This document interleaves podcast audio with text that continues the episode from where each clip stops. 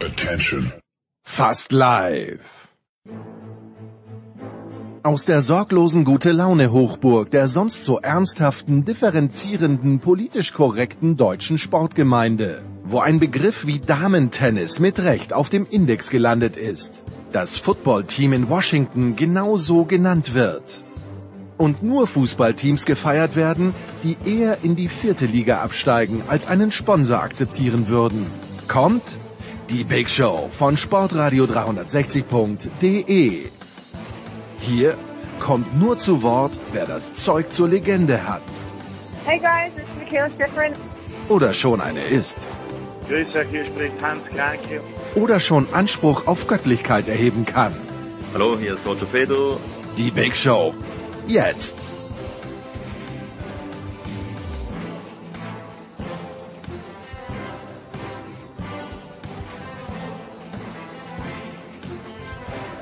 Big Show 627 von Sportradar 360, unser heutiges Programm.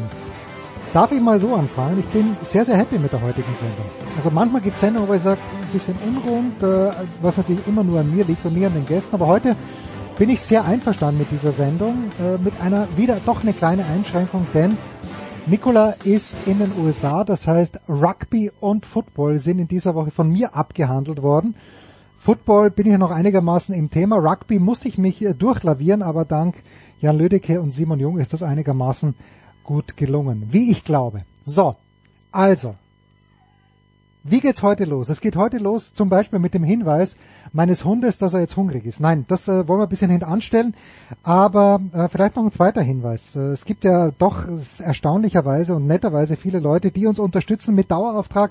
Es ist aber auch per PayPal möglich. Producer at sportrate360.de immer gerne genommen. Äh, was wird davon bezahlt? Zum Beispiel die Adobe Lizenz, dann natürlich die Hostinggebühren, Skype-Gebühren, dann das Ganze geht ja einmal durch den Vollwaschgang bei, äh, bei äh, Audition heißt das Ganze, nein, Orphonic, nicht Audition, Orphonic heißt das Ganze. Also, gerne producer at sportradar360.de, jeder Beitrag ist willkommen. Es geht los mit Fußball. Ja, noch ein Hinweis, noch ein Hinweis, um Gottes Willen. Fällt mir gerade ein. Es sind ja so viele Leute in der vergangenen Woche auf diesen Bandwagon aufgesprungen, Basketball-WM, Leute, und das regt mich ja beim Tennis auch auf, wenn Zverev Olympiasieger wird, wenn äh, Kerber Wimbledon gewinnt, plötzlich halb Deutschland, vor allen Dingen auf Twitter, nicht nur Tennis-Fan, sondern Tennis-Experte. Und beim Basketball war es ja ganz gleich. Es wird beim Handball so sein, wenn die Handballer mal wieder bei einer WM ganz vorne mitspielen. Jada, jada, jada.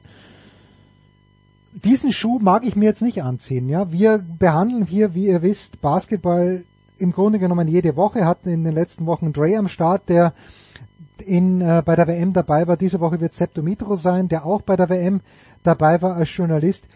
Aber mehr auch nicht. Ja, wir äh, wir sind solide am Start, aber wir übertreiben es dann auch nicht. Gut, also, jetzt geht's aber los. Dann mit Fußball, mit Peter Ahrens und mit Thorsten Poppe, zuerst zum DFB-Team, dann zur Bundesliga, dann one of our very favorites, wie immer, Alfred Tatar, bringt alles auf den Punkt. Der Coach zum österreichischen Fußball, Österreicher so gut wie, wie qualifiziert für die EM 2024. Dann Götzi und Uwe Semrau zum Handball. Danach äh, Sepp Dumitro, wie schon gesagt, äh, Dre diese Woche bekommt er von mir eine Pause, aber Sepp springt äh, selbstverständlich, und was heißt, er springt ein, Sepp war eben auch bei der WM dabei in Japan und dann auch beim Finale, wo die Deutschen in Manila die Serben geschlagen haben. Weiter dann mit Motorsport eine sehr kulinarische Runde mit Stefan de Vois Heinrich und mit Eddie Milke, wo es um den Bachwirt in Knittelfeld geht, auch und danach Formel 1 Teil mit Stefan Ehlen, der meines Wissens dort noch nie gegessen hat. Die NFL, wie gesagt, diesmal ohne Nikola dafür, aber auch ohne Aaron Rodgers, dafür aber mit Franz Büchner, mit der Legende Günter Zapf, danach Rugby mit Simon Jung und mit Jan Lüdecke und hinten raus noch Tennis, Klaus Bellstedt und Paul Häuser. Die US Open sind da das Thema. Ein sehr, sehr rundes Programm. Wie gesagt, ich bin happy. Ich hoffe, ihr seid es auch. Auf geht's. Die Big Show 627 beginnt also wie gewohnt äh, mit Fußball und ich freue mich sehr, dass er spontan dazugestoßen ist aus Köln von der Sportschau. Aber wie ich höre, hat er auch schon für den Spiegel geschrieben, ein Hans Dampf in allen Gassen. Das ist Thorsten Poppig. Grüß dich, Thorsten. Äh, Grüße äh, und danke für äh, die wunderbare Titulierung mit den Hansdampf. Da freue ich mich. Und ein Mann, der, wenn man Friedrich Merz wörtlich nimmt, gar nicht in Deutschland lebt, aber trotzdem ab und zu Zeit für uns hat aus Berlin-Kreuzberg. Peter Ahrens vom Spiegel. Servus, Peter. Hallo, aber ab und zu reise ich ja nach Deutschland, zuletzt nach Wolfsburg. Das ist schon ziemlich Deutschland. Das, ja, okay, das, das, das äh, würde sogar der März noch durchgehen lassen. Ja, äh, ihr müsst mir ein kleines bisschen helfen. Ich habe dieses 1 zu 4 in Wolfsburg gegen die Japaner der deutschen Fußballnationalmannschaft, Peter, da war ich noch in den USA. Ich habe da natürlich äh, so ein bisschen die Ausschläge mitbekommen. Als Hansi Flick gefeuert wurde, war ich gerade für längere Zeit in London festgehangen, weil British Airways meinen Flug gestrichen hatte, spät nach Hause und jetzt dieses 2 zu 1 gegen Frankreich, wo plötzlich dann es heißt, es ist wieder fast alles in Ordnung und würde der Rudi doch nur. Peter, wie ist die, wie ist die Stimmung aus deiner Sicht rund um die deutsche Fußballnationalmannschaft äh, jetzt mal in atmosphärischer Hinsicht, nicht so sehr in sportlicher Hinsicht? Also erstmal erklärt sich dieser 2 zu 1 Sieg, weil du dann wahrscheinlich dann wieder in Deutschland warst. Ja, und, und zwar in äh, München. Die haben das extra wahrscheinlich so getimt.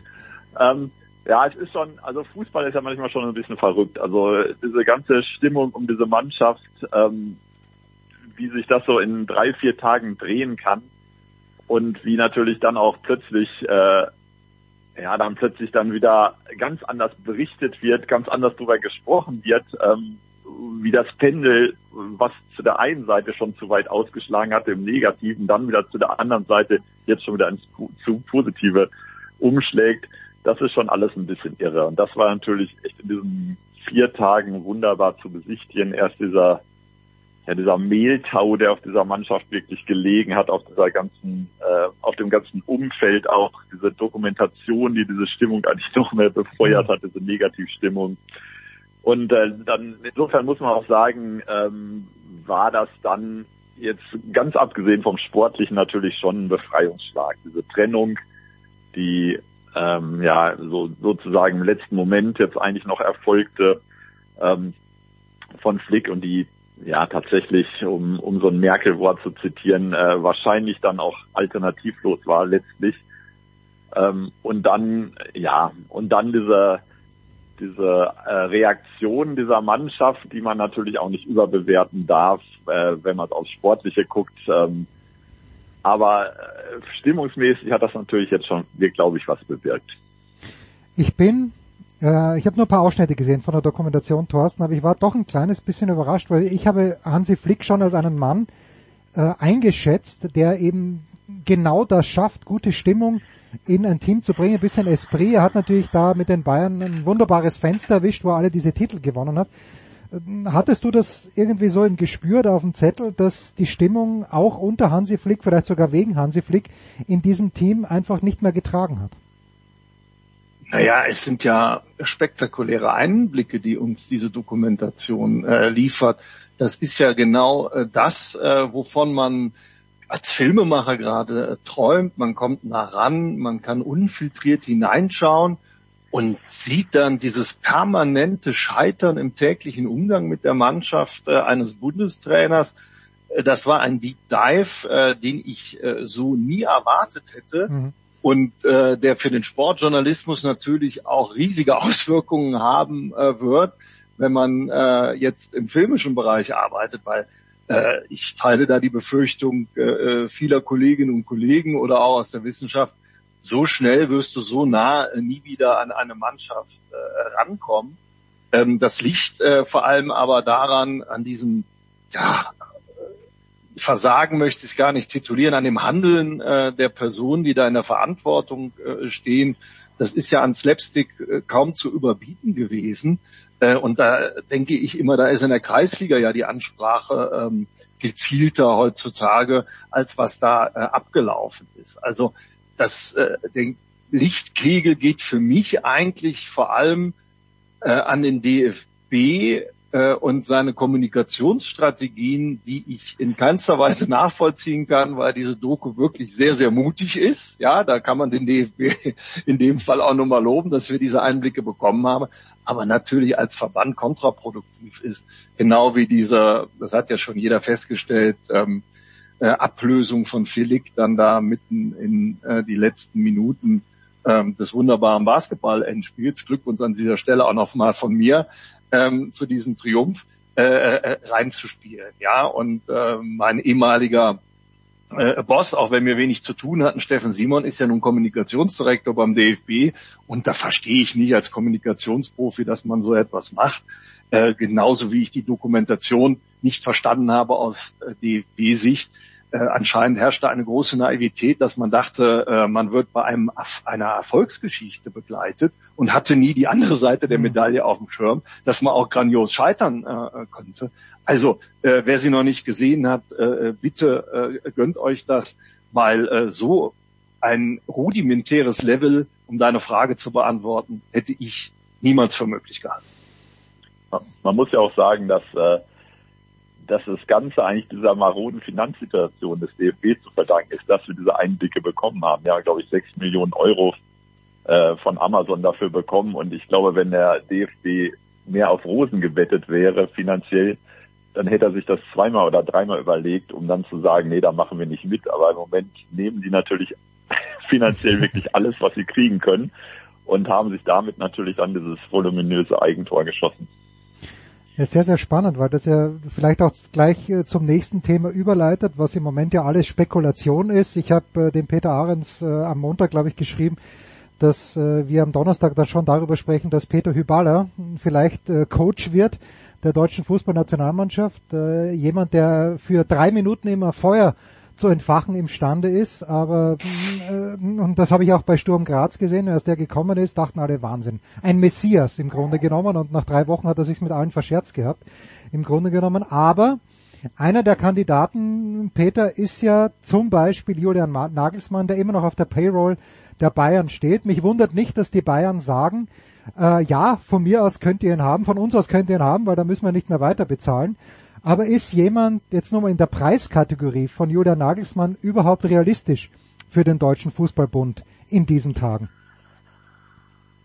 Also ich denke, er wird mit Sicherheit weniger bekommen, als wenn er jetzt beim FC Chelsea oder bei PSG oder wie äh, anheuern würde, wo er ja auch äh, beides im Gespräch war.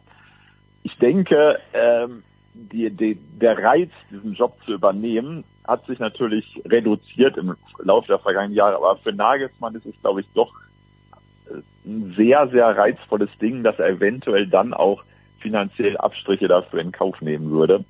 Ähm, jetzt so als der quasi Retter dieser Heim-EM zu gelten, diese Herausforderung anzunehmen, also ich finde, es ist ja auch reizvoll. Also mhm. ich will nicht sagen, mich würde es auch reizen, aber wenn man wirklich.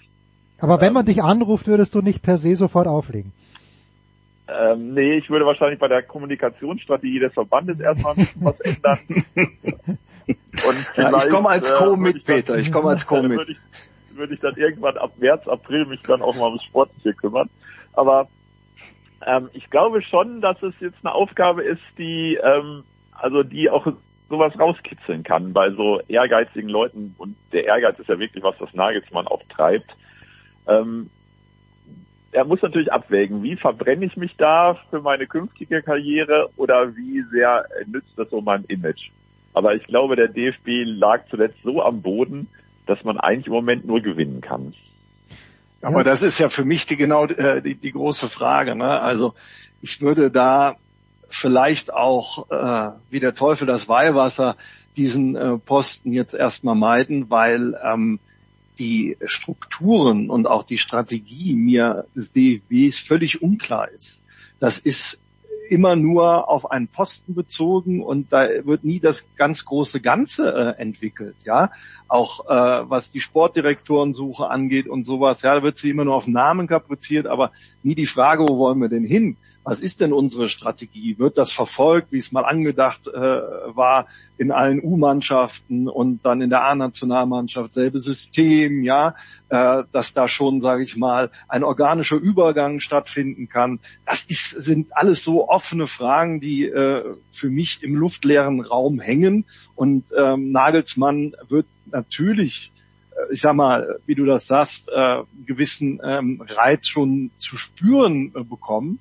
Ähm, aber er wird natürlich auch dann äh, jetzt in der Position sein, die sehr stark ist, dass er da auch sehr viel fordern äh, kann seitens des DFB. Und ich glaube, der Verband sollte sich mal äh, klar werden, wo will er denn hin äh, mit der Nationalmannschaft oder mit den Nationalmannschaften, ja, weil das ist mir äh, überhaupt äh, noch nicht klar. Und dieses in diesem eigenen Sumpf baden, was der Verband ja unstreitbar macht, ähm, da habe ich immer so die Hoffnung, dass vielleicht jemand um die Ecke kommt, der ihn auch ähm, dann zumindest vom Trainerposten vielleicht rausholen äh, könnte. Und da denke ich immer äh, an den Namen Luis van Gaal. Äh, wäre dann der erste ausländische Trainer in Anführungszeichen da auf der Bank. Ähm, und Van Gaal ist ja jemand, der halt auch Mannschaften gut vorbereiten kann für einen, für einen Titel. Das haben wir ja unter anderem gesehen, als er dann die Bayern trainiert hat. Da war er immer nah dran, ne, in Anführungszeichen für den ganz großen Wurf aber ähm, dieses Potenzial konnte man dann immer äh, ausnutzen, äh, um dann, äh, sage ich mal, im nächsten Schritt ähm, ja auf äh, lange Jahre eine sehr sehr starke Basis zu haben. Ja, also äh, ich bin da sehr gespannt, wo da die äh, Reise hingeht, äh, weil ich vom DFB wirklich keine Ahnung habe, was er eigentlich will.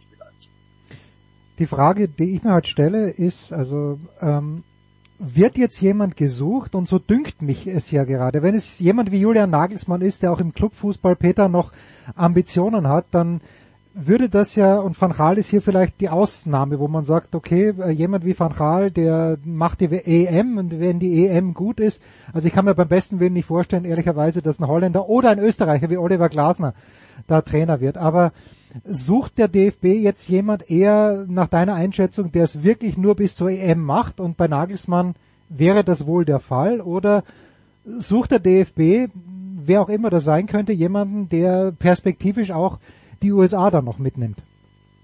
Ich glaube, das ist tatsächlich genau die große Frage. Ähm, spielt er auf Zeit, dann sucht er sich jemanden, der eben nur bis zur M, hm. nur in Anführungsstrichen, äh, diesen Job macht, um dann ein Dreivierteljahr nochmal zu gewinnen, um ganz in Ruhe auch mal vielleicht in sich zu gehen und einfach sagen, was wollen wir? Oder fällt man diese Entscheidung jetzt schon, dass man sagt, ja, wir nehmen Trainer, der die WM 2026 vielleicht auch darüber hinaus schon im Kopf hat. All das hängt an diesem, wo ich wirklich inzwischen sage, ist diese Heim-M ja mittlerweile eher ein Fluch als ein Segen geworden. Ähm, also erstmal freut sich eigentlich lieber so richtig in der Öffentlichkeit auf diese EM, die man ja wirklich vor der eigenen Haustür hat. Wenn man sich das vorstellt, wie dieser Run auf die Karten vor dieser WM 2006 äh, war, also ich war damals noch gar nicht im Sport Ich weiß noch, ich hatte die Chance, eine Karte zu kriegen für Ukraine gegen Tunesien äh, für, weiß ich, paar hundert Euro oder was. Äh, und heute, ja, da hat man das Gefühl, ja, da kann man durch die Fußgängerzone laufen und sagen, ja, hier willst du eine Karte für die EM in, in, in Dortmund oder Gelsenkirchen haben, ja, nehme ich wohl. Also äh, es ist halt eine ganz andere Stimmung. Es ist diese Heim-EM ist eigentlich jetzt im Moment gerade wird für mich so eher als so ein Klotz am Bein empfunden, weil sie natürlich heißt es, ist zu Hause, wir müssen jetzt liefern, ähm, der Zeitdruck ist da und so weiter. Also es fällt einem mehr auf die Füße, als dass es einem im Moment nützt. Es kann natürlich sein, dass wenn es irgend, auf irgendeine Weise funktioniert, dass diese M dann so eine Art, boah, jetzt geht's wieder los und wir kommen bis ins Halbfinale und wie auch immer. Die Deutschen sind da ja auch immer für so kurzfristige Dinge dann auch schnell begeisterungsfähig. Aber ähm, an sich hat der DFB, glaube ich, mit dieser Heimmoment im Moment eher ein Problem, als dass es eine Lösung ist. Und das geht eben auch auf die Trainerfrage und eben auf diese Gretchenfrage, holen wir jemanden bis zu dieser EM und denken dann nochmal neu oder denken wir jetzt bereits in großen Linien? Die Frage, die ich jetzt habe an dich, äh, Thorsten, ist, wo ist eigentlich Philipp Lahm? Ist Philipp Lahm nicht der, der, das Aushängeschild, der Anchorman gewissermaßen für die Fußball-Europameisterschaft 2024? Ich habe von Philipp Lahm ich schätze es ja manchmal, wenn man lange von jemandem nichts hört, aber wenn jetzt jemand wirklich eigentlich die EM 2024 federführend vorantreiben soll und dann hörst du monatelang nichts von ihm, da frage ich mich, wo ist der Philipp? Hast du ihn gesehen, Thorsten? Hast du ihn gehört irgendwo? Ich, ich habe ihn noch äh, letztens gehört, wo er glaube ich, nach der Japan-Niederlage. Ah, ähm, doch, okay, da, da war ich ja noch nicht oder, da. Okay, ja. Oder vor dem äh, Japan-Spiel, das kriege ich nicht mehr hin, ich bitte um äh, Verständnis, gesagt hat, er vermisst äh, halt jetzt jemanden in der Mannschaft, der die Verantwortung übernimmt. Ja, ich glaube, das war von ihm, korrigiert mich gerne, wenn ihr dort mehr weißt, wenn du jetzt originär auf die EM äh, schaust, ähm, ist er schon sehr zurückhaltend ähm, und äh, ist jetzt auch nicht der Lautsprechertyp. Ich glaube auch, äh, dass äh, Philipp Lahm jemand ist, der mittel- bis langfristig äh, denkt und natürlich, sage ich mal, eine organisatorisch erfolgreiche Europameisterschaft in Deutschland dann durchaus für sich als Sprungbrett betrachtet und sich auch deshalb jetzt gar nicht so aus der aus der Deckung traut, weil es ist ja im Moment auch äh, gerade heißes Eisen und er würde ja auch immer zur äh, Nationalmannschaft befragt werden. Das bleibt ja als ehemaliger Kapitän äh, auch nicht äh, aus. Ich war jetzt bei, der Heim-EM überrascht, äh, was die äh, Tickets angeht und die Vergabe und dass es äh, leider gar keine Stehplätze äh, gibt. Das ist doch etwas, wo ein Stück weit Atmosphäre dann durchaus verloren äh, geht. Ähm, das hatte ich gar nicht so auf dem Schirm, ähm, dass es da zu Problemen kommen äh, könnte. Aber das macht ja nun äh, auch, ich sage auch mal, den USB der Bundesliga äh, aus und das sind die äh, vollen, stimmungsvollen Stadien. Äh, ich meine dort, wo sie voll sind, äh, bei manchen wie in Wolfsburg oder Hoffenheim, ist es ja mittlerweile sehr überschaubar, was die Plätze.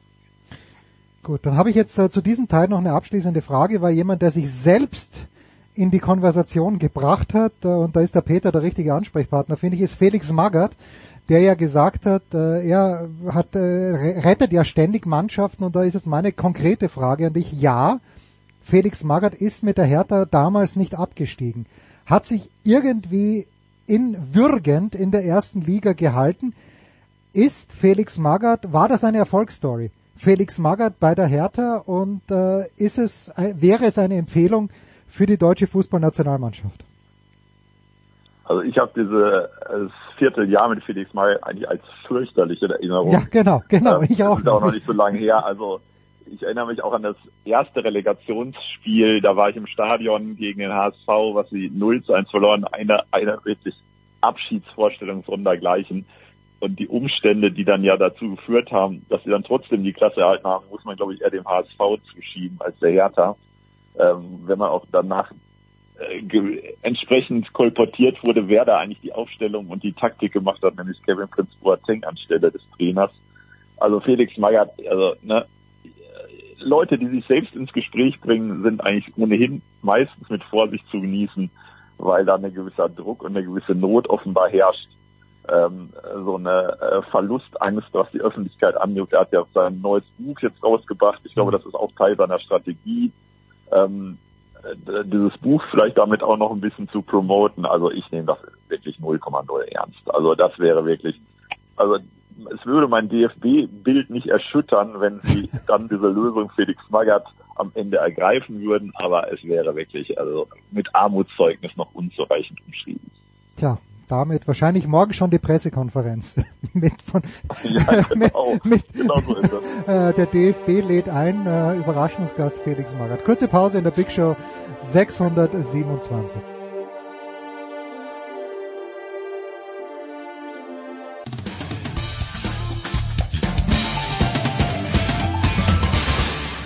Hallo, hier ist André Ranke. Ihr hört Sportradio 360.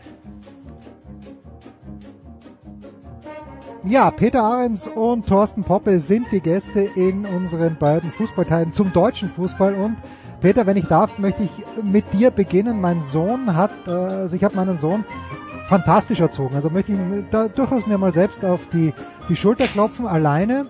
Ähm, ich habe ihn auch dahingehend erzogen, dass er einem gewissen Wetttum nicht abgeneigt ist. Und mein Sohn stellt also folgende Wette auf, Langzeitwette. Er hat gewettet, dass der FSV Mainz 05 die Bundesliga Spielzeit 2023, 2024 in der Tabelle vor Borussia Mönchengladbach abschließen wird. Jetzt ist Gladbach starker 16. Immerhin noch vor Mainz, die schwacher 17. sind. Wie wahrscheinlich ist es und warum wird mein Sohn diese Wette nicht gewinnen?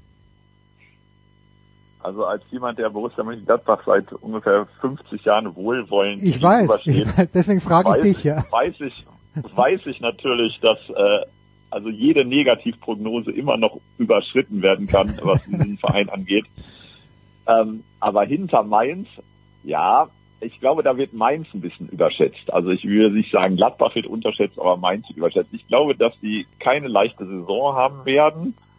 Ähm, und insofern, und die ganzen ähm, Abgesänge an Borussia Mönchengladbach finde ich noch ein bisschen verfrüht. Also ich würde sagen, er verliert sie deswegen, weil sich die Gladbacher Offensive im Laufe der Saison ein bisschen stabilisieren wird, noch ein bisschen verbessern wird und es äh, nicht in jedem Wochenende Gegner wie Bayern München und Bayer Leverkusen gibt, die äh, Gladbach in den ersten drei Spieltagen schon ähm, ereilt haben wobei zwei Heimspiele hintereinander hatten gegen Leverkusen und gegen Bayern. Das natürlich trotz der guten Bilanz, die Gladbach eigentlich gegen Bayern hat, die undankbarsten Heimspiele, um in eine Saison zu starten, angesichts der Frühform der Leverkusener und der, des Handlungsdrucks, den die Bayern haben.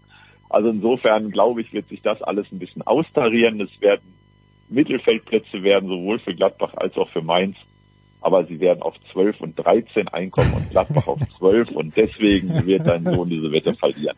Äh, Thorsten, erlaube mir bitte noch eine Nachfrage äh, an Peter. Mhm. Ähm, ich habe mir nämlich wirklich gedacht, weil du die gute Bilanz aus ansprichst, wie schlimm muss es um Gladbach bestellt sein, Peter, dass sie nicht mal mehr gegen die Bayern gewinnen? Ja, ja. Wie schlimm ist es um die Bayern bestellt, dass sie sogar in Gladbach gewinnen? Also so vielleicht muss man so rumfragen. Äh, also man darf sich halt auf Statistiken nicht verlassen. Äh, irgendwann äh, verkehren die sich ins Gegenteil. Ähm, es ist immer ein schönes Gefühl gewesen, wenn die Gladbacher die Bayern geärgert haben, aber es ist natürlich eigentlich gegen jede Regel. Also insofern äh, war das jetzt eigentlich ja ein fast normales Spiel und trotzdem ist es ja erst in der 88. Minute, glaube ich, entschieden ja, worden. Ja. Also es hätte tatsächlich sogar mal wieder ein völlig ungerechtfertigtes 1 zu 1 geben können. Ähm, aber das ist nun mal nicht der Fall und da eigentlich das immer die positiven Ausnahmen waren, äh, die Spiele gegen Bayern und sonst die Saison so ernüchternd war, sehe ich es jetzt vielleicht einfach mal umgekehrt. That's the spirit, wie man auch in Köln vielleicht sagen würde, mit einem Punkt, Thorsten, ebenso wie Gladbach, aber mit dem deutlich besseren Torverhältnis, nämlich minus zwei im Vergleich zu Gladbach minus vier. Äh, wird irgendwann mal in Köln demnächst Panik ausbrechen. Es äh, geht jetzt am Samstag gegen Hoffenheim, die ordentlich gestartet sind mit äh, zwei Siegen in, der Saison. Wie ist die Stimmungslage beim FC gerade, Thorsten? Naja, es ist sich hier jeder bewusst, äh, dass es eine schwierige Saison werden wird. Äh, das haben wir ja auch schon in vorherigen Sendungen äh, klar thematisiert, ähm, mit den Abgängen der zwei besten Spieler in Anführungszeichen. Jonas Hector Karriereende, Skiri ja. nach Frankfurt äh, gewechselt. Das sind natürlich dann ähm, Dinge, die man erst auffangen muss. Dafür hat die Mannschaft bisher ganz ordentlich gemacht gerade am ersten Spieltag in Dortmund. Ähm, ich glaube, das war eine sehr unglückliche Niederlage, aber da muss man auch nicht äh, schön reden. Äh, die Mannschaft muss jetzt im Heimspiel punkten, egal wie. Die Hoffenheimer äh, machen das äh, im Moment auch ein großes Stück weit äh, besser als der FC, wird also nicht äh, einfach werden. Und wenn das eben nicht passiert, dann äh, kommt schon äh, Feuer unterm Dach, aber den handelnden Personen, äh, in dem Fall Trainer und äh, Sportdirektor, ist das selbstredend bewusst, dass da auch die Mannschaft sich erst noch äh, finden muss. Zumal wir äh, ja hier auch in Köln ohne Mittelstürmer unterwegs äh, sind. Äh, Davy Selke läuft immer auf und dann sich kurze Zeit später auswechseln lassen zu müssen. Äh, das war ja jetzt höchst unglücklich und alles, was dahinter kommt, ähm, ist noch nicht äh, sag ich mal, Bundesliga tauglich nach äh, längeren Verletzungen. Die müssen da erst, äh, sag ich mal, den Umweg über die Regionalliga West nehmen und äh, den kleinen FC in der U21. Äh, also das wird schon noch äh, eine zähe Angelegenheit der Herbst für den äh, FC, bevor dann äh, vielleicht Steffen Baumgart die Mannschaft so auf Spur bringen konnte, dass sie ein bisschen besser eingespielt äh, ist und äh, ja äh, den ein oder anderen Überraschungspunkt äh, holen könnte. Aber unterm Strich äh, bleibt es äh, eine schwierige Saison, die äh, im unteren Tabellendrittel stattfindet. Ist es übrigens so, ist es vermessen zu behaupten, dass der Manager von Davy Selke wahrscheinlich der beste der ganzen Bundesliga ist, weil Selke nirgendwo irgendwas gezeigt hat, aber jedes Jahr einen neuen Vertrag. Er hat zwei gute Spiele, egal wo er hinkommt, aber er bekommt immer wieder einen neuen Vertrag, Thorsten. Das finde ich schon erstaunlich. Naja, äh, auch hier ist es äh, so, du musst ja ähm, sag ich mal, schauen, was bekommst du auch auf dem Markt. Mhm. Ja, und äh, der erste FC Köln ist äh, im Moment nicht in der Lage, ähm, ganz hohe Gehälter zu bezahlen, noch nicht mal mittlere Gehälter in Anführungszeichen. Ja, der Selke wird da schon sehr ordentlich äh, verdienen. Ähm, aber ich glaube, da mussten beide äh, viele Kompromisse eingehen, äh, damit das matcht. Und er hat ja dann auch sehr gut performt äh, zum Ende äh, der letzten äh, Saison und hat da auch ein Stück weit dieses äh, Fleckma, was sein Image und sowas äh, angeht, zumindest hier in Köln, äh, ablegen können. So und äh, also an Einsatzmangel ist ihm äh, jetzt nicht. Also von daher äh, ist zumindest in der Fanbase äh, jetzt keine Unruhe, was Davy Selke angeht, äh, sondern der wird hier klar als äh, Verstärkung gesehen. Gut.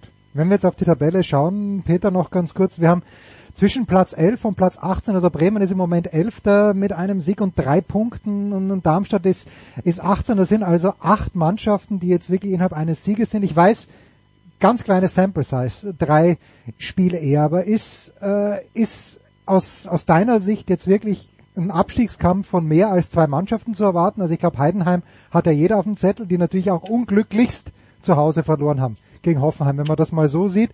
Oder sind da wirklich in diesem Fall mal deutlich mehr Mannschaften involviert?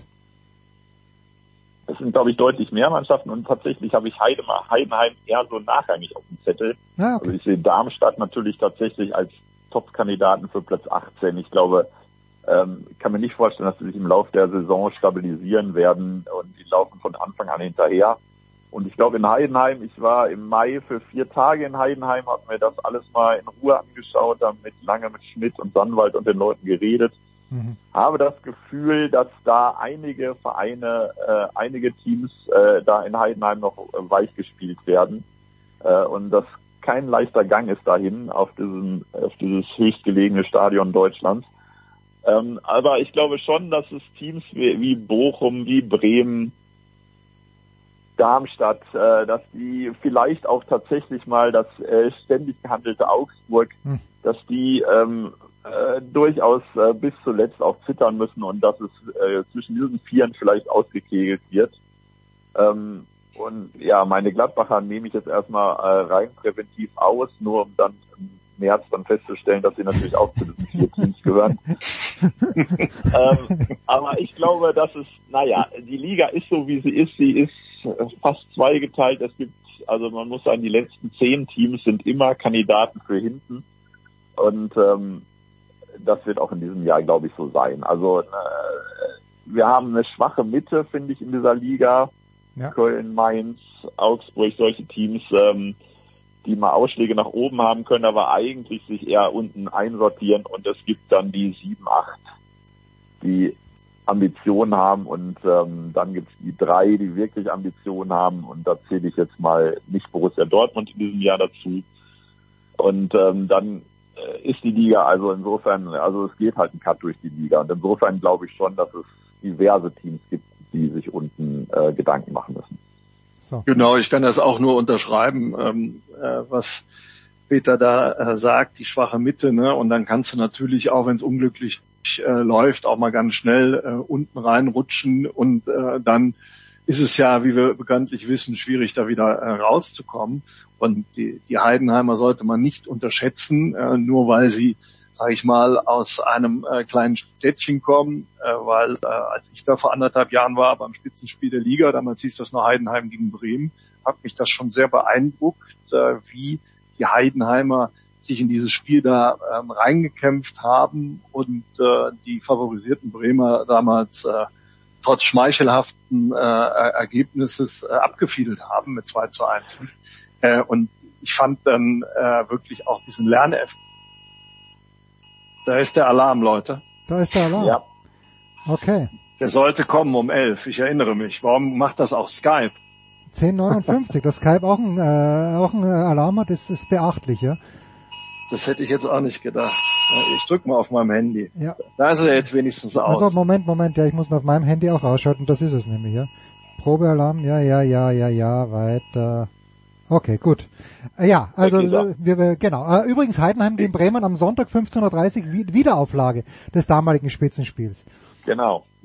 Dann sind ja äh, drei Punkte schon fast einkalkuliert, weil äh, die Bremer, dem wird es ja auch äh, diese Saison sehr schwer fallen, äh, das zu machen. Also es wird spannend, was den Abstiegskampf äh, angeht und äh, jeder wäre gut beraten, sage ich mal, frühzeitig zu punkten, damit er eben nicht in diese Negativspirale kommt, von der wir gerade gesprochen. So, jetzt muss ich aber schon nochmal nachfragen. Ihr wart beide in Heidenheim. Äh, Peter, vier Tage mit Frank Schmidt. Ich stelle mir das abgeklärt, entspannt, ruhig, sachlich vor. Wie ist es wirklich? Ja, das sind Adjektive, die ich äh, nach diesen vier Tagen also eher sogar noch rot unterstreichen würde. Ich habe das Gefühl, die wissen schon sehr genau, was sie machen. Die wissen sehr genau auch ihre eigenen Stärken und Schwächen einzuschätzen.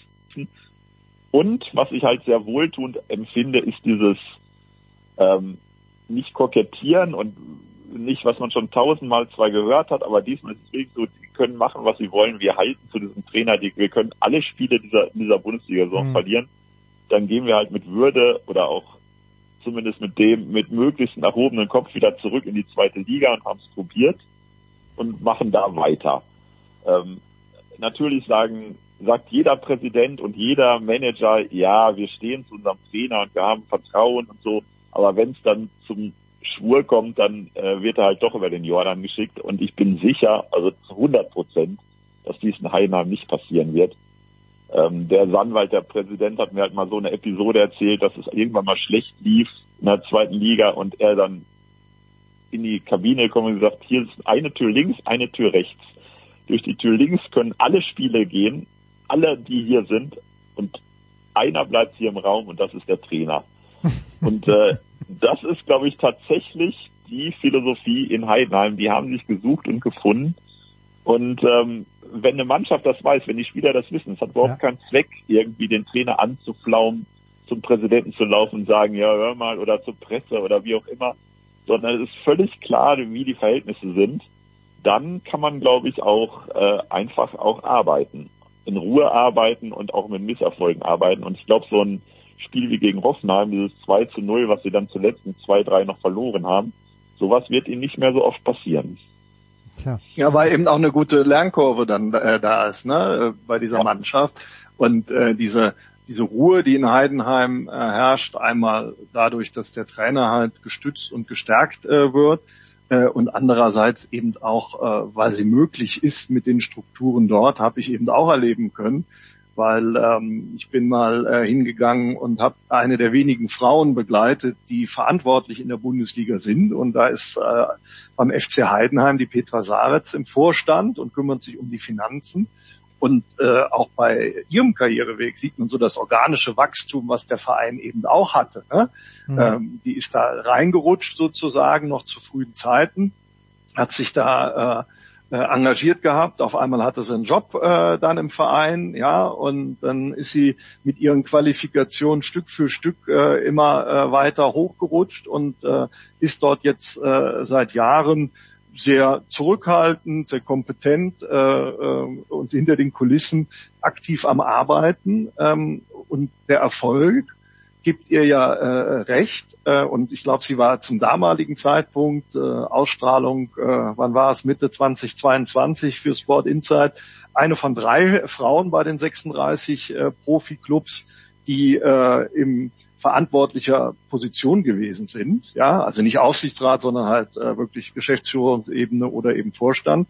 Äh, und äh, da fanden wir das äh, ganz äh, sinnbildlich dafür, dass eben Heidenheim da jemanden auch äh, hat, der eben nicht, äh, sag ich mal, nur den Männer Männerzirkel äh, huldigt, sondern äh, der eine gewisse Diversität für eine gewisse Diversität steht. Wie man es halt auch aus dem Vorstand des FC Bayern München kennt, ja, sehr, sehr divers, was da herumläuft. Sondern ein abschließendes Wort noch. Peter, äh, wollen wir natürlich nicht ganz unter den Tisch kehren, dass es am Freitagabend schon, nämlich um 20.30 Uhr, äh, wer sehen möchte bei der Zone, ein Spiel gibt, das noch genau nichts entscheiden wird äh, in der Bundesliga-Saison, wo es aber doch, ja, ich finde das schon eine spannende Konstellation. Leverkusen hätte natürlich das erste Spiel gegen Leipzig auch 3-3 spielen können. Ähm, ja. Aber sie haben es 3-2 gewonnen, egal, wunderbar, haben in Gladbach gewonnen und Leverkusen fährt nach München und die letzten Jahre war es ja meistens so, wenn jemand mit Ansprüchen nach München gefahren ist, dann ist er mit fünf Toren im Gepäck wieder heimgefahren, meistens die Dortmunder. Was antizipierst du für den Freitagabend? Natürlich müsste man jetzt ja den Rudi Völler-Effekt noch zitieren, der auch äh, beim Länderspiel schon eigentlich jeden, jeden Leverkusener, den er in den letzten 30 Jahren kennengelernt hat, äh, aufgestellt hat. Ähm, ja, es ist die Frage. Ähm, sonst war es ja auch mal so, dass die Bayern in Gladbach verloren haben, jetzt haben sie mal gewonnen. Also die, die Serien gelten vielleicht nicht mehr. Doch glaube ich, dass ähm, die Bayern immer noch in einer gewissen Bringschuld sich empfinden und deswegen dieses Spiel auch sehr konzentriert angehen werden. Ich glaube tatsächlich, trotz des Leverkusen-Hypes, den es nicht zu Unrecht im Moment gibt und Xabi Alonso überall abgefeiert wird, ähm, dass der künftige Bayern-Trainer Xabi Alonso in München verlieren wird. Und ich glaube, es wird ein 3 zu 0. Ja, ich glaube auch, dass der künftige Real Madrid-Trainer Xabi Alonso nicht siegreich sein wird. aber, aber Thorsten, äh, was glaubst du? Ich glaube, dass der zukünftige Trainer des FC Liverpools ähm, äh, auch äh, eine Niederlage äh, kassieren äh, wird. Äh, ich weiß, Jens, du bist großer Fan der Fußballmannschaft aus unserer Kölner Vorstadt, aber nein, nein, nein, nein, nein. Vorsicht, Vorsicht. Das, ich, ich habe, ich habe nur gesagt, dass ich glaube vor der Saison, dass Leverkusen sehr gut sein wird und das war kein mutiger, das war kein mutiger Tipp. Das ist kein mutiger Tipp, äh, da stimmen wir dir ja alle äh, zu und haben auch schon äh, zugestimmt. Ähm, aber ich glaube auch, dass äh, jetzt, sage ich mal, die Bayern diese Bringschuld noch auf dem Platz ähm, zeigen werden und ähm, dass dann äh, sagen wir, die Euphorie ein Stück weit äh, gebremst wird. Gleichwohl wird äh, Leverkusen sich schon dort oben äh, festbeißen. Äh, das hat man ja in den ersten Spielen jetzt schon klar äh, sehen können. Äh, gerade wenn sie dann ähm, von Verletzungen verschont bleiben, glaube ich, dass sie wirklich eine, bis zum Ende eine sehr, sehr gute Rolle spielen können. Ob es dann letztendlich dazu reicht, dass sie den Bayern äh, Feuer unterm Hintern machen äh, äh können, äh, weiß ich noch nicht. Aber das äh, fand ich schon in den ersten Spieltagen äh, sehr beeindruckend, auch äh, was die, äh, äh, die Freunde aus Leipzig äh, geboten haben, äh, lässt ja darauf hoffen, dass, äh, sage ich mal, zumindest der sportliche Wettkampf an der Spitze für ein bisschen Spannung diese Saison mit mehreren Teams sorgt.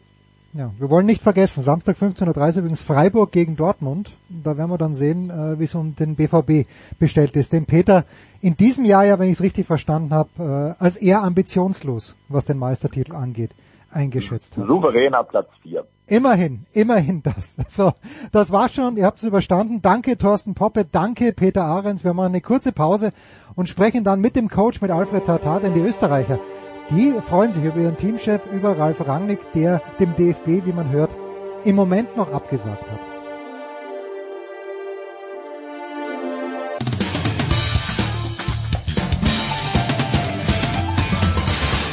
Ja, hallo, hier ist äh, Lennart Kempner und äh, ihr hört gerade äh, Sportradio 360.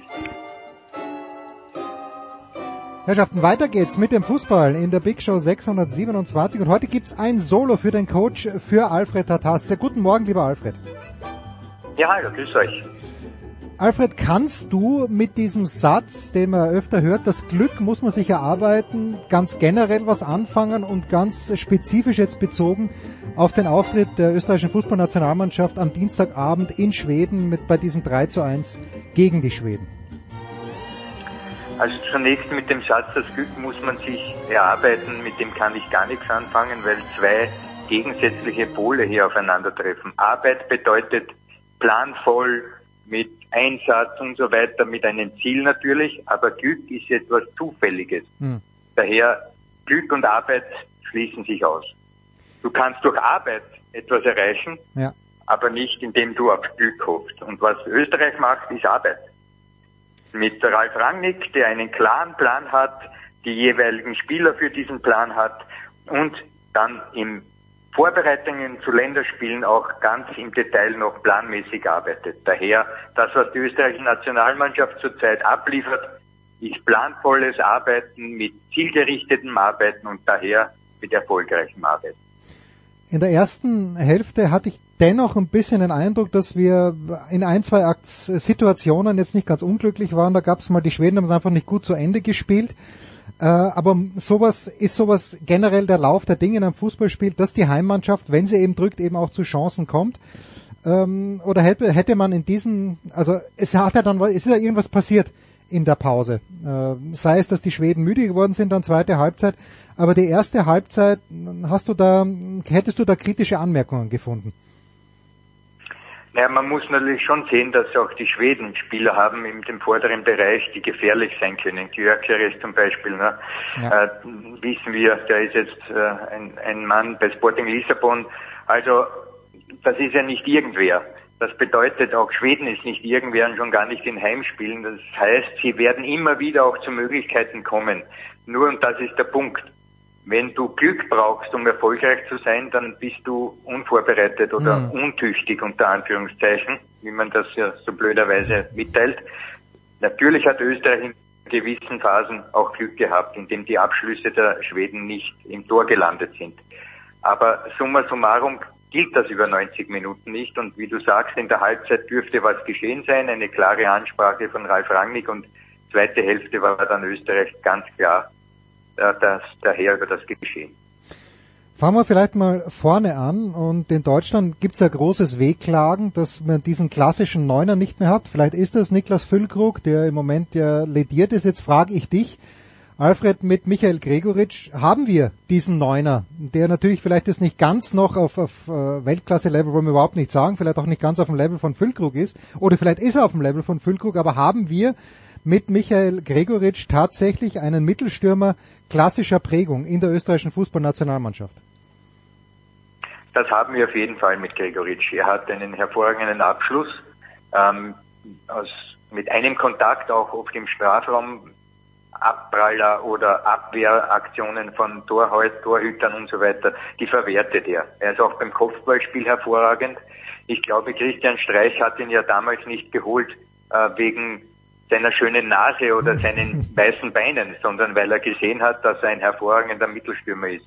Und den hat Österreich aber, und das ist ja der Punkt, drumherum hat man noch Spieler, die diesen Mann auch füttern können. Ich denke hier der hervorragende Anautovic auch mit seinem, mit seinem kreativen Elementen kann immer wieder auch Bälle auf, auf ihn spielen. Dann Sabitzer, der Dortmunder, der ist natürlich auch in dieser Richtung versiert. Also Österreich hat mehr als nur diesen Neuner. Er hat auch das, was ein Neuner benötigt rundherum. Und da weiß ich nicht, ob Deutschland in diese Richtung aufgestellt ist, mit Fühldruck womöglich als Neuner, aber was ist da rundherum, ist die Frage.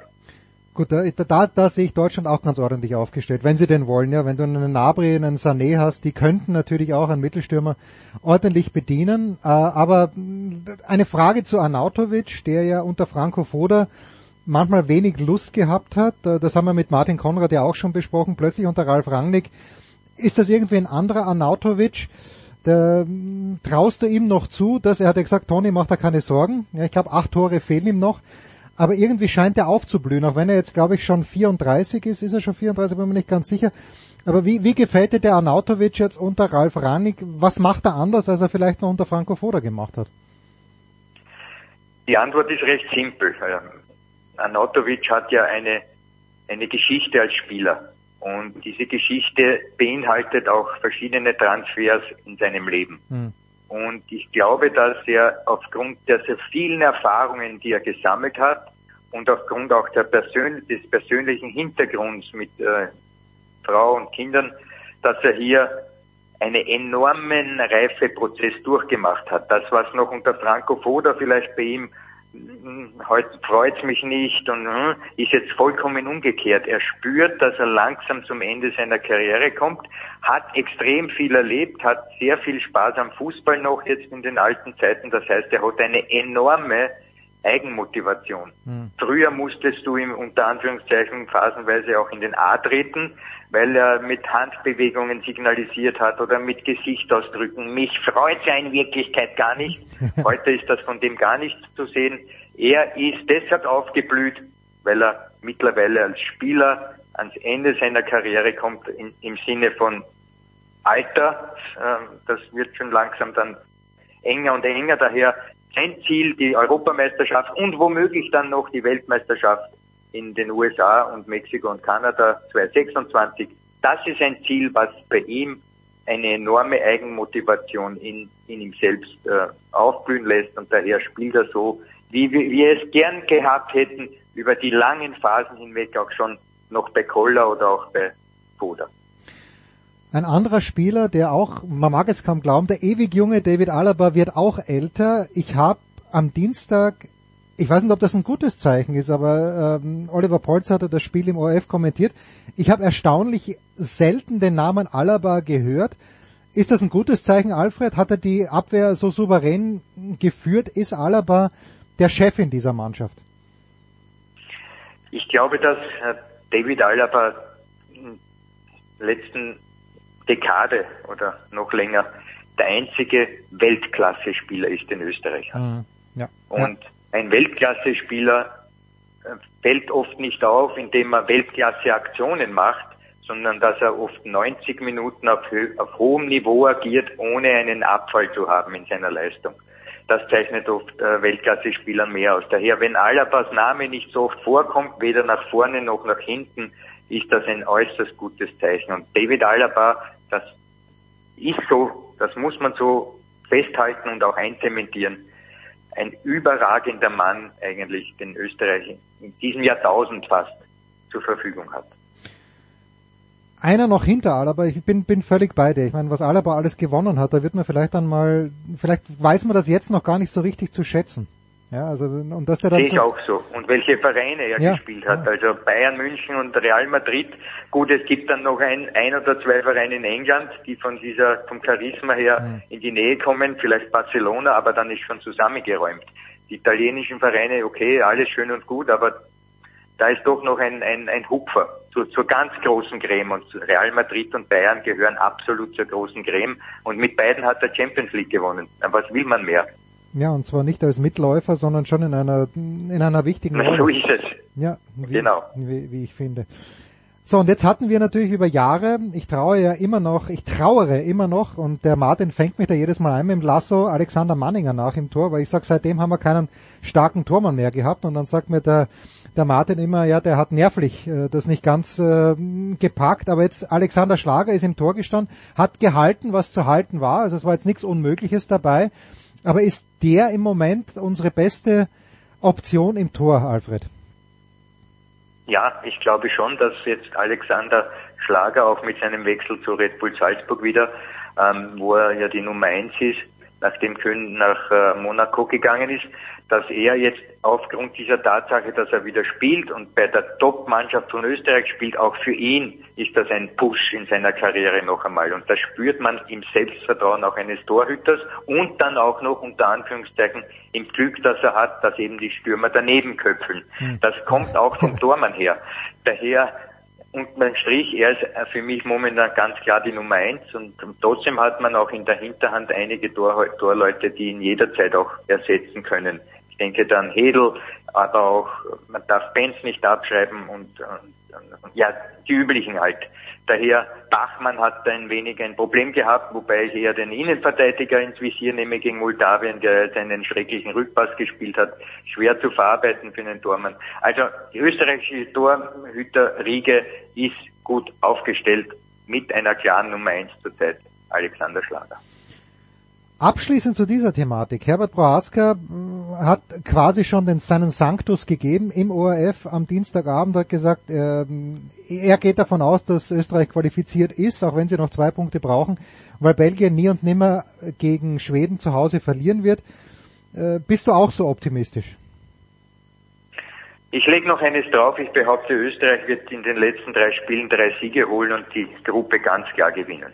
Na herrlich. Na bitte. So.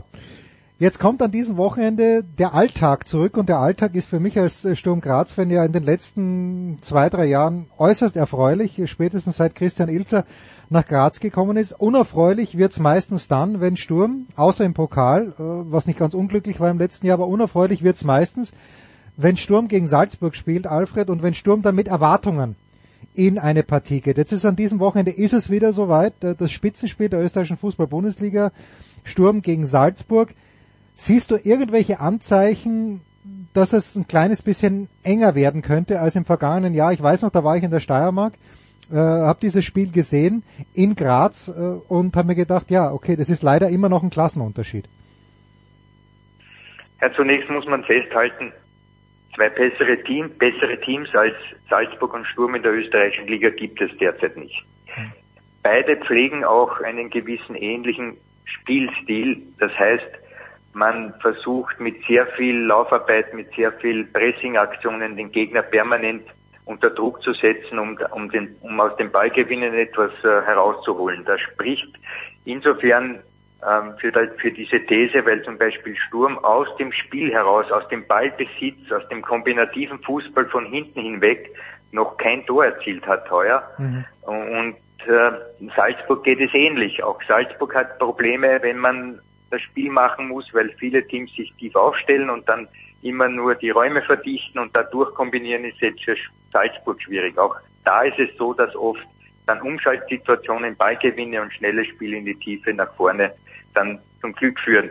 Das heißt, beide Teams wissen genau, wo die Stärken sind des anderen, wo die Schwächen sind des anderen. Dazu kommt, dass es genau das Spitzenspiel ist vor der ersten Runde in der Gruppenphase Champions League beziehungsweise Europa League, wo man ja selber ganz schwierige Aufgaben zu bewältigen hat. Auch das wird schon im Kopf drinnen sein. Daher ich vermute, dass diesmal noch gar kein, soll, soll ich sagen, Kampf bis auf das Letzte geschehen wird, sondern ich kann mir auch gut vorstellen, dass beide Teams mit einem Unentschieden gut leben werden. Und deshalb glaube ich, wir werden zwar ein attraktives Spiel sehen, aber keines, das bis zum letzten Funken ausgefeitet wird, weil es geht nicht um die Meisterschaft, es geht um drei Punkte. Aber selbst das ist noch kein Gewinn des Titels des Meisters, sondern vielleicht ein, ein schöner Blick von der Tabelle, aber mehr ist es nicht. Die Hauptaufgabe wird für beide Teams, glaube ich, dann ein paar Tage später sein, weil das ist da, wo man Renommee gewinnen kann, wo hm. man wirklich äh, international auftritt. Wenn wir jetzt vor Michael Gregoritsch... Mein Tipp. Ja, bitte, dein Tipp. Eins zu eins. Ja, okay. Könnte ich damit leben, wenn Sturm den späten Ausgleich schießt, wenn Salzburg den späten Ausgleich schießt? Muss nicht sein, aber okay, ich, ich nehme eins zu eins. Nehme ich auch. Wenn wir jetzt sagen, Gregoritsch ist der, der Neuner, der für die österreichische Fußballnationalmannschaft gefunden wurde, hat den Sturm mit diesem Vlodacic, den ich persönlich noch nicht gesehen habe, aber haben die jetzt auch wieder wie aus dem Nichts den nächsten Neuner gefunden? Naja, Vlodacic ist äh, ein interessanter Mann, aber im Vergleich zum Beispiel zu Heulund, hm. der seine Tore gänzlich anders gemacht hat. Bei Heulund war es eine extreme physische, dynamische Präsenz, die er hatte im Strafraum. Also er war mit ungemeiner Dynamik nach vorne agierend. Rodacic ist eher einer, ein Feinmechaniker. Einer, der im Strafraum mit sehr viel Überlegung und sehr viel Technik die Tore erzielt. Also gar nicht so sehr mit physischem Einsatz, sondern mehr mit technischen Mitteln. Aber er trifft. Und das ist das Wesentliche bei einem Stürmer. Und deshalb, wenn er weiterhin sein Visier so gut eingestellt hat, schaut es recht gut aus für die Grazer auch in der Offensive. Mit Sakaria im Übrigen hat er ja. auch einen Partner, der ihn auch bedienen kann. Und das heißt, es gibt auch äh, in der Offensive noch Möglichkeiten, die ihn unterstützen. Böwing, ein völlig anderer Spieler, der in die Tiefe gehen kann, um ihn dann auch einzusetzen im richtigen Moment. Daher, offensiv hat er höchste Qualitäten und auch Mitspieler, die ihn richtig einsetzen können. Alfred, lass mich dich zum Abschluss fragen, welche Mannschaft in der österreichischen Fußball-Bundesliga hat dich bislang positiv überrascht und warum? Extrem positiv überrascht hat mich bis jetzt die Spielweise vom TSV Hartberg. Mhm. Markus Schopp hat trotz hin und wieder einiger Rückschläge, die ihm gar nicht gefallen hatten, dieser Mannschaft ein Profil gegeben, das außerordentlich ist. Es ist, glaube ich, fast in der Liga die reinste Form des Ballbesitzfußballs überhaupt. Das heißt, man will ohne mit der Wimper zu zucken von hinten rausspielen, egal was der Gegner macht, ob er drückt, ob er sich zurückzieht, wurscht. Die spielen sozusagen die These des Ballbesitzfußballs und das auch teilweise sehr schön anzusehen und sehr erfolgreich. Also mir gefällt Markus Schopps Truppe TSV Hartberg von dem her am prägnantesten. Jetzt hat Hartberg aber wahrscheinlich eines der kleineren Budgets in der Bundesliga. Wie hat Markus Schopp diese die, die Spieler dafür zusammenbekommen? Schlaues Scouting, wie funktioniert sowas? Naja, das sind schon einige Sachen aufgegangen, die man ja nicht ahnen konnte. Zum Beispiel Maximilian Entrup, der Stürmer, der jetzt äh, fast nach Belieben getroffen hat, war ja noch in der Regionalliga, das heißt zwei Ligen unter der Bundesliga. Ähm, die, die dritte Liga in Österreich und das musst du erst scouten. Du musst erst sehen, dass dieser Spieler bei uns in dieser Truppe uns helfen kann Dann zweitens, jetzt ist zurückgekommen Donis Afdiay, der ja beim FC Ja. Zürich ähm, auch nicht glücklich wurde. Das musst du auch erst zusammenbringen, so einen Spieler nach Hartberg zu lotsen. Dann hast du im Mittelfeld auch Spieler teilweise, die von Salzburg ausgeliehen wurden. Ähm, Sangaré zum Beispiel oder der Diakite. Das heißt, auch da musst du gute Quellen haben zu Salzburg. Das Zusammenspiel sozusagen aller Kräfte, wie du zu guten Spielern kommst, um mit deiner Spielphilosophie erfolgreich zu sein, das ist dort total aufgegangen. Also Scouting in unteren Ligen ähm, mit, mit ähm, schon Spielern, die schon da waren, die im Ausland nicht so erfolgreich agiert haben wie AfD und drittens innerhalb der Liga mit Partnern sozusagen wie Salzburg einer ist offenbar, Spieler nach äh, Hartberg zu lotsen. Das ist die große Kunst des Zusammenstellens einer Mannschaft und da ist Erich Korher in Verbindung mit Markus Schopp großartig unterwegs. Großes Lob vom Alfred. Alfred, ich danke dir ganz, ganz herzlich. Wir machen eine kurze Pause. Nein, abschließend die Frage. Ich bin an diesem Wochenende in Österreich. Wo werde ich dich bei Sky Austria an diesem Wochenende hören oder sehen? Du wirst am Sonntag die Besetzung Hans Krankel als Experte Nein. und der Analyseexperte Alfred Tata im Studio Kannst du nicht entweder bewundern dürfen oder verteufeln, je Nein. nachdem, wie du uns eingestellt bist. das, das, das kann man nicht mehr toppen. Alfred, ich danke dir herzlich. Kurze Pause in der Big Show 627.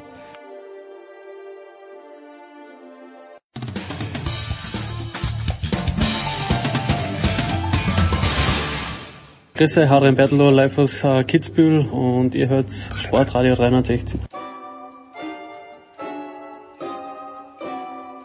Herrschaften, weiter geht's in der Big Show 627 und äh, die Handballpause ist eh schon länger vorbei, aber die New York Reise hat es natürlich nicht möglich gemacht.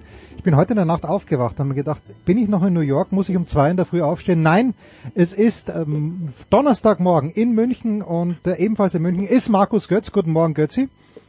Guten Morgen. Und äh, bei sich zu Hause in Hessen, kurz vor dem Training, erreichen wir Uwe Semrau. Guten Morgen, Uwe. Guten Morgen. Götzi, diese Ausgeglichenheit in der Liga. Ich weiß, das Sample Size ist extrem gering. Es sind ganz wenige Spiele gespielt, aber Kiel schon mit vier Minuspunkten äh, so früh in der Saison. Melsungen an der Tabellenspitze. Dein Herz muss hüpfen, Götzi. Warum? Weil es so ausgeglichen ist, weil unter den Top 4, wenn ich das richtig sehe, weder Flensburg, die, die haushohen Favoriten angeblich, noch Kiel, äh, Rhein-Neckar-Löwen, das hattest du vorhergesagt, werden wahrscheinlich ein bisschen schwieriger starten als im letzten Jahr, äh, haben das auch geschafft. Also die, die Liga ist so ausgeglichen, dünkt mich zu Beginn Okay. dieses Jahres wie selten. Du, du spielst auf die Ausgeglichenheit an, weil du endet, hast geendet mit äh, Melsung an der Tabellenspitze. Das muss machen. Nein, also, nein, ob jetzt nein, nein. Melsung an der Tabellenspitze steht oder irgendjemand anderes, das, äh, das ist jetzt nicht mein zentrales Thema. Und über die über die Klasse und über die Ausgeglichenheit, die Unberechenbarkeit, ah, zumindest ein Stück weit äh, der Handball-Bundesliga freue ich mich seit äh, seit eh und je. Und das ist natürlich wieder gegeben und äh, also ich muss, muss sagen, ich bin schon beeindruckt ähm, von, von diesem Melsunger Start, vor allen Dingen der Auswärtssieg beim THW, das ist schon ein Statement. Man darf allerdings nicht vergessen, dass äh, also zwei Mannschaften, Kiel hat vier Minuspunkte, die Löwen haben Probleme.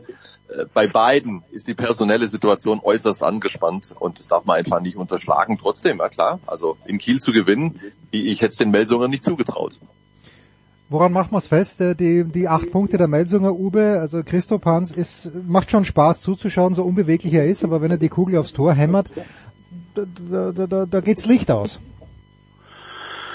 Ja, erstens das und zweitens habe ich ihn lange beobachtet bei PSG letztes Jahr und da fand ich schon, dass er so gut wie nie zuvor äh, gespielt hat und seinen Möglichkeiten auch noch ein bisschen was hinzufügen konnte, ähm, nämlich das Auge für die Situation und äh, das hat er mit rüber gerettet zu den Nordhessen und er macht äh, für mich äh, den Unterschied derzeit aus und wenn man sich den Spielplan anguckt, dann pff, kann man davon ausgehen, dass die MT Melsung noch eine ganze Zeit da oben bleiben kann. Und äh, ich glaube, das richtige Spitzenspiel äh, ist erst Mitte, Ende Oktober.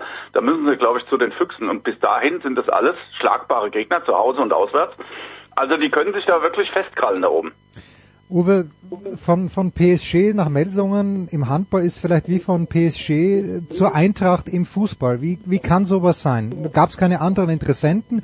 Ist das ein, einfach, ein Glücksfall, ein guter Deal gewesen? Warum spielt Christoph Hans jetzt in, in Melsungen?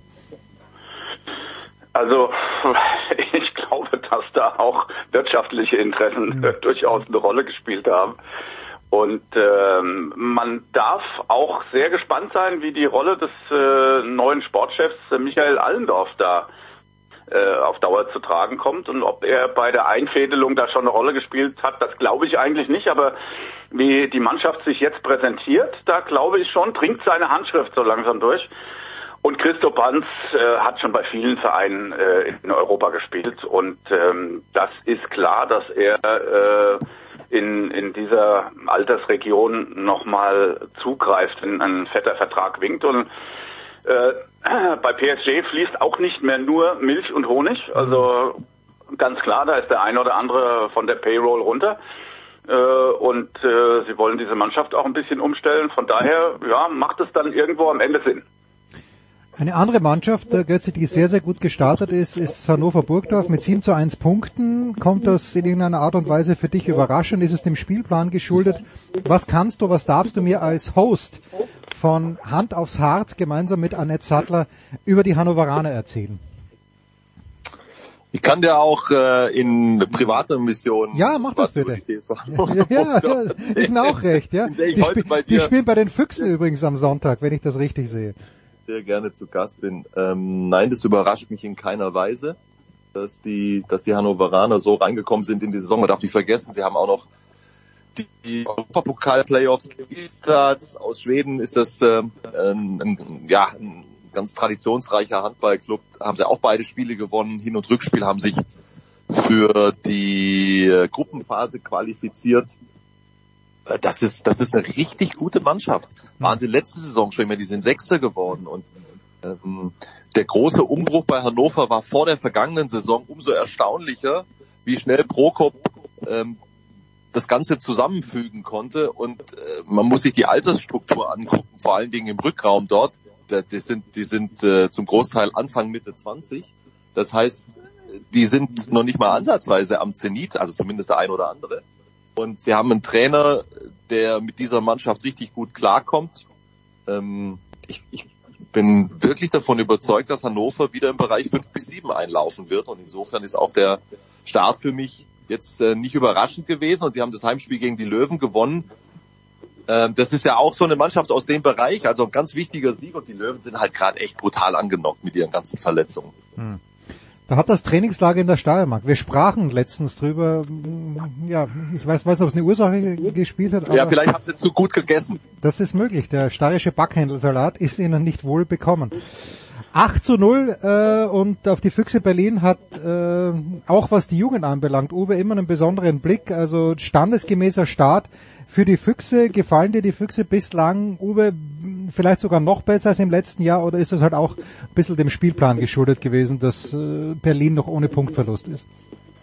Naja, äh, sie haben ja in den letzten Jahren äh, gegen Magdeburg immer eins auf die Mütze bekommen mhm. und den Spieß haben sie jetzt mal umgedreht im Heimspiel. Dennoch sehe ich die Füchse nicht so auf Rosen gebettet, auf lange Sicht. Für meine Begriffe fehlt ihnen ein Rechtshänder im Rückraum äh, nach dem Abgang von Holm und sie haben keinen adäquaten Ersatz äh, dafür noch an Land gezogen. Von daher ist die äh, Situation für meine Begriffe, was die, was die Rechtshänder im Rückraum angeht, ein bisschen angespannt. Natürlich kompensieren sie das mit ihren Linkshändern, die toll in der Spur sind, alle drei, auch der Nachwuchsmann und U21 U21 Weltmeister Nils Lichtlein und da wird dann mehr verschoben auf die Mitte, klar. Aber ähm, das muss man sehen bei den bei den bei den Spitzenspielen vor allen Dingen, wie sie, wie sie sich da schlagen, ob sie das wiederholen können, äh, wie gegen den SCM, der an dem Tag auch mal einen schlechten Tag erwischt hat. Klar, ähm, die sind auch noch nicht so abgestimmt, äh, wie das im Jahr zuvor äh, der Fall war mit ihren Neuzugängen. Aber ähm, das sehe ich als Bilanz, sagen wir mal, unter Vorbehalt derzeit, diese 18-0 Punkte. Warum, und vielleicht haben wir das in dieser Runde eh schon besprochen, Götze, aber warum äh, ist es einfach dieses Ungleichverhältnis auch in der Bevölkerung Links- und Rechtshänder, aber warum gibt es so wenig Aufbau-Mittelspieler, die, äh, oder Rückraum-Mittelspieler, die tatsächlich Linkshänder sind? Das, Ja, taktisch kann es keinen Grund geben. Nee, ähm, gibt's auch aus meiner Sicht nicht. Ähm, der einzige Grund ist äh, die, die Mangelware in Sachen Linkshänder. Wenn, wenn du in der Jugend Hm. äh, Linkshänder bist, eine gewisse Größe mitbringst oder eine gewisse Befähigung, es gibt ja heute auch mehr als genug Rückraumspieler, die nicht so groß sind, aber eine gewisse Befähigung, um im Rückraum zu spielen, dann spielst du halt ähm, dann spielst du halt Rückraum rechts oder eben andernfalls äh, rechts außen als Linkshänder. Es gibt einfach nicht genug. Also das ist das ist die einzige Begründung und die Füchse haben die wirklich außerordentliche Situation, dass sie tatsächlich wesentlich mehr Linkshänder für den Rückraum haben als Rechtshänder. Und äh, so gestaltet sich das jetzt genau, wie wir ja sagen, dass, äh, dass äh, Fabian Wiede und Nils Lichtlein, beides Linkshänder, äh, dort im Moment auf Rückraum Mitte spielen. Aber es ist, ist ein, ein reines Rechenbeispiel, nicht mehr und nicht weniger.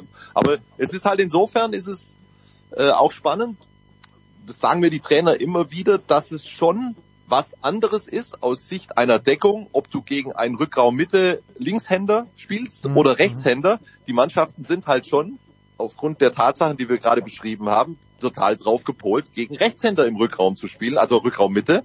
Und äh, da muss ich ein bisschen umstellen. Das kann ein kleiner Vorteil sein für die Füchse, aber normalerweise sind die ja alle so äh, so äh, clever und, und gut, dass man sich da auch drauf einstellt. Aber an der einen oder anderen Stelle mag das durchaus ein Vorteil momentan sein für die Füchse. Wir rauschen weiter durch die Liga und Uwe, ich habe vor dem Spiel der Flensburger in Lemgo irgendwie so mitbekommen, dass die dort nie viel reißen. Jetzt ist es wieder nur ein Unentschieden geworden, Fragezeichen, oder ist das mittlerweile für Flensburg ein Unentschieden 31-31 in Lemgo schon fast wie ein Erfolg zu werten? Nö, finde ich nicht. Also das ist ein Spiel, wenn Sie Ihre Ambitionen nach ganz oben unterstreichen wollen, dass Sie einfach gewinnen müssen. Also ähm, es, es gibt na natürlich Gründe, äh, warum das nicht der Fall ist, aber vom Selbstverständnis glaube ich, ist äh, das zu wenig gewesen. Aber ja, wir fischen natürlich so ein bisschen im Trüben nach vier Spieltagen. Was soll man da sagen? Ne? Auch ähm, ja, die Rhein-Neckar-Löwen hatten jetzt erst zwei Spiele und die anderen vier oder der THW jetzt schon fünf. Ähm, da müssen wir später, glaube ich, auch äh, drüber reden. Ne? Und äh, es ist ja auch noch nicht so viel passiert. Selbst diese vier Minuspunkte vom THW, na, was heißt das äh, am Ende schon? Ne? Also ähm, es, klar, dieses dieses Duell vor allen Dingen in äh, ähm, Flensburg, das tut weh und äh, äh, Melsungen, die die Heimniederlage, klar, das kann auch mal passieren mit einer neuen breiten Brust äh, der Hessen, aber es ist alles noch nicht entscheidend für den Fortlauf der Meisterschaft. Ich finde, ähm, die Mannschaften, die jetzt oben stehen, bereichern das Bild. Das heißt aber nicht, dass es auf Dauer so ist. Aber es kann äh, bedeuten, dass es noch breiter gefächert ist, als das äh, letztes Jahr der Fall war. Und da hatten wir ja schon eine spannende Meisterschaft. Ja? Und vielleicht wird äh, dieses Feld erweitert auf sechs Vereine, die bis am Ende da am Kabel ziehen könnten. Und das wäre natürlich großartig für die Liga. Keine Frage. So, großartig, und das möchte ich schon sagen, Götze, und dieser Verein liegt dir natürlich geografisch zumindest am Herzen. Balingen schon mit vier Punkten.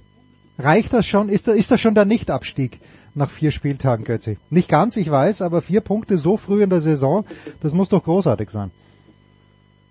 Nein, das ist äh, noch nicht der Nichtabstieg, wie du, wie du selbst ähm, Wie ich mich so sofort wieder weißt. eingefangen habe, wie ich sofort wieder das Lasso ausgepackt habe und mich selbst eingefangen habe. Also, guck dir das an. Da kommen Eisenach und Balingen hoch und beide stehen nach äh, vier Spielen mit vier, vier Punkten im Mittelfeld. Vier zu vier Punkte. Beide haben schon vier Punkte geholt. Vor der Saison hieß es, wenn Eisenach die Klasse äh, hält, dann ist es ein Handballwunder und die Balinger haben auch nur Außenseiterchancen. Weil du ja, du musst ja immer drauf gucken, wen kannst du hinter dir lassen. Ja. Ja? Und in der vergangenen Saison waren da unten drin, ich gehe jetzt mal von 16 Hamm, hoch, Hamm, also ja. 16 ist ja noch der Klassenerhalt, Wetzlar, Stuttgart und Göppingen. Hm. Das sind drei Mannschaften, die gehen in diese Saison mit dem ganz klaren Anspruch, wieder einen, einen, wesentlichen Schritt nach vorne zu machen. So, dann kannst du dich fragen, an wem kommst du denn dann vorbei? Dann bist du ja schon im Mittelfeld und dann triffst du auf Mannschaften wie, wie, wie Erlangen, ähm, wie Lemgo und so weiter und so fort, wie den HSV, wie den BHC. Äh, kein Mensch verortet die im Abstiegskampf. So, also es ist ein derart brutaler Wettbewerb und jetzt kommen diese Aufsteiger da rein und äh, zeigen sich als absolut konkurrenzfähig. Zudem haben die Balinger jetzt äh, gestern aus meiner Sicht noch einen sehr cleveren Transfer eingefädelt. Die holen nämlich Jerome Müller äh, vom TVB Stuttgart. Mhm. Ein, ein, kleiner, wendiger, wuseliger äh, Linkshänder für den Rückraum. Das tut ihnen sehr gut. Da sind sie bislang einfach besetzt mit, äh, mit, äh, mit Leihmeter. Todorovic hat nicht ganz Bundesliga-Niveau aus meiner Sicht, der da bislang hinten dran gespielt hat. Also jetzt haben sie da den Kader auch nochmal komplettiert. Das wird die Wettbewerbsfähigkeit nochmal etwas steigern. Das ist, das ist doch sensationell. So. Und dann kannst du davon ausgehen, ähm, dass die da jetzt mitmischen und das, das macht brutalen Stress auf, auf andere Mannschaften, die ich gerade auch schon aufgezählt habe. Ja, wie zum Beispiel Wetzlar, die ja überhaupt nicht gut in die Saison gekommen sind, trotz des Trainerwechsels.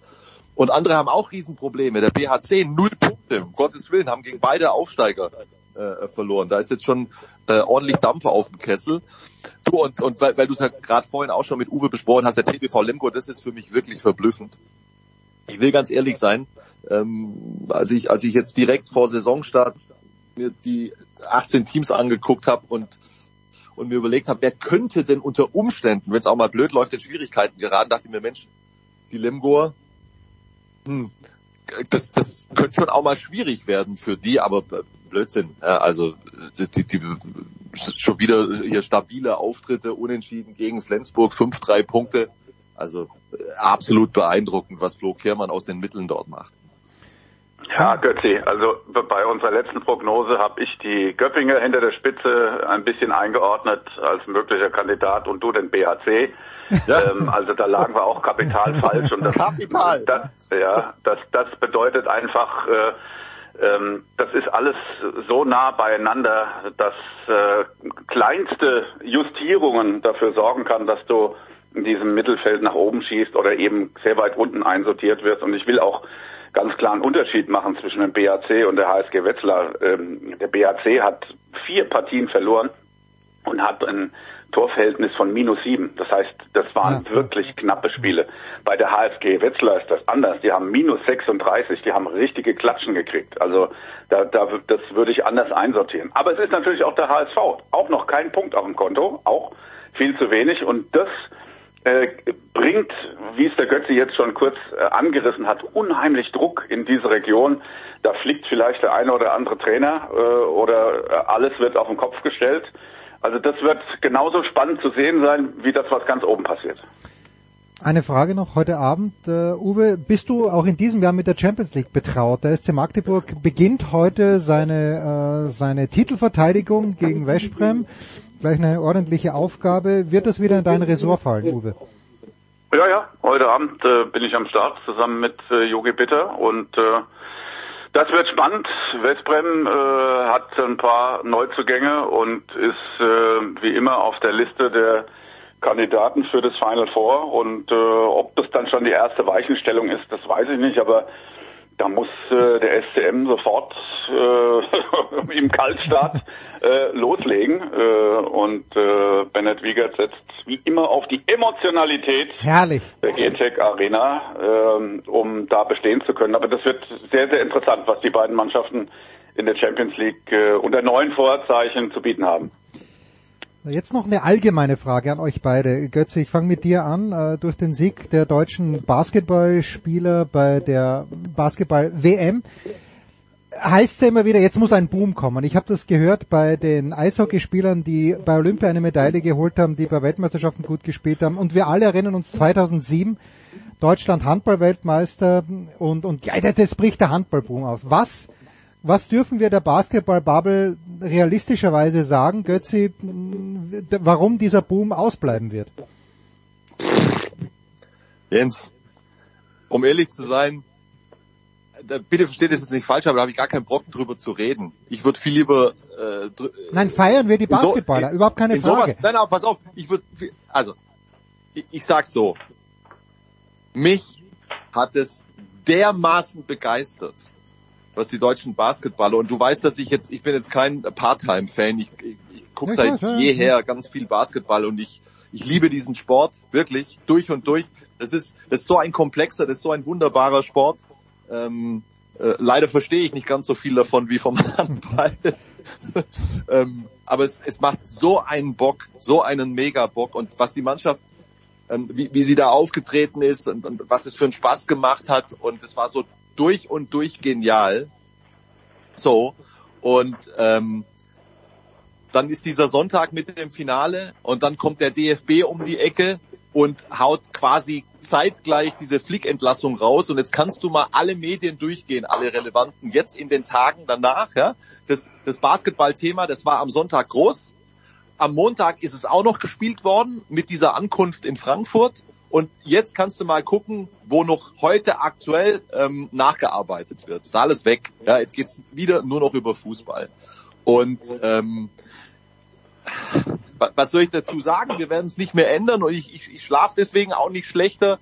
Aber ich kann nur über mich sagen und das ist äh, gerne auch an der Stelle mich mich begeistert das, was da beim Basketball passiert ist, zigfach mehr äh, als das, was äh, zum Beispiel äh, rund um den DFB, aber auch ganz allgemein zum Teil im Fußball passiert. Gut.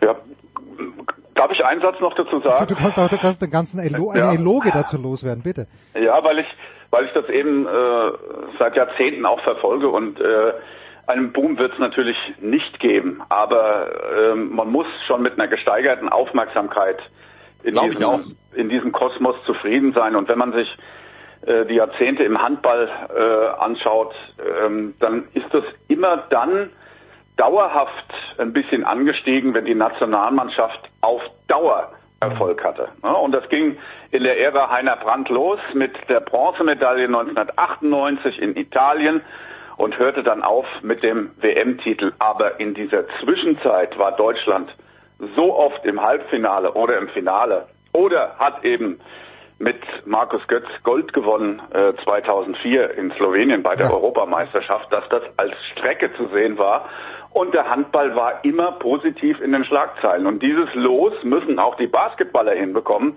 dass sie eben bei Olympia performen, dass sie bei der nächsten Europameisterschaft performen und somit das Thema immer am Kochen halten. Ein einzelner Sieg, ein einzelner Triumph, der ist schön für den Moment, aber für die Sportart bringt es relativ wenig. Also Uwe, ich habe ich hab jetzt gerade echt Sorge, dass bei dir noch äh, da alte Wunden noch nicht geheilt sind, weil du ja 2002 und 2003 leider nur Silber mitgebracht hast, ja, von der, von der Euro in Schweden und von der WM in Portugal. Nee, aber noch ein Satz ganz kurz auch zu dem Basketball. Ich musste da glaube ich erstmal mein Grand loswerden über, ihr habt es gemerkt, über, über äh, verschiedene Umstände, aber ich bin tatsächlich bei Uwe das, das wird auf jeden Fall wirken. Ja? Und die, diese Mannschaft ist ja noch nicht fertig und man, man muss dieser Mannschaft auch wirklich was zutrauen nächstes Jahr bei den Olympischen Spielen ähm, in, in, in Paris und es wird wieder eine große Aufmerksamkeit generieren. Und jetzt ist mit dein ein neu, neuer Player am Start, äh, der nicht nur Handball überträgt, sondern auch die Basketball-Bundesliga. Dahinter steht der Springer-Konzern. Ihr könnt ja mal gucken, äh, da ist richtig Kraft dahinter, auch wie über Handball im Moment berichtet wird. Und das wird natürlich beim Basketball oder das ist schon beim Basketball ganz genauso. Und ich habe schon auch ein bisschen mitgekriegt jetzt auch, gerade auch bei den Jungen und so und und und, und der, der Schröder taugt natürlich da gerade mit mit seiner Attitüde auch äh, äh für die Kids ähm, als in Anführungszeichen Vorbild. Die finden das alle cool, wie der wie der um die Ecke kommt, wie der spielt. Also da ist jetzt schon so eine große Aufmerksamkeit generiert worden ähm, und, und jetzt nicht nur ein einziges Mal, wo du jetzt sagst, okay, das war jetzt ein Zufallserfolg und jetzt wird man über Jahre wieder nichts mehr äh, Positives hören von der deutschen Basketballnationalmannschaft. Das wird ja nicht so sein, da bin ich überzeugt von. Insofern glaube ich tatsächlich auch, dass das wirken wird und dass, ähm, dass, dass das dem Basketball einen Schub geben wird. Wie sich das konkret auswirkt, das kann ich nicht prognostizieren. Das weiß man nicht. Aber weil wir gerade so schön über Basketball gesprochen haben, bleiben wir gleich dabei. Septo Mitro war auch bei der WM am Start. Von ihm hören wir gleich. Danke Götzi, danke Uwe. Kurze Pause in der Big Show 627.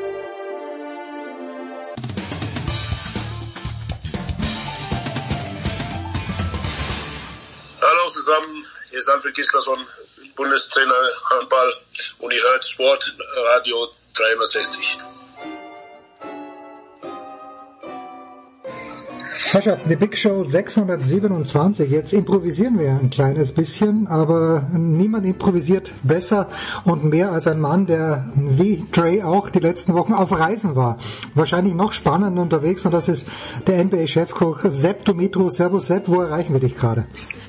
Hallo Jens, ich bin in Indonesien auf dem Weg zurück nach Europa irgendwann, wann auch immer. Kannst du, bevor wir natürlich die deutsche Basketballnationalmannschaft feiern, ganz klein bisschen auch mir, weil ich weiß es auch nicht. Ich weiß, du warst unterwegs, aber einen Abriss geben über deine Reisen der letzten Wochen, sagen wir mal so vor äh, mit Beginn der Basketball-Weltmeisterschaft. Wo warst du überall? Welche Teams hast du zunächst begleitet? Wann bist du zu den Deutschen gestoßen? Äh, ich war in Jakarta, ähm, Vorrunde mit den Kanadiern, Franzosen, Spaniern, den großen Favoriten, inklusive Lettland, dem noch größeren Favoriten angeblich. Und ähm, dann bin ich nach Manila äh, nach der Vorrunde, also ab dem Zeitpunkt der Zwischen, also der, der Endrunde dann, Viertelfinale, Halbfinale, Finale. Also eine Woche Manila, davor zehn Tage Jakarta. Und äh, jetzt brauche ich ungefähr genauso lange, um wieder runterzukommen von diesem Trip. Ja. Ab welchem Zeitpunkt hast du gemerkt oder hast du gedacht, okay, ähm, die Mannschaften, gegen die Deutschland potenziell antreten wird, so gut sind die gar nicht? Oder war dir das eh von Beginn an klar?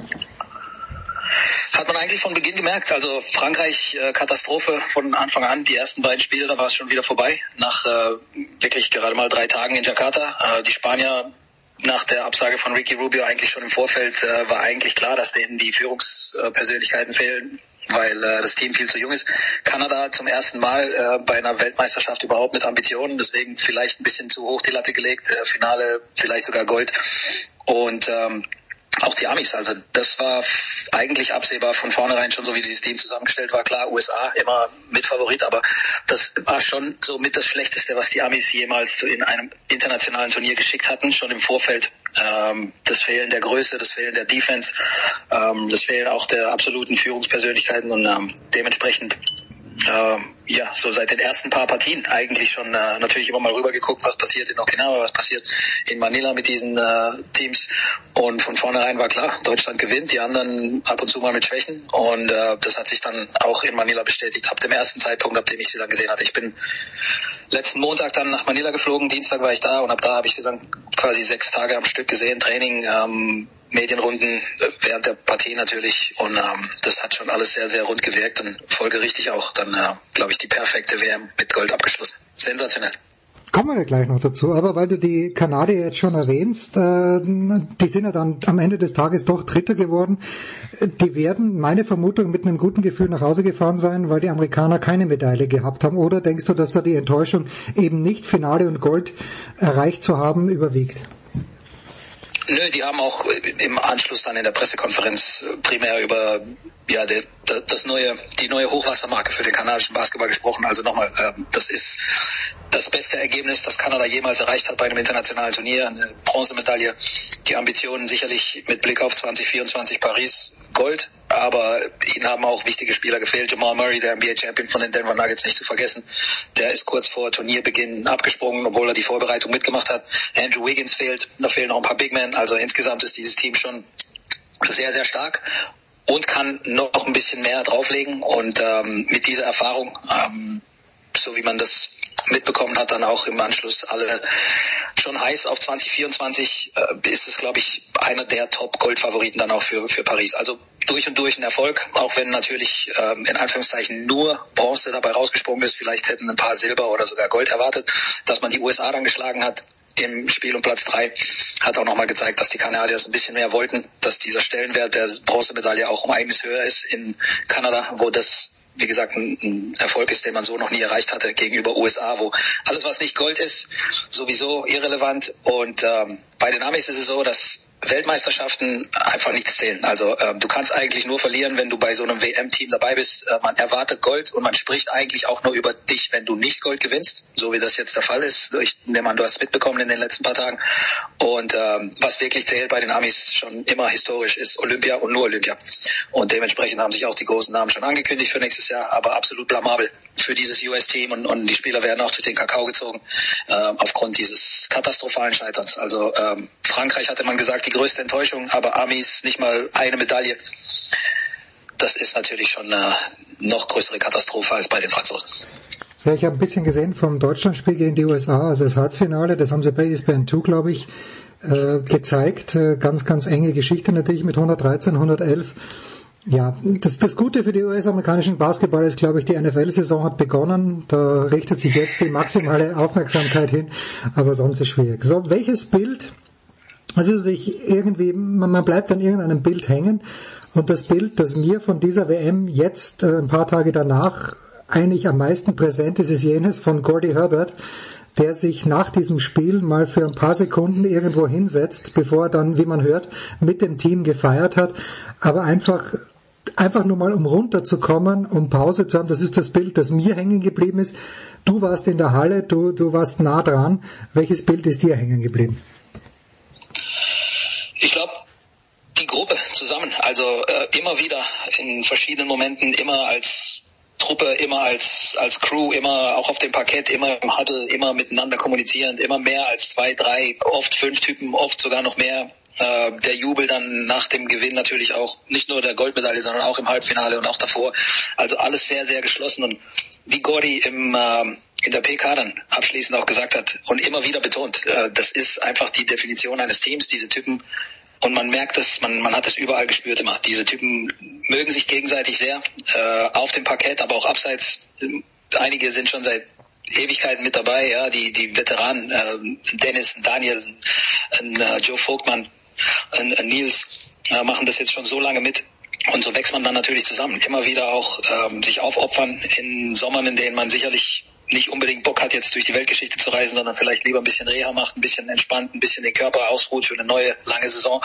Aber diese Typen hatten immer schon Bock. Und ähm, wie Dennis auch erwähnt hat, ja, das, das baut alles aufeinander auf. Letztes Jahr äh, mit Bronze schon ein richtig guter Zwischenschritt und dann dieses Jahr von vornherein einfach die Ambition Gold. Und, und viele dachten vielleicht im Vorfeld, war oh, vielleicht ein bisschen hochgegriffen, aber äh, wie sie auch gesagt hatten, die Jungs, äh, ich glaube, Mo hat es in der Mixzone mir ins Mikro diktiert. Ähm, wenn du selbst nicht dran glaubst, dann wird es auch sonst niemand tun. Und deswegen ist das, ähm, ist das am wichtigsten. Also ich glaube, so diese Geschlossenheit, ähm, ausgehend vom Coach und dann Coach plus Dennis, diese Achse, ja, Coach auch erwähnt, wie direkt nach Amtsantritt, wie er nach Braunschweig gefahren ist und sich mit Dennis zusammengesetzt hat, ihn zum Kapitän ernannt und Dennis Persönlichkeit dann alle mitgezogen. Und äh, das, das sieht man, das zieht sich wie ein roter Faden durch dieses Team. Äh, jugendlicher Elan, Skills, Zusammenhalt, äh, auch so ein bisschen die Cockiness, ähm, ja, wir gewinnen das und äh, alle aufeinander abgefärbt, alle immer sehr, sehr eng beisammen, alle auch immer übereinander gesprochen, immer sich gegenseitig Props gegeben, so was, was der geleistet hat und was der nicht super gemacht hat und so weiter. Und ähm, immer in der Mixzone, in jedem Interview, in jeder Pressekonferenz danach auch immer so diesen, dieses Lob und, und diese Ehre auch geteilt. Und äh, das bleibt mir, glaube ich, in Erinnerung, weil das tatsächlich so die Definition eines Teams ist. So alle, alle zusammen und alle für das gleiche Ziel. Und äh, das tat richtig gut, so in der Präsenz einer solchen äh, Essenz zu sein, was ein wirkliches Team ausmacht. Dennis ist zum MVP gewählt worden. Dennis hat ein, glaube ich, ich glaube, das war das Viertelfinale, wo er, wie er dann selber, meine ich, gesagt hat, sogar, ich habe es gelesen, glaube ich, in der SZ oder hat äh, Traders letzte Woche gesagt, äh, das schlechteste Spiel seiner Karriere im Grunde genommen gemacht hat und kommt aber dann so zurück, kommt auch im Finale zurück, wo er sehr, sehr viel trifft.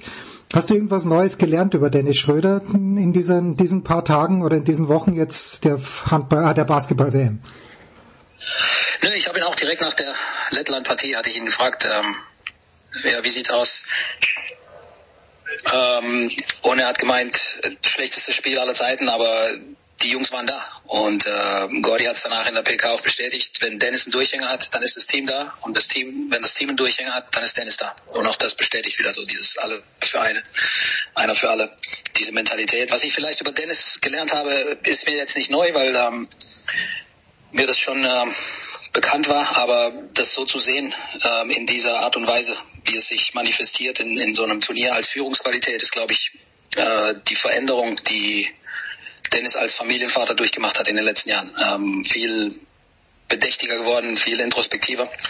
Und äh, nichtsdestotrotz nichts eingebüßt von dieser, von dieser Cockiness, von dieser, von, von diesem Selbstvertrauen, das ihn immer schon ausgemacht hat, was du auch brauchst als äh, Kleiner, als Point Guard in, in diesen Situationen und ähm, auch in der NBA sich über so viele Jahre zu halten. Und ähm, ja nochmal einer der ich glaube irgendeiner hat ähm, einer der der Fieber Journalisten hat es, glaube ich, auch auf Twitter gesagt, so einer der, der vielleicht fünf besten Euro-Point Guards aller Zeiten, wenn man äh, die Langlebigkeit seiner Karriere und auch seine Leistung fürs Nationalteam mit äh, in Betracht zieht. Also ähm, ich war schon immer pro Dennis von Anfang an, ähm, auch als man in Deutschland schön ähm, mit, äh, mit allen möglichen auf ihn eingehauen hat. Ich erinnere mich noch an die äh, an Berlin 2015, glaube ich, ne? Äh, wie man da mit ihm umgegangen ist, auch in den Jahren danach, fand ich immer äh, komplett im Eimer, weil die Leute auch nie verstanden haben, dass es gar nicht darum geht, dass er Dirk Nowitzki sein muss. Und ähm, ja, wie äh, abschließend auch bemerkt, glaube ich, ähm, er hat was geschafft, was Dirk so nie gelungen ist mit der Nationalmannschaft. Und ich glaube, alleine deswegen schon muss man Dennis, wenn man ihn nicht mag, was völlig in Ordnung ist, ist nicht für jeden, aber ihm zumindest den Respekt geben, den er sich verdient hat und der auch ähm, eingefordert hat und äh, die anderen auch. Und, und deswegen ähm, war eine schöne runde Sache.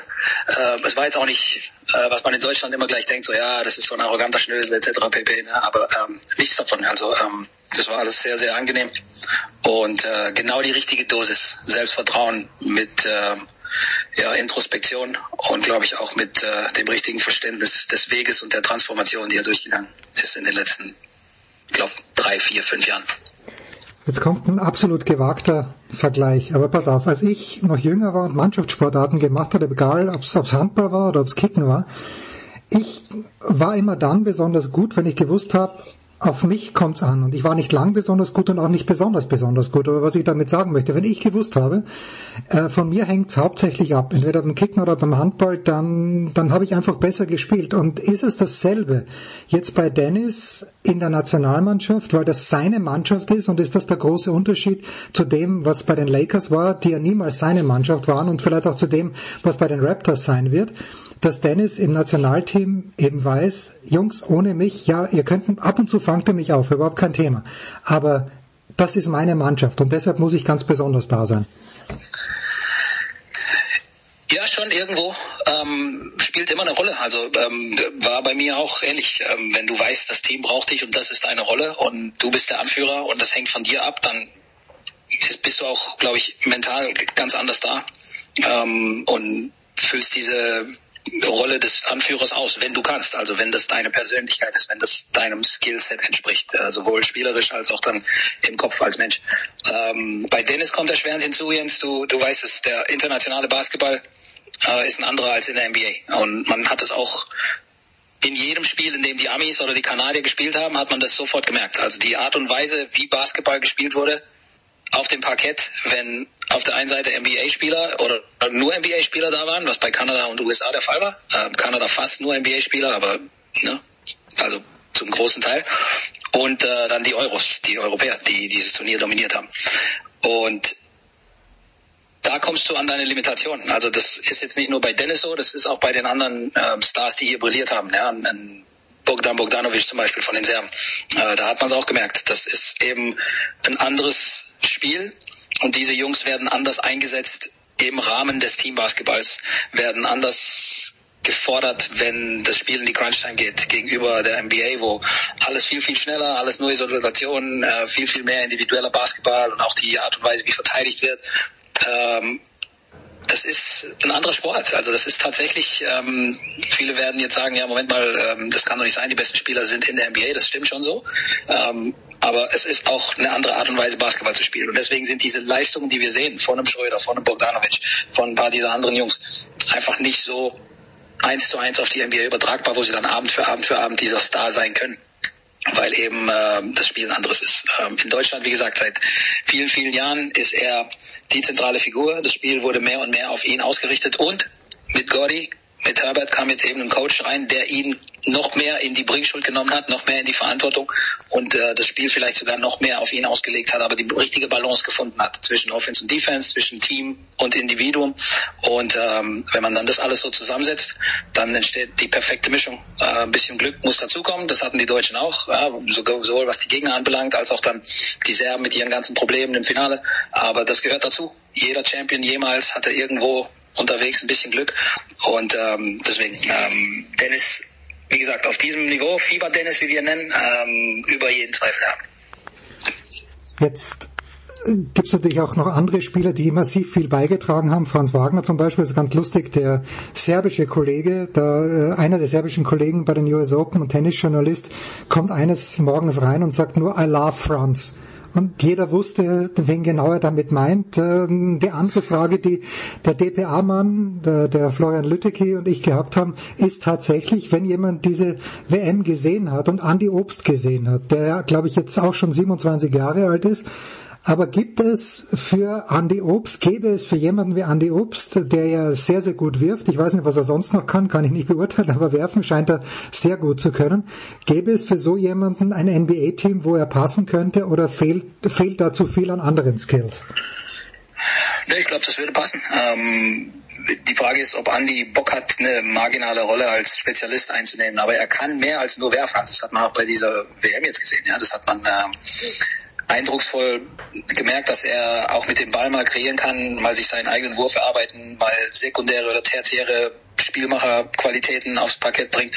Wenn jetzt äh, Dennis oder Franz zum Beispiel, wenn die zu eng gedeckt werden oder nur einer von beiden auf dem Parkett steht, dass er mal mit dem Dribbling zum Korb geht und dann den Kickout-Pass spielt und so weiter. Also der kann viel, viel mehr als nur jetzt einen Verteidiger binden. So der, der europäische Clay Thompson, wie er genannt wird, oder der deutsche Clay Thompson. Ähm, also ich glaube, da hat er ähm, ganz andere Qualitäten als nur die des Werfers. Und als solcher äh, wäre auf jeden Fall Platz in dem Kader. Die Frage ist, macht ihn das glücklich? Also es gibt mhm. sehr viele Europäer, die Spezialisten waren und dann in der NBA ein Jahr lang vielleicht oder zwei funktioniert haben und dann war es ihnen zu blöd, ne? hier so 17 Minuten, 18 Minuten nur zu spielen, als, äh, als Spezialist mal ab und zu reinzukommen und eben nicht diese Rolle zu haben, die er in der Euroleague spielen kann. Äh, oder vielleicht dann, wenn er mal nicht mehr bei Bayern spielt, bei einem noch größeren europäischen Team. Also ich glaube A, äh, die Chance wäre da. B hängt von Andy selbst ab, ob er dann damit äh, happy wäre. Aber wie es immer so schön heißt, du brauchst nur ein Team, das sich in dich verliebt und dir die Chance gibt. Und dann äh, könnte das schon passen. Also es gibt schlechtere Spieler in der NBA, die sich über Jahre da gehalten haben und eine Rolle ausgefüllt haben. Ähm, ich glaube, der europäische Clay Thompson ähm, wäre auf jeden Fall definitiv nicht einer der schlechtesten auf der Liste, sagen wir es mal so. Ja, dann lass uns vielleicht noch äh, ganz kurz vorausblicken. Du hast ja auch schon gesagt, Paris, das ist im Hinterkopf von allen. Das ist LeBron James hat schon gesagt, okay, Burschen, da bin ich dabei. Kevin Durant hat, glaube ich, auch schon den kleinen Finger gehoben und gesagt, Burschen, das machen wir. Äh, und jetzt hat aber, meine ich, auch Dennis gesagt, na, sollen sie ruhig kommen.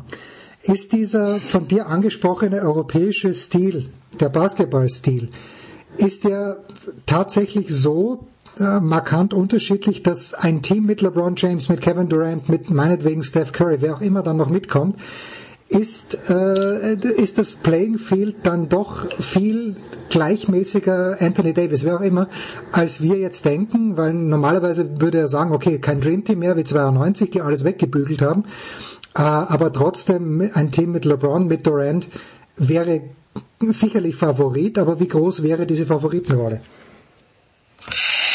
Ja, da kommen wir, da kommen wir ans Eingemachte. Ne? Da sind wir dann so in, in diesem Nuancenbereich. Ähm, wenn du Spieler wie Anthony Edwards äh, so gut auch ist und Tyrese Halliburton und Mikael Bridges und, und Jaron Jackson, wenn du die ersetzt mit Kevin Durant, LeBron James, Steph Curry, Anthony Davis, Jason Tatum, also All-NBA-Kalibern, ähm, da trennt sich dann die Spreu vom Weizen. Und da kommen wir dann in den Bereich, in dem auch der allerbeste, effizienteste am perfektesten feinjustierte europäische Basketball an seine Limitation kommt. Weil diese Jungs, das muss ich dir nicht erklären, Jens, oder unseren Zuhörern, die sind so viel besser hm. als das, was die Amis hier aufs Parkett gestellt haben, dass jeglicher taktisch-strategische ähm, Teamvorteil dass der sich in Luft auflöst. Ähm, nicht vollständig, ähm, hundertprozentig, aber auf jeden Fall geht sehr, sehr viel von diesem Vorteil verloren.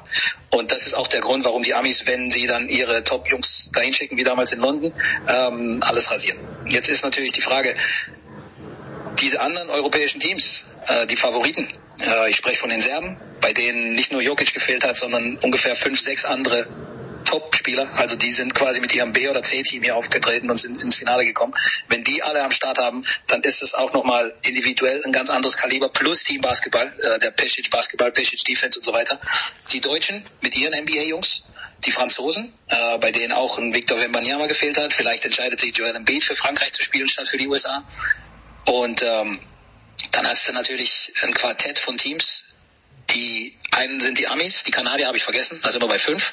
Also dann rückt es schon um einiges näher zusammen. Der Vorteil ganz klar bei den Amerikanern, weil die eben nicht nur ein paar NBA-Spieler bringen, das sind nicht nur irgendwelche 0815 NBA-Spieler, das sind einige der besten Spieler aller Zeiten und die absoluten Super-Duper-Stars. Wenn wir die Top 15 aus der NBA nehmen, wären da wahrscheinlich 10 davon wären dann in diesem Team. Und das ist dann natürlich um einiges schwerer dann zu knacken in so einem Turnier, selbst wenn es ein Do-or-Die-Game ist und wenn du verlierst, dann bist du raus. Aber äh, klar, wenn die Amis kommen mit ihrer Top-Mannschaft, dann sind sie natürlich der Nummer 1 Favorit. Sepp Dumitro war unterwegs, ist unterwegs, äh, wird hoffentlich wohlbehalten wieder zurück in Europa ankommen. Sepp, ich danke dir. Big Show 627. Kurze Pause.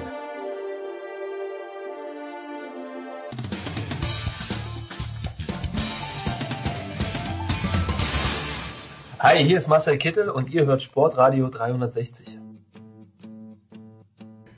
Big Show 627. Weiter geht's mit dem Motorsport. Er ist zurück vom Sachsenring, er ist zurück in Bremen. Das ist Eddie Mielke von RAN Pro 7. Grüß dich, Eddie. Ja, schönen guten Tag. In der Tat sitze ich in Bremen am Schreibtisch und bereite, aber äh, schon wieder okay, auch ein bisschen das nächste Wochenende. VfB Lübeck gegen Dynamo Dresden äh, für Magenta vor, aber ich bereite auch schon intensiv den Red Bull Ring vor, weil langsam aber sicher spitzt sich äh, die DTM-Situation zu auf, das wird dich freuen, einen Österreicher, Thomas Breim aus Linz, ähm, eine, ja, der allergrößten, äh, super Kerl, mal abgesehen davon, dass er auch schnell ist, im Porsche, vom Mantal, in Grello und Mirko Bortolotti, er hat zwar einen italienischen Pass, ist Lamborghini-Werksfahrer, aber ist in Wien zur Schule gegangen, in Wien groß geworden, also ein halber Österreicher. Also mehr Österreich geht nicht. Red Bull Ring, Bortolotti gegen Preining. Äh, was willst du eigentlich noch? Ich will gar Bachwirt. nicht. Bachwirt, ja. Der Voice ist auch dabei. Grüß dich, Stefan, der Voice Heinrich. Servus, Stefan.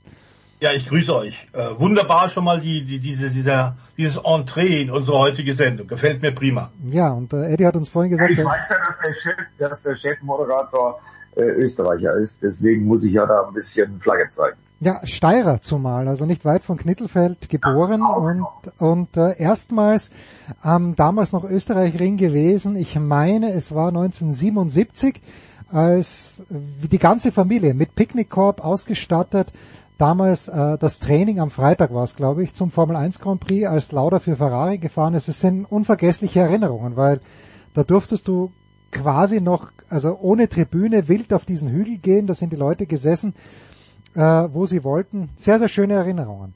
Aber... Ja, kenne kenn ich auch noch gut. Ähm, ich weiß noch, wie wir das erste Mal am, äh, ja damals hieß er noch nicht Red Bull Ring Baden mit der MotoGP, das müsste 1996 oder so gewesen sein. Da war alles gerade umgebaut. Und dann äh, kämpfte Ralf Waldmann gegen Max Biaggi, 250 Kubikzentimeter WM und es gab aber ein fürchterliches Unwetter und der ganze Hang äh, oberhalb des Fahrrads rutschte runter in die Boxenanlage. Und ich sehe es noch wie heute vor meinem geistigen Auge, wie äh, Dieter Stappert, der leider verstorbene, äh, auch österreichische Teamchef damals von Ralf Waldmann, in der Box versuchte, äh, die damals schon existierenden Computer vor den Wassermassen und den Schlammmassen zu retten. Also äh, ich habe da auch sehr, sehr schöne Erinnerungen, habe sehr, sehr viele Freunde am Red Bull Ring. Und äh, Stefan hat es ja gerade schon gesagt, Bach hier ist so ein Codewort, ne, Stefan, für uns. Äh, Absolut. Ja, da triffst du auch äh, wirklich alle, die im Motorsport in irgendeiner Form verbunden sind. Also von Mechanikern über äh, tatsächlich auch Streckenposten. Ich habe mal am Nachbartisch auch schon gehabt, uns lang mit ihnen dort unterhalten. Äh, Teamchefs, Fahrer, äh, Journalistenkollegen, alles. Also das ist das äh, Treffen der, des Who is Who. Und äh, natürlich kulinarisch müssen wir über die Steiermark eh nicht reden, wobei wir sagen müssen, die ohnehin dort bekannte gute Qualität des Essens wird vom Bachwirt nochmal getoppt. Ja, ich höre Leberknödelsuppe, ich höre äh, Wiener Schnitzel vom Kalb. Ja, gerne und... Äh, na, na, kein, äh, ja, Wiener Schnitzel vom Kalb, klar, aber ich esse da immer Cordon Bleu mit einem Ah. Vogelsalat. Cordon Bleu Vogelsalat, Kernöl natürlich und ein bisschen Kartoffeln drinnen. Ich meine, so, so, so ist der Steirer. Deswegen bin ich aber ein bisschen auseinandergegangen in meiner Jugend und versuche das jetzt wieder einzufangen. Ja, die DTM war aber, wir haben ja drüber gesprochen, vergangene Woche am Sachsenring, dazu gleich mehr, aber The Voice seit Wochen maulen wir hier herum und fragen uns, wo wird Marc Marquez im kommenden Jahr fahren? Und ich glaube, das müssen wir vorziehen, weil das, wir haben so ein großes Entree geliefert seit drei Monaten gefühlt. Jetzt ist es raus. Verrat es bitte in deinen eigenen Worten unseren Hörern. Also es sieht alles danach aus, dass bei Pramac Ducati alles angerichtet ist für Marc Marquez. Offiziell hat das allerdings noch nicht verkündet. Hat ja erstmal den äh, Testtag vergangenen Montag äh, nach dem Grand Prix in Misano abwarten wollen, weil da hat Honda die ersten äh, Teile äh, und Chassis und Motor 2024 auch angeschleppt, um ihn eben den Spanier, den Rekordweltmeister, doch noch zu überzeugen, seinen Vertrag 2024 zu erfüllen. Er war ziemlich enttäuscht. Im Übrigen ähnliches haben wir dann auch von Fabio Quattararo gehört äh, über die 2024er Yamaha-Teile. Vor allem der Motor sei viel zu schlapp. Er hätte sich sehr viel mehr erwartet. Da waren die beiden Champions sich eigentlich einig. Der eine äh, gefrustet bei Yamaha, der andere gefrustet bei Honda. Ähm, der Vertrag von Honda beinhaltet, das sollte man vielleicht dazu noch sagen, dass nur dann eine vorzeitige Auflösung möglich ist, wenn Marc Marquez nicht zu einem Werksteam geht. Mhm, mh. Das wäre bei Pramac Ducati dann tatsächlich äh, möglich, denn das ist zwar off inoffiziell quasi das B-Team von Ducati, von der Werksmannschaft, aber auf dem Papier äh, und offiziell immer noch also eine eigene äh, Privatmannschaft, wenn auch mit 2023er Motorrädern. Also die verwenden keine Vorjahresmaschinen. Äh, da hätte er alles. Er hätte das optimale Umfeld. Er hätte tatsächlich den Druck, äh, nicht den Druck des Werksteams. Er hätte aber die Ducati, mit der er dann endlich mal wieder zeigen kann, nach vier, fünf Jahren ja, bei denen es sehr mäßig gelaufen ist, vier Jahre muss man sagen, bei denen es mäßig gelaufen ist, endlosen Verletzungen, wenig Grand Prix, wenig Greifbares, viele Stürze, der will da eigentlich weg und ihm läuft, das sollte man ja auch nicht vergessen, tatsächlich, das hat Eddie ja auch vor einiger Zeit schon mal gesagt, ihm läuft mit seinem Alter jetzt auch die Zeit davon. Der würde gerne natürlich nochmal Champion werden, er würde gerne Siege holen. Ähm, aber klar ist auch, er ist nicht mehr der Jüngste. Und von unten drücken ja die jungen Talente nach. Ein Pedro Acosta wird nächstes Jahr kommen, der schon so ein bisschen als, als quasi Nachfolger von Marc Marquez gehandelt wird. Er hat in Misano den fünften äh, Moto2-Sieg geholt und die Führung in der WM ausgebaut. Er wird aufsteigen. Also da ist wahnsinnig viel Druck im Kessel. Und ich würde mich hier äh, relativ sicher festlegen, Brahma Ducati äh, und Marc Marquez im nächsten Jahr. Also ich würde mich da noch nicht so festlegen, äh, nach allem, was ich so höre. Ich schreibe da auch ab und zu immer noch mit dem einen oder anderen aus dem MotoGP-Fahrerlager. Ist ja auch logisch, äh, weil die, TV-Rechte für nächstes Jahr sind auch vakant und da macht dann auch jemand wie ich mal äh, natürlich äh, so ein bisschen äh, Forschung, äh, was geht eigentlich im Paddock. Und ich bin sehr gut connected mit dem Kommunikationschef vom HRC, das ist ein guter Freund von mir, Hector Martin. Ich bin mir da noch nicht so sicher. Das Einzige, und da bin ich auch froh drüber, das Einzige, was sicher ist, und das ist auch das Einzige, was bisher verwertbar ist von den Aussagen von Mar Marquez, ist, dass, das, äh, dass die Option Karriereende, äh, die wird es nicht geben. Also der will und Pause noch, auch nicht. Genau äh, weder Karriereende noch Pause wird es geben. Das heißt, wir werden Marc Marquez nächstes Jahr auf dem Motorrad sehen, nur auf welchem, ähm, das würde ich gerne bis zum offiziellen Statement abwarten. Das heißt aber, wenn ich dich richtig verstanden habe, The Voice, KTM ist damit raus. Weil es gab ja vor ein paar Wochen diese Gespräche, aber KTM ist ein Werksteam und da, da das würde der Honda-Vertrag nicht hergeben das würde der Honda-Vertrag offiziell nicht hergeben, wobei man natürlich mit, mit Abstandszahlungen immer noch Dinge regeln kann. Aber klar ist das Pit Beira schon vor einiger Zeit. Ob der langen, monatelange Versuche äh, von den Österreichern von KTM bei der Dorna doch noch einen extra Platz zu bekommen oder ein bestehendes Kundenteam zu übernehmen, das hat alles nicht funktioniert. Die haben über Monate es wirklich intensiv probiert. Es stand ja tatsächlich so ein bisschen der Traum im Raum, dass man ein, ein, Team kriegt mit KTM, ob jetzt mit KTM oder Gas-Gas-Etikett ist ja egal, aber tatsächlich Marc Marquez, Pedro Acosta. Das wäre natürlich ein Dream-Team gewesen, aber das findet nicht statt, denn die Dorner ist da standhaft und sagt, wir werden keine weitere Lizenz rausgeben, das wollen wir einem reinen neuen Werksteam überlassen. Sie haben sich da nicht äh, beirren lassen und bleiben bei ihrem Statement. Deswegen bei KTM haben wir momentan das Problem, es wird ein Ausscheidungsfahren geben, denn sie haben fünf Fahrer für vier Maschinen aktuell hm. und Marc Marquez ist nicht dabei. Deswegen, trotz vieler Gespräche, hat tatsächlich auch äh, Pit Beirer vor einigen Wochen dem Marc Marquez für 2024 schon mal abgesagt. Okay. So. Vergangene Woche haben wir Eddie quasi an den Sachsenring geschickt und ich war ja Samstag in New York weggeflogen, Sonntag den ganzen Tag in London zugebracht, haben mir aber dann die Ergebnisse angeschaut, Eddie, und was mich am meisten bestürzt hat, möchte ich sagen, er hatte zwar nur eine kleine Chance, aber Lukas Auer dieses Wochenende war komplett für die Tonne, oder? Und warum mhm. war das so? Das war komplett für die Tonne und das liegt letztendlich am ersten Sektor. Äh, also Lukas Auer war äh, nicht der Einzige. Das liegt letztendlich am ersten Sektor, weil wer den Sachsenring kennt, der weiß, das ist extrem eng, das ist extrem technisch, das ist extrem schmal. Und wenn man dann da teilweise drei GT3-Fahrzeuge gegeneinander kämpfend nebeneinander äh, fahren sieht, dann weiß man, dass das nicht geht. Ja, und Lugi Auer hatte definitiv ein gebrauchtes Wochenende und ist aus meiner Sicht damit auch raus äh, im Kampf um die Meisterschaft. Ich, ich glaube, man kann Gleiches sagen über Sheldon van der Linde, der ja Ausgang Omega da auch äh, dann einen Toucher gekriegt hat und dem dann auch die Straße ausgegangen ist, war sogar im Spital, ist behandelt worden. Ähm, ja, also sind einige, äh, ja, einige äh, Richtungen jetzt klarer. Aus meiner Sicht äh, Ricardo Feller, ja, da kann man drüber diskutieren, war es jetzt ein Rennunfall, war es keiner. Er hat dann äh, ja am äh, Sonntag nach dem 250. Abt Sportsline Podest in der DTM noch eine Strafe bekommen, äh, die nicht alle okay fanden. Ähm, aber es läuft mehr und mehr auf Thomas Preining gegen Mirko Bortolotti raus.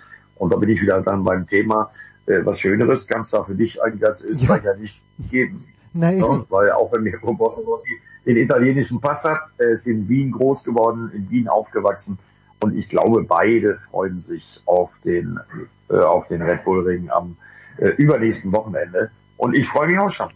Ja, ich, ich hoffe, dass da ordentlich Terz gemacht wird, auch von den einheimischen Medien.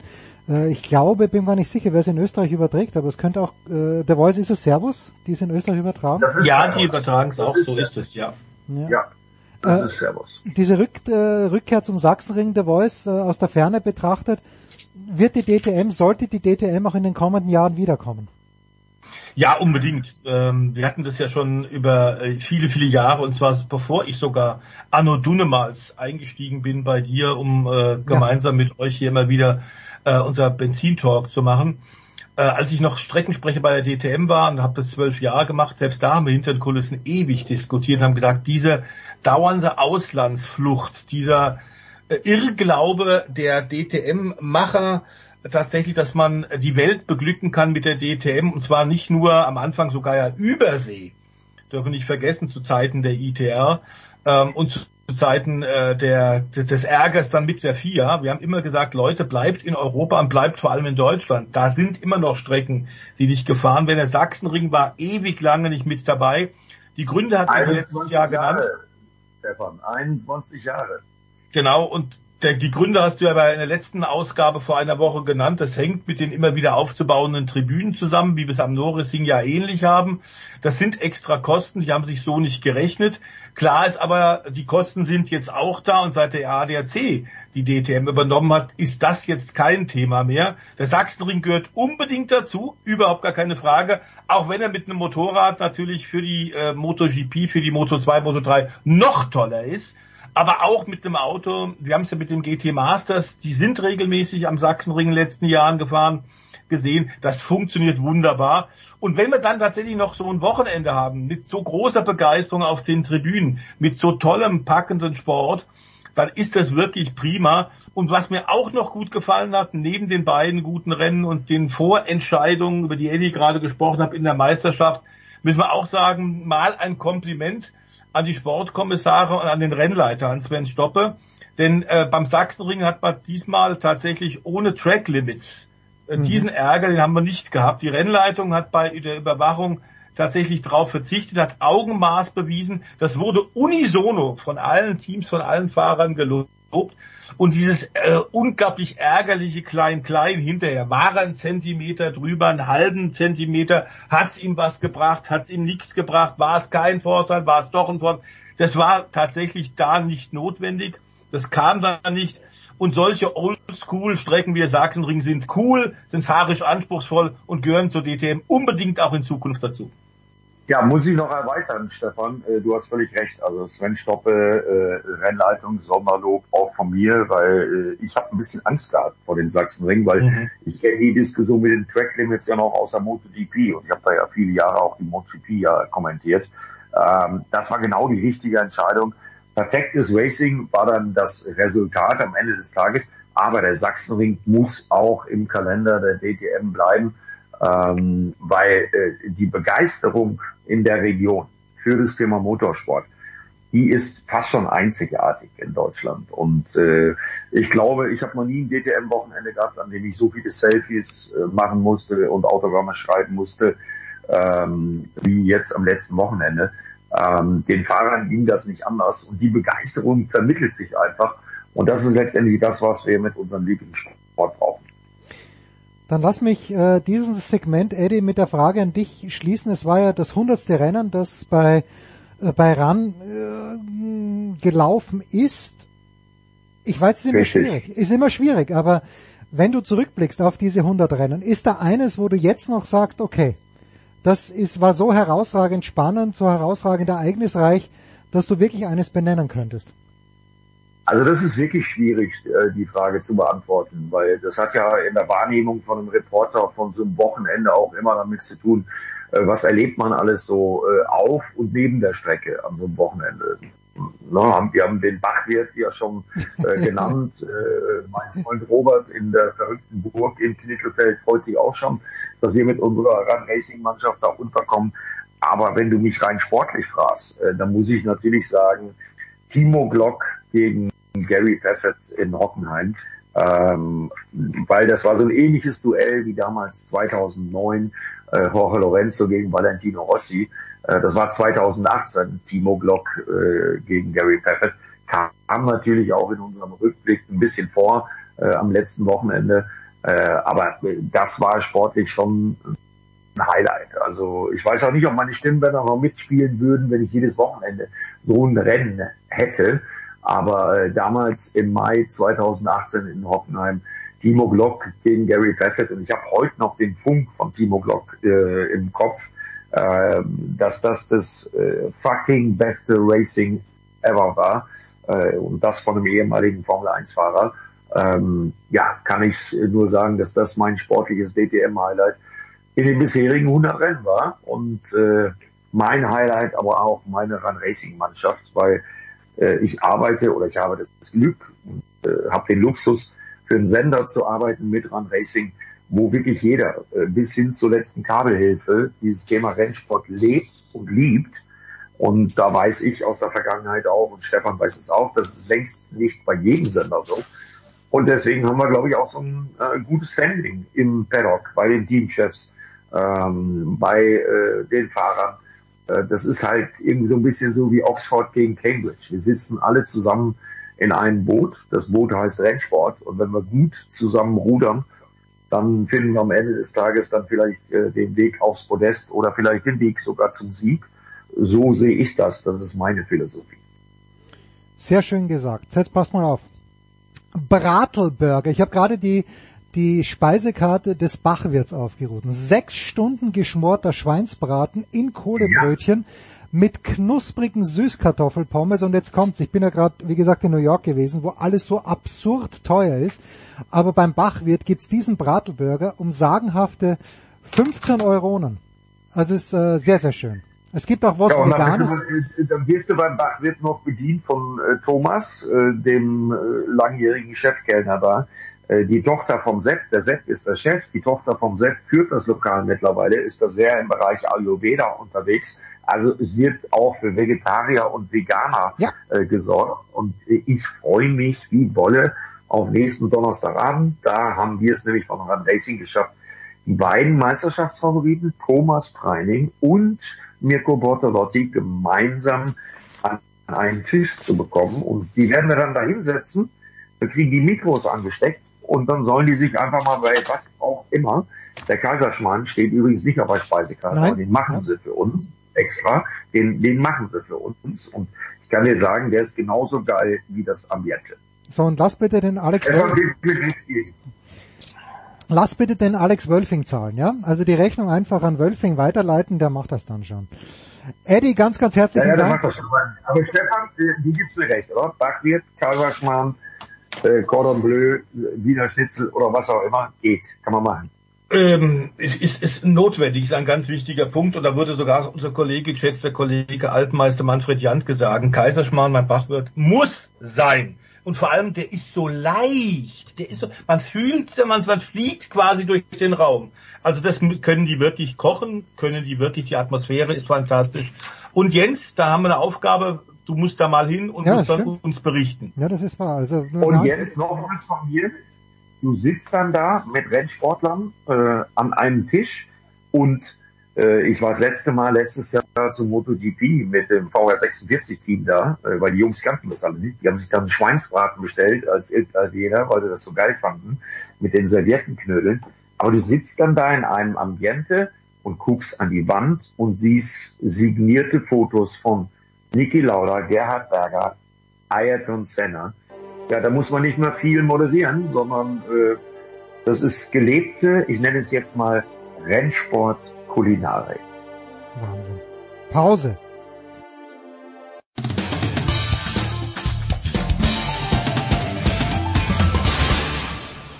Ja, grüß euch, da ist der Oliver Glasner und ihr hört Sportradio 360.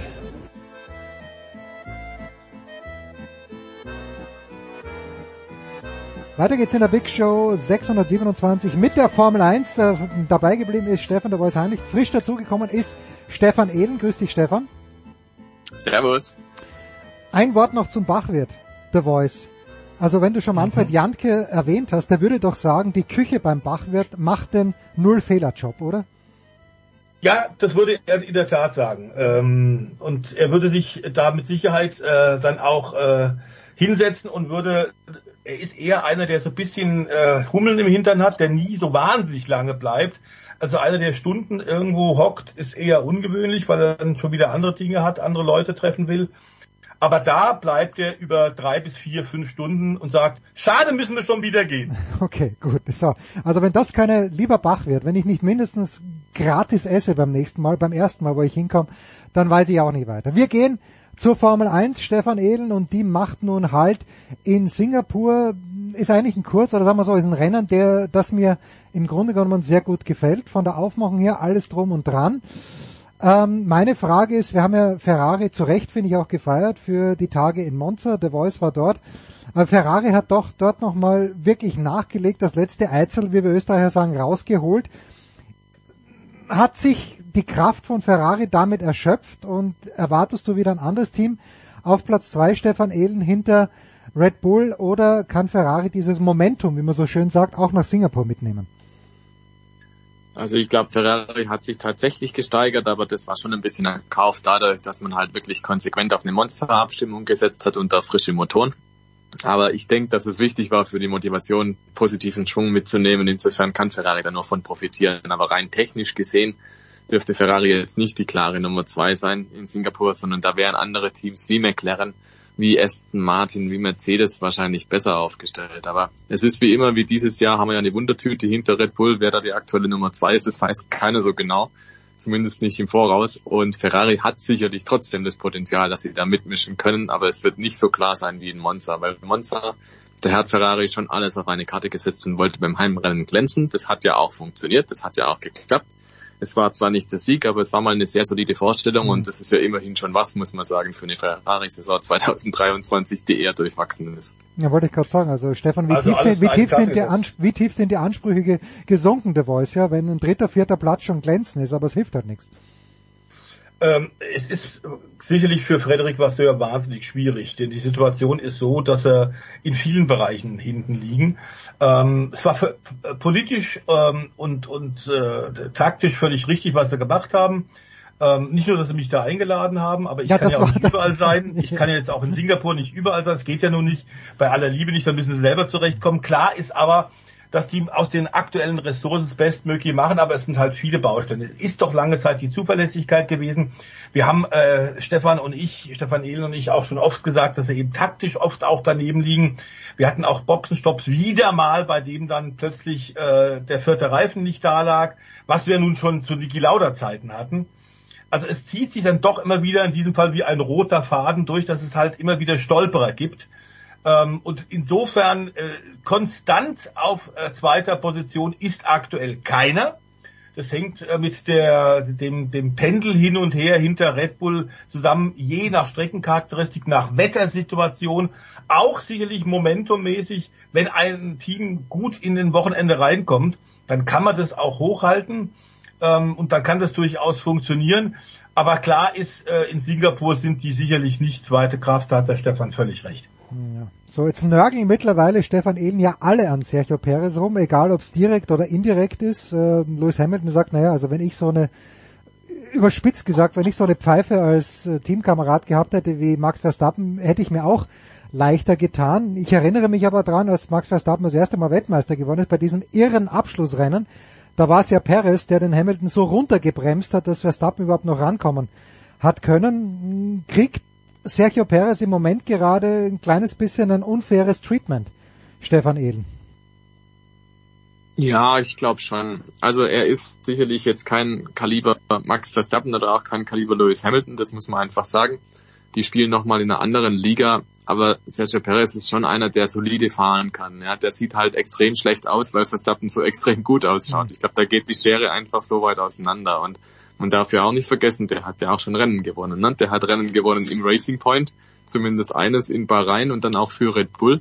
Also er ist einfach der Fahrer, der die klassische Nummer zwei Rolle ganz gut ausfüllt, würde ich sagen. Und da muss man realistisch sein. Mehr ist es in der Konstellation bei Red Bull nicht. Er fährt für ein Top-Team, er hat die Chance auf Siege. That's it. Weltmeister wird aber halt der andere. Und im Prinzip ist es ähnlich wie Valtteri Bottas bei Mercedes. Der hatte auch seine guten Tage. Mhm. Er hatte im Vergleich zu Hamilton aber halt auch viele schwache Tage. Und das hat dann am Ende den Ausschlag gegeben. Also auch da, Bottas war halt die Nummer zwei und Weltmeister wird halt der andere. Und im Prinzip nehmen und geben die sich nicht so viel. Man könnte höchstens sagen, der Bottas, der war im Qualifying einer, der es da besser auf die eine Runde hingekriegt hat und deswegen den Hamilton ein bisschen mehr ärgern konnte. Und bei Red Bull ist die Situation halt so, dass der Perez im Rennen seine großen Stärken hat. Aber dann steht er halt meistens schon von vornherein hinter Max Verstappen. Also das ist so ein bisschen der Vergleich. Ich glaube, es gibt nicht viele im Feld, die neben Max Verstappen wirklich gut aussehen könnten. Aber es wäre auch eine Situation denkbar, dass man als zweiter Fahrer bei Red Bull deutlich schlechter davon kommt. Insofern, wenn aktuell Sergio Perez WM Zweiter ist hinter Max Verstappen, zwar mit deutlichem Abstand, aber er ist Zweiter, dann ist er voll im Soll. Also mehr kann er nicht erreichen. Und wenn er diesen zweiten Platz heimbringt, dann hat Red Bull das geschafft, was mhm. sie noch nie geschafft haben, nämlich P1 und P2 in der Weltmeisterschaft. Also bei aller Kritik und bei aller berechtigter Kritik an Sergio Perez, er macht es trotzdem noch gut.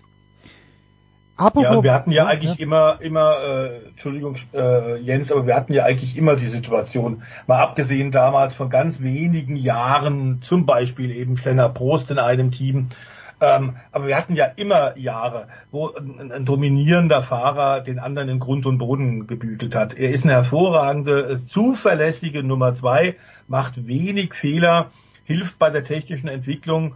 Äh, ich glaube, für sein Gehalt, das Sergio Perez kriegt, ist er für Red Bull hervorragend. Deswegen wird er ja auch von Christian Horner immer wieder gelobt. Äh, mehr kann man da auch nicht erwarten. Und wir sollten nochmal herausstreichen, Max ist outstanding mhm. momentan. Es ist nicht nur das Auto, das sagt ja, wurde die versammelte Konkurrenz auch. Es ist nicht nur das Red Bull Auto. Es ist eben auch dieser Max Verstappen, der sich in den letzten Jahren äh, mehr und mehr fahrisch gesteigert hat, ruhiger geworden ist. Wir haben Rennen in diesem Jahr gesehen, wo er auch abgewartet hat das wäre ja vor zwei, drei Jahren völlig undenkbar gewesen. Er hat das mit der Brechstange gleich ja. in den ersten Runden. Ge ge er hat ja eigentlich immer vorgehabt, in jedem freien Training immer die schnellste Zeit auf den Asphalt zu brennen. Und das hat ihm Red Bull tatsächlich die Führungsmannschaft äh, rund um Dr. Helmut Marko, rund um Christian Horner ein bisschen ausgetrieben. Der Ehrgeiz ist nach wie vor da aber er kann jetzt sehr, sehr viel besser entscheiden und, und, und gucken, wann er tatsächlich alles in die Waagschale wirft.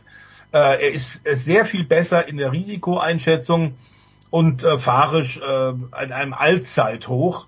man fragt sich da, wird der noch besser? Und das ist dann im Grunde schon eine Vorstellung, die angsteinflößend ist, ein bisschen für den Rest des Fahrerlagers.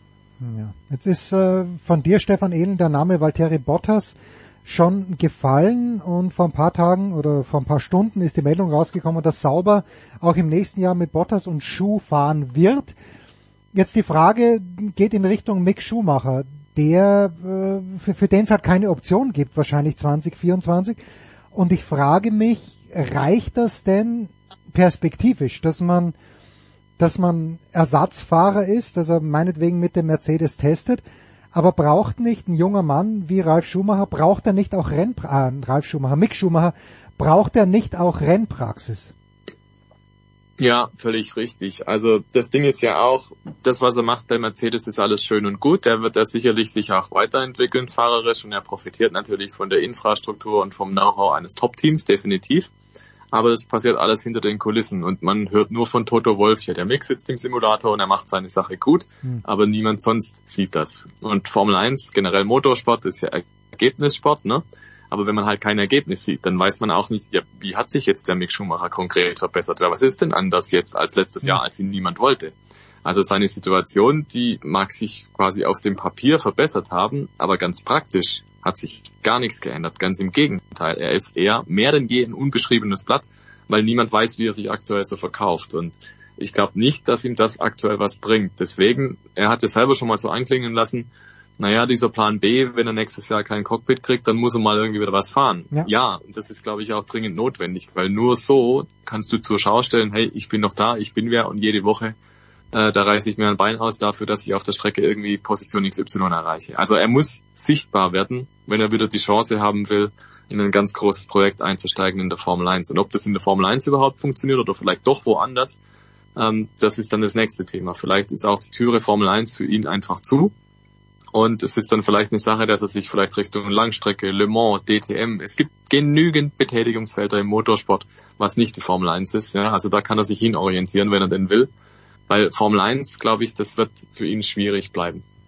Ist das, das wäre jetzt, äh, der Voice wäre genau meine Anschlussfrage gewesen. Also die Formel 2 wird er nicht zurückgehen, weil da kommt er her.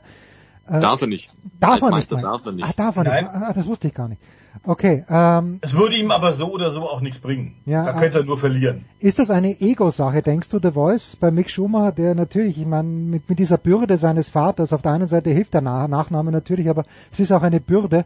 Ist es auch eine Ego-Sache, dass der dann sich vielleicht selbst eingesteht, okay, dann ist es halt unter Anführungszeichen nur DTM, wo ja auch fantastische Autofahrer herumfahren. Also ob es DTM sein wird, weiß ich nicht. Es gibt Langstrecken-Weltmeisterschaft. Äh, da ist ja, wir erinnern uns in den drei Jahren äh, des Abstandkriegens, des bewussten Abstandskriegen, Fernando Alonso hingewechselt, um aus diesem äh, Rhythmus rauszukommen, der Formel 1 mit nicht konkurrenzfähigem Material äh, dauernd gebügelt zu werden. Äh, und bei Alonso können wir eher von einem Ego, äh, großem, ausgeprägtem Ego sprechen. Aber der hat sich eben schadlos gehalten, ist äh, 24 Stunden Le Mans-Sieger geworden, ist Langstrecken-Weltmeister geworden. Die Autos sind vergleichbar schnell, sind auch Hybridfahrzeuge. Also ich glaube, der Rückgang äh, Richtung DTM äh, nicht. Er könnte, glaube ich, der Mick Schumacher tatsächlich in anderen Rennserien, internationalen, großen Rennserien, durchaus äh, seine Fähigkeiten zeigen und könnte da auch Geld verdienen. Ähm, ob das tatsächlich äh, auf Dauer die Lösung ist, ist die Frage. Äh, ich glaube allerdings auch, er muss jetzt gucken, zwei Jahre komplett draußen, also 2023 und 2024, da wird es für 2025, obwohl da viele Verträge auslaufen, aktuelle Formel 1 Verträge, wird es für ihn, glaube ich, wirklich schwer. Äh, er muss sich so langsam Gedanken machen, äh, was er anderes machen kann wir sollten ja auch nicht vergessen, äh, dem äh, Nikolaus Hülkenberg hat es ja auch nicht geschadet, dass der äh, bei dem Abstecher in Le Mans dann plötzlich mit dem Werks Porsche Le Mans gewonnen hat. Das hat mhm. äh, ganz sicherlich seinem Image weltweit auch äh, geholfen. Ob er tatsächlich dann, was andere junge Fahrer gerade versuchen, die über die Formel 2 nicht rausgekommen sind, nach Amerika sich zu orientieren, dort IndyCar zu fahren, ich glaube, das wäre für mich nicht das Richtige. Ich glaube, dass da sein Fahrstil drüben auch nicht passen würde. Und wir wissen, dass der Rennsport dort zwar sehr intensiv ist und sehr spannend ist, dass da gute Fahrer rauskommen, wie ein Alex Palou, wie ein Patricia O'Ward, die ja auch schon Formel 1 Testfahrten gemacht haben. Aber der Mick hat eben einen anderen Namen, er hat ein anderes Standing. Ähm, er muss äh, seinen Namen nicht polieren, sondern er muss einfach zeigen, dass er gewinnen kann. Und jetzt in die Indycar-Rennserie nach Amerika zu gehen und da gleich bei allen Rennen gegen diese Elite, die da fährt, gut auszusehen. Wir sehen, wie sehr sich ein Romain Grosjean aktuell wieder schwer tut, gerade bei Andretti entlassen worden, nachdem er da ein Vollzeit-Cockpit bekommen hat. Und eigentlich ja der Einstieg für den Ex-Formel-1-Fahrer in den USA gut und erfolgreich war. Das ist schon zähes Brot, das ist ein Risiko. Das wird sein Management sicherlich nicht befürworten. Also ich würde tatsächlich, äh, Stefan Ehlen, was meinst du? Aber ich würde sagen, Langstrecken-Weltmeisterschaft mit noch mehr Werksteams, die da kommen. Er könnte professionell arbeiten. Er, er kann sich mit Technikern, mit Top-Ingenieuren gut auseinandersetzen. Er hat wunderbare Rennstrecken, kann Geld verdienen. Das ist gar keine schlechte Alternative. Ja, finde ich auch. Und eigentlich muss man es ja so ganz nüchtern betrachten. In der Formel 1 hat der Papa halt alles erreicht. Ne? Also der hat die Formel 1 einmal komplett durchgespielt. Der Sohn kann da realistischerweise nicht rankommen, auch nicht ansatzweise. Warum nicht zum Beispiel sagen, ich nehme mir als Mission Langstrecke und ich gewinne die 24 Stunden von Le Mans. Das wäre was in der Vita, das kann man sehen lassen und äh, da kann man auch eine wunderbare Karriere haben. Da kann man viele Jahre mit einem Hersteller zusammenarbeiten, alle möglichen Projekte machen, nicht nur auf der Langstrecke sondern auch alle möglichen anderen Autos bewegen, vielleicht auch 24 Stunden Nürburgring und dergleichen mehr. Also Betätigungsfelder gäbe es genug, in denen man Profi-Rennfahrer sein kann, wenn es auch nicht die Formel 1 ist. Weil jetzt der Name Andretti schon gefallen ist, muss ich, muss ich schon nochmal nachfragen. Also äh, ich weiß gar nicht, wer es vor drei, vier Wochen mal gesagt hat, ob es Toto Wolf oder Dr. Helmut Marko war. Wenn Andretti in die Formel 1 will, dann sollen sie doch in Gottes Namen das Alpine-Team kaufen. Jetzt hat, wenn ich es richtig lese, der, der Konzernchef von Renault Alpine gesagt, ja, verkaufen wir aber nicht. Ist denn die Tür damit endgültig zu für Andretti? Und wenn ja, für wie lange? Und äh, wenn sie denn zu ist, äh, für, sagen wir mal, zwei Jahre, ist er dann ganz weg? Ich weiß nicht, der Voice, du bist ja mit der Andretti-Familie sehr, sehr gut. Vielleicht magst du mal zuerst darauf antworten. Also ich glaube, das ist ein etwas komplexeres Thema, aber ich denke, äh, dass da vor allem die EU, also Direktive, äh, die vor einiger Zeit, ich glaube 2000 oder 2001, die EU-Kommission dem Weltverband, den Automobilweltverband äh, tatsächlich aufgezwungen hat bezüglich Teilnahme an Motorsportveranstaltungen. Ähm, da musste die FIA äh, das Sportgesetz ändern. Und im Artikel 2, äh, ich habe den jetzt nicht direkt vorliegen, aber da heißt es, dass man im Grunde die Teilnahme eines Teams, in diesem Fall zum Beispiel Andretti, Andretti General Motors, ähm, nicht verhindern äh, oder behindern soll, es sei denn, es gibt wirklich gute Gründe. Da muss es A, und gute Gründe sind eigentlich immer Sicherheitsgründe, hm. äh, aber die würden in dem Fall ja nicht zur, nicht zur Geltung kommen. Oder die berechtigte Sorge, dass das äh, ein ordnungsgemäßer, das ist ein weiter Begriff, ordnungsgemäßer Ablauf oder ein fairer Wettbewerb äh, nicht möglich ist oder äh, das war so diese Wachsformulierung. Aber das ist klar. Äh, ich habe den Eindruck, neben dem momentanen äh, Kampf ja zwischen Formel 1 Kommission und dem aktuellen FIA-Präsidenten, ähm, das, das ein Ego-Spiel zwischen beiden, ein Muskelspiel. Äh, der Präsident hat gesagt, Andretti wollen wir eigentlich haben. Die vier Kommission, die, die Formel 1 Management hat gesagt, na ja, aber die müssen erst mal zeigen, dass sie einen kommerziellen Nutzen für die Serie bringen und nicht einfach nur dabei sind, um einen Anteil am Prämienkuchen abzugreifen. Wer weiß denn schon, ob die nicht am Ende äh, dass die Absicht haben, nach kurzer Zeit äh, das Team mit Gewinn wieder zu verkaufen. Ich glaube, das kann man bei Andretti Autosport ausschließen, dass sie das Ding einfach nur kurzfristig reiten wollen, Geld kassieren wollen und dann weiterverkaufen, die Lizenz. Aber klar ist, dass diese ausführlichen Prüfungen, es waren ja drei oder vier Teams, die sich beworben haben beim Weltverband, diese halbjährige, sechs Monate lange Prüfung, die ist, wie wir so hören, tatsächlich jetzt abgeschlossen. Und ähm, am besten abgeschnitten hat tatsächlich wohl Andretti Autosport. Zwei Kandidaten sind draußen, auch weil man da so hört, dass da einige Schlüsselfiguren bei diesen anderen beiden Teams wohl äh, kriminelle Vergangenheit haben. Oh. Das gefällt dem Weltverband auch gar nicht. Aber zwei Teams soll es wohl sein, mit Andretti allerdings auf der aktuellen Pole Position. Äh, es geht darum, äh, diese Nach die Nachweis zu bringen, dass die Strukturen und Führungspersonal haben, dass man tatsächlich genügend Geld hat, um so ein Team auch langfristig in der Formel 1 zu halten, dass man qualifizierte Mitarbeiter hat, die so ein Auto entwickeln, bauen und einsetzen können. Ähm, da muss man Nachhaltigkeitsprüfungen bestehen. Das hat wohl alles tatsächlich, ist, äh, hat, hat Andretti alles bestanden. Ähm, Aber wenn die FIA den Zuschlag gibt, ist es ja auch nur, äh, man könnte so glaube ich sagen, die halbe Miete. Dann kommt eben das Formel 1 Management. Die werden auch noch prüfen. Und was mir so langsam ein bisschen, bisschen äh, Probleme bereitet, ist der Zeitplan. Ja. Der ist ein bisschen ambitioniert, bisschen eng. Es soll für die Saison 2025 sein. Wir wissen, wie sehr momentan Audi, Neueinsteiger Audi, äh, dran arbeitet. Und die werden es gerade so, wenn überhaupt, 2026 schaffen. Aber die arbeiten ja schon seit einiger Zeit dran. Seit Frühjahr, Sommer letzten Jahres. Andretti hat noch kein Okay bekommen, auch wenn die so ähnlich wie Haas, äh, und Haas hat sich ja bei Ferrari drangehängt aus Kostengründen, auch wenn sich jetzt tatsächlich Andretti bei Alpine dranhängen sollte und man 60, 70, 75 Prozent des Autos in Enstone bauen lassen sollte, wird es trotzdem wahnsinnig eng und das ist so ein bisschen das Problem. Äh, der, der, die Zeit läuft ihnen davon. Wenn Andretti den Vier-Zuschlag kriegt, dann wird das Formel 1 Management wieder ein paar Monate prüfen äh, und dann Daumen hoch oder Daumen runter machen. Also es wird, glaube ich, zeitlich sehr eng. Tja. Wir lassen es auf uns zukommen, wie auch dieses Wochenende in Singapur werden dann nächste Woche, und wir haben jetzt gar nichts immer dazu gekommen, Stefan Ehlen zu fragen, wie es denn vergangene Woche bei der Nesca war. Wir machen das als Cliffhanger für nächste Woche, dass uns Stefan Ehlen dann erzählt, was vor zwölf Tagen bei der Nesca abgegangen ist. Fantastisch. Ein guter Plan, wie ich finde. Ich bedanke mich ganz herzlich bei euch beiden, Stefan Ehlen und Stefan der Voice Heinrich. Wir machen eine Pause in der Big Show 627 und gehen dann über den großen Teich. Wir gehen dann zur NFL und dort hat sich gar Tragisches ereignet.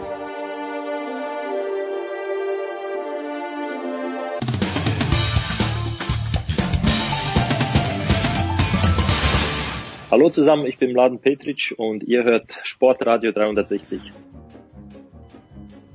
Und weiter geht die Big Show 627 äh, mit der National Football League. Und ich freue mich, dass zum einen Franz Büchner von der Zone dabei ist. Servus Franz.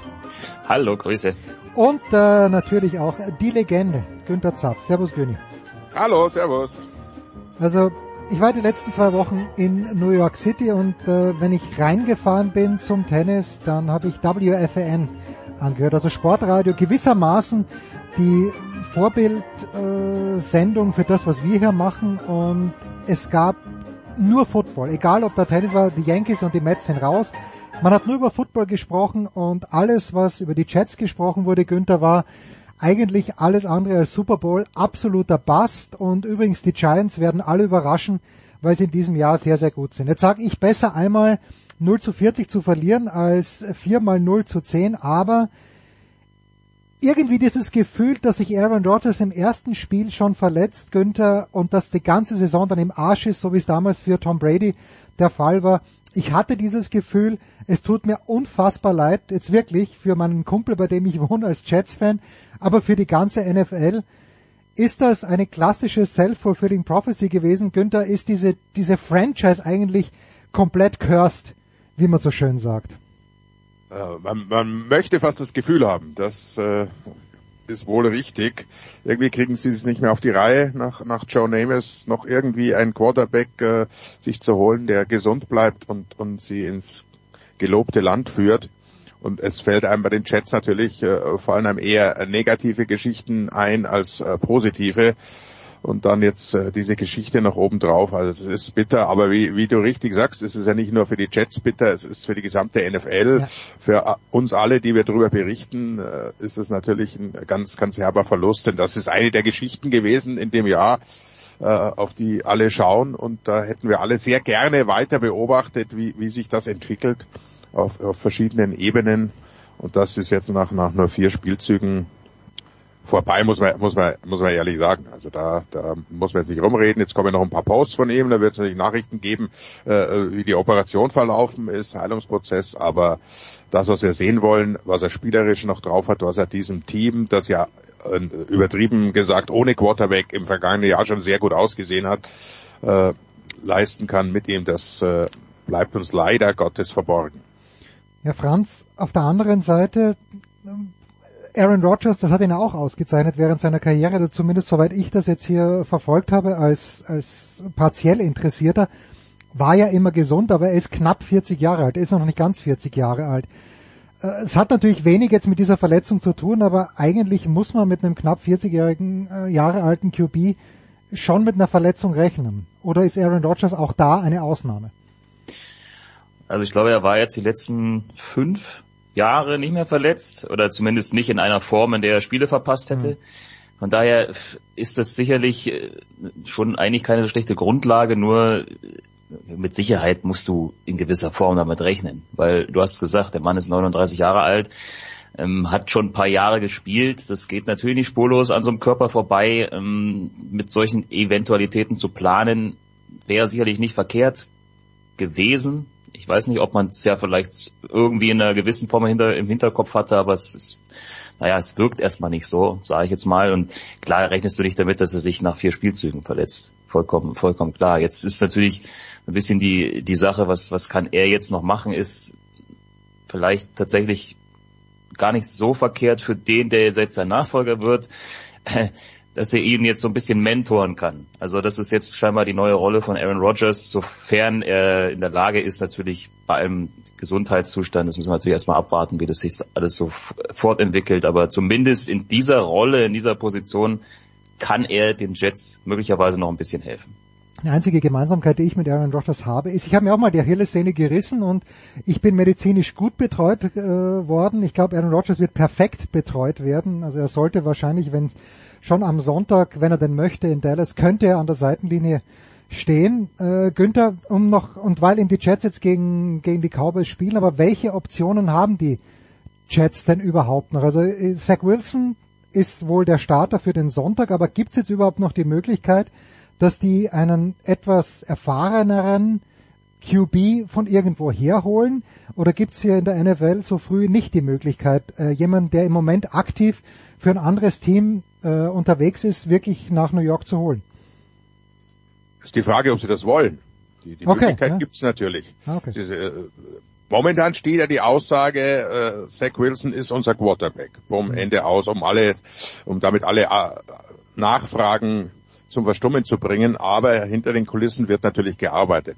Und äh, das einzig Positive, wenn man sowas überhaupt äh, so nennen darf, in, an der Geschichte ist natürlich, dass die Jets jetzt äh, Green Bay keinen Erstrundenpick nächstes Jahr geben müssen, sondern nur den Zweitrundenpick, weil er logischerweise keine 65 Prozent mhm. der Snaps spielen wird. Das heißt, sie haben den 24er Erstrundenpick noch mit dem können sie natürlich jetzt schon äh, dealen und versuchen, irgendwo einen etablierten Backup-Quarter bei sich zu holen. Oder sie nehmen halt äh, einen, der, der Free Agent ist. Äh, also mir würde spontan da natürlich Matt Ryan einfallen. Ich glaube, dass der in dem System der, der Jets äh, durchaus noch hilfreich sein könnte, wenn er bereit ist. Aber er hat ja selber gesagt, das war es noch nicht. Also er, er, er hört nicht freiwillig auf wäre mal so eine Überlegung. Da geistern jetzt viele, viele Namen umher, aber ich denke, dass die Jets, jetzt warten wir mal das Spiel ab am, am Sonntag gegen Dallas, gegen eine sehr, sehr starke Defense. Da wird man sehen, was, was Zach Wilson kann und vor allem befürchte ich, was er nicht kann. Und dann könnte ich mir sehr gut vorstellen, dass die, dass die, da, nein, es sah wirklich nicht gut aus. Also muss man eher, da, da, da muss man keinem, keinem Jets-Fan zu nahe treten und auch den Spieler nicht. Er hat sich nicht merklich verbessert. Es dauert einfach viel zu lange, bis er Entscheidungen trifft, dass er den Ball dahin bringt, wo er will. Das, das äh, ist ja kein, kein äh, Geheimnis. Als, als zweiter Pick overall und so weiter hat er die Mechanik drauf. Aber das Spiel ist nach wie vor für ihn zu schnell auf NFL-Niveau. Und das muss im dritten Jahr einfach äh, besser funktionieren. Tut es nicht. Also ich gehe davon aus, dass die Jets sich noch verstärken werden auf dieser Position. Schön. Ja, das Spiel ist zu schnell. Die Erfahrung habe ich auch gemacht, dass ich mal Test kommentieren durfte für der Zone. Das, äh, die, dieses NFL-Spiel ist mit, ich bleib beim Baseball. Das ist ein kleines bisschen übersichtlich. Ja, also die Jets am Sonntagabend um äh, 22.25 Uhr, wenn ich das richtig sehe, bei der Zone. Äh, Günther, ist das dein Spiel? Franz, ist das dein Spiel oder habt ihr mit diesem Spiel gar nichts zu tun? Es ist in der Tat mein Spiel für die Endzone. Ja. Werde ich das machen auf der Zone und dann ähm, äh, mache ich gleich Doppelschicht und äh, äh, ich mache selten Werbung, aber in dem Fall würde ich euch empfehlen einzuschalten. Sunday Night, die Miami Dolphins, eines der Top-Teams am ersten Wochenende doch, gegen, doch, okay, ja, ja, okay, da, da ge ge ja. gegen New England ähm, und das Ganze mit Nadine Nurasit, der äh, ehemaligen Headcoachin von, von den Munich Cowboys, also zwei Munich Cowboys am Mikrofon, aber ich verspreche mir da sehr, sehr viel davon. Wird ihr erstes äh, Spiel als reine Kommentatorin im Fernsehen und äh, wird ein Spaß, glaube ich. Na, ich hoffe, dass mich da der Jetlag noch plagt. Äh, es gibt ja Real Life. Ja, das, das ist wahr. Das ist natürlich wahr. Äh, Franz, ist Miami das Team, das dich äh, am ersten Spieltag fast mit am meisten überzeugt hat? Ja, also ich meine, das, das war ein sehr, sehr buntes Spiel, soweit ich das halt mitbekommen habe, weil ich ja parallel ein anderes Spiel betreut habe, aber ich habe natürlich da durchaus den Unterhaltungswert ja, gesehen das ist wahr. bei, bei Dolphins Chargers. Ähm, das hätte natürlich auch genau andersrum ausgehen können, sind wir mal ehrlich. Also das war, so wie es hin und her gegangen ist, ähm, schon eher so eine Art Münzwurfspiel. Aber äh, ja, gut für die Dolphins, dass sie das am Ende für sich entscheiden natürlich. Und klar, mit denen muss man natürlich auch rechnen. Ne? Das ist ja eh so eine Division, wo du gar nicht so genau weißt, wer ist jetzt eigentlich wirklich Favorit. Sind das noch die Bills? Ähm, jetzt natürlich mit Abstrichen, was, was können die Jets äh, ohne Rogers und wie performen die Dolphins? Ist eh eine spannende Division. Ähm, von, von Hause aus sehr, sehr stark aufgestellt äh, wird sehr, wird sehr spannend sein. Und ähm, ich glaube, jeder Sieg, den du da jetzt irgendwie schon mal im Vorfeld eintüten kannst, auch äh, quasi in Matchups, die nicht gegen die Division-Gegner sind, äh, ist nicht so verkehrt. Also von daher gut für die Dolphins, ähm, dass sie gleich mal einen anderen äh, Kandidaten, ich, ich sind, das sind alles so Playoff-Contender, wenn man da gleich mal einen Sieg einfahrt, äh, einfahren kann, ja, dann äh, hast du wahrscheinlich nicht so viel falsch gemacht. Ob das jetzt in aller Hinsicht überzeugend war, das äh, sei mal dahingestellt, aber es äh, ist zumindest mal ein Sieg und es gibt ja genug andere Teams, von denen man äh, was erwartet hätte, die nicht ganz so gut abgeschnitten haben in Woche 1. Ja, also übrigens, äh, nur es ist mir auch mir nicht entgangen, dass die Jets dieses Spiel sogar noch gewonnen haben gegen Buffalo mit diesem Punt Return. Äh, deshalb Buffalo jetzt 0 und 1. Ähm, jetzt hat Heiko heute, glaube ich, für Sportschau.de Günther einen Artikel verfasst, dass sich die Stimmen mehren in New England, äh, dass Bill Belichick vielleicht doch menschlich sein könnte. Man weiß es nicht genau, aber sagen wir so, dass er ein kleines bisschen angezählt ist. Ist er das, wenn er es denn ist, aus deiner Sicht zurecht? Er ist es auf jeden Fall, das ist ja klar. Das Problem ist, er, wenn du ganz oben bist, gibt es eigentlich nur noch eine Richtung, das mhm. wissen wir alle. Äh, wie weit es nach unten geht für, für die Patriots und für Belichick, das müssen dann halt die Owner entscheiden, wann sie die, die Notbremse ziehen und sich einen anderen äh, Chef holen. Momentan ist er noch natürlich aufgrund seiner Historie, würde ich sagen, unantastbar, aber er muss in diesem Jahr schon nachweisen, dass er noch in der Lage ist, das Team wieder ganz nach oben zu führen. Heißt jetzt nicht, dass sie unbedingt äh, dieses Jahr wieder wieder Championship Game oder Super Bowl erreichen müssen, aber äh, Playoffs sollten es schon werden oder zumindest äh, müssten sie lange mit im Rennen sein. Ansonsten, er ist angezählt, so ist das Geschäft nun mal. Ich glaube, der Artikel ist auch so überschrieben, What have ja. you done for me lately? Genau, genau. Und äh, genau so ist es. Ich meine, alle sagen ja, ja, ja, da, toll, gut gemacht. Aber du darfst im Profisport daran nicht festhalten. Den Fehler machen viele in allen Sportarten gibt's äh, überall zu beobachten, dass halt äh, sehr verdiente Spieler und Trainer dann mal eine oder zwei Jahre zu lange gehalten werden. Äh, Sentimentalität schön und gut. Die Fans, äh, da zähle ich mich mit dazu, sehen es gerne, aber als äh, wenn du es rein als Geschäftsmann und als als äh, sportlicher Leiter siehst, dann musst du wirklich frühzeitig, so wie es dann auch manchmal tut, wenn man die Namen hört, äh, die Reißleine ziehen. Also er ist auf jeden Fall angezählt, er spielt auf Bewährung, um es mal so auszudrücken, oder er coacht. Franz, jetzt ist aber Bill Belichick, also ohne es genau jetzt zu wissen, aber ich, ich könnte mir vorstellen, die Rolle, die Bill Belichick bei den New England Patriots hat, ist ja nicht nur die des Head Coaches, sondern der hat er dort ein ganzes Imperium, das er führt, diese Machtfülle. Also sollte wirklich New England da die, die Reißleine ziehen. Denkst du, dass es möglich ist für Bill Belichick, dass er bei irgendeiner anderen Franchise noch einmal so ein System aufbaut? Gibt es vielleicht sogar fünf, sechs, sieben Franchises, die sagen, komm, mach was du willst aus unserer Franchise, du bist Bill Belichick, wir vertrauen dir, wir geben dir fünf Jahre Zeit. Also wenn er das selber tatsächlich noch möchte irgendwo, dann... Er ist auch schon alter Sud natürlich, darf man nicht vergessen. Äh, man ist über 70 Jahre alt, ähm, die, also ich, ich würde sagen, irgendein Team würde, also ich, da gibt es bestimmt eine Menge Teams, die ihm den roten Teppich ausrollen würden. Ja. Ne? Also dafür ist sein Track Record einfach, äh, der spricht ja für sich. So, ich kann es mir aber irgendwie nicht so wirklich vorstellen tatsächlich. Also es kommt ein bisschen darauf an, wie er tickt. Also er ist natürlich ein absoluter Verrückter im, im, im mhm. Football-Sinne, sonst würde das ja nicht immer noch machen und ähm, seit so vielen Jahren auch auf diesem Niveau machen. Klar, irgendwann ist dann vielleicht doch die Magie ein bisschen verpufft. Günther hat es gerade schon gesagt. Aber ja, äh, das kommt ganz, glaube ich, tatsächlich dann auch in dieser Hinsicht ganz auf äh, Bill Belichick äh, persönlich an. Also wie gesagt, irgendwann muss man vielleicht auch äh, ja so ein bisschen mit sich selber ähm, haushalten und sagen, hey, vielleicht wo ist der Zeitpunkt erreicht, wo man einfach ja komplett aufhört. Mhm. Das ist ja auch noch so ein Punkt, dass ganz viele und das betrifft ja nicht nur Spieler, sondern es betrifft möglicherweise eben auch mal andere äh, Trainer, Funktionäre was auch immer, ihren, ja, ihr Dasein in diesem Sport oder generell im, im Sport ein bisschen zu lang ausreizen, ähm, das loslassen können. Ja, das ist äh, eine Kunst und das haben, glaube ich, nicht allzu viele drauf, gerade wenn du so lange auf so, so, so unglaublich erfolgreich gespielt hast. Ähm, ja, und das ist, glaube ich, dann auch für Bill Belichick so der nächste Schritt, äh, für sich selber herauszufinden, wann ist eigentlich dieser Zeitpunkt gekommen, in dem er äh, ja loslassen kann von dem Sport. Ja, also äh, da, da fällt mir jetzt auf der anderen Seite Bill Cower ein, der dann einfach nie mehr Coach geworden ist. Vielleicht gab es keine Anfragen, aber irgendwie Bill Cower ist dann noch Analyst geworden. Ich weiß gar nicht, ob er jetzt noch irgendwo in einem Fernsehstudio herumsitzt, aber hat dann einfach aufgehört zu coachen.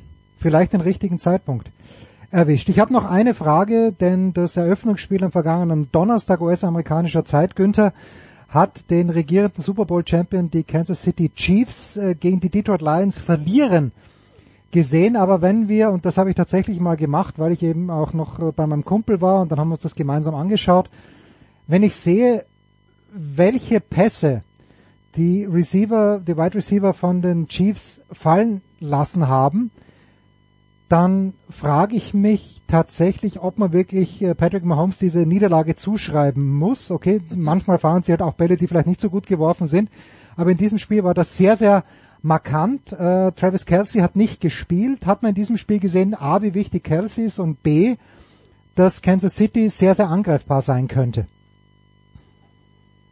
ich verwehre mich gegen den Plural bei den Wide Receivers. Es war ja, okay, einer, kann man auch benennen mit Kadarius Tony. Der hatte wohl das schwächste Spiel seiner seiner äh, Football-Karriere, hat wehgetan. Travis Kelsey hat man gemerkt natürlich, dass das äh, blinde Verständnis hat da gefehlt.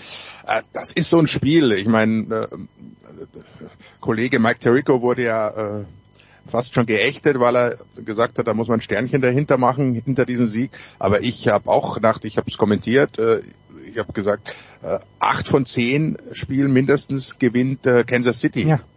Aber das war halt einer dieser Fälle und, und äh, da hat alles zusammengepasst bei Detroit. Die Fehler von Kansas City haben sie halt ausgenutzt und äh, es geht darum zu gewinnen. Und da muss man einfach den Hut ziehen, sagen, sie waren da, weil wenn sie das Ding knapp verlieren, sagen alle, oh, sie hätten die Chance gehabt. Mhm. Aber bumm, wie, wie, immer. So muss man einfach festhalten, Detroit hat das Spiel gewonnen. Auswärts beim Champion und äh, absolut äh, Hut ab, tolle Leistung. Und äh, es kann nur der gewinnen, der antritt. Das kennen wir ja alle, die wir alt genug sind aus, der, aus den Zeiten, als zu Olympischen Spielen manche Nationen nicht angereist sind. Äh, da hat auch die Goldmedaille dann nicht weniger Glanz. Wer nicht da ist, kann nicht gewinnen. Wer verletzt ist, kann nicht spielen. Also tolle Leistung von Detroit, aber natürlich hat Kansas City sehr stark äh, dazu beigetragen, dass es überhaupt möglich war. Tja, das gleiche ist beim Tennis. Ja. Man kann natürlich sagen, der Weg von Djokovic ins Finale der US Open war einfach, aber er konnte nur gegen die Leute spielen, die ihm die Auslosung zugedacht hat. So, so einfach ist es. Gut. Wir wissen, was Günther am Wochenende macht, vielmehr am Samstag, äh, vielmehr am Sonntag und dann in der Nacht auf Montag. Franz, du hast uns das noch nicht verraten. Beginne bitte gerne mit der dritten Liga am Freitag und hangle dich dann über die DEL weiter bis zur NFL am Sonntag.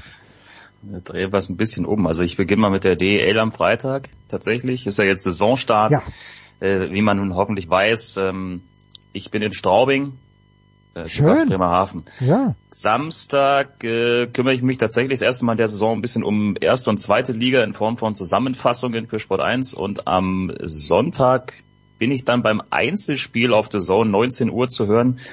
Jacksonville zu Gast bei Kansas City. Na bitte, da haben wir wieder. Pat Mahomes mit hoffentlich einem besser aufgelegten Wide Receiver. Danke Franz, danke Günther. Das war's mit der NFL in dieser Woche. Kurze Pause. Big Show 627.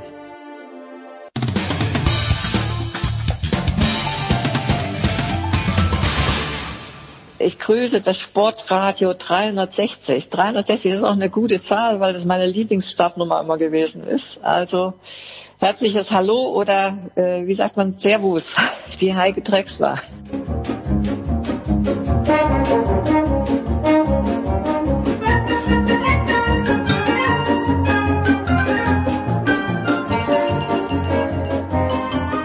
Es geht weiter in der Big Show 627 mit Rugby und weil Nicola eben in den USA ist, heute Rugby für Arme, aber nicht was unsere Gäste anbelangt, sondern nur was den Moderator angeht, denn er hat vergangene Woche für RAN kommentiert. Äh, Simon Jung, Servus Simon.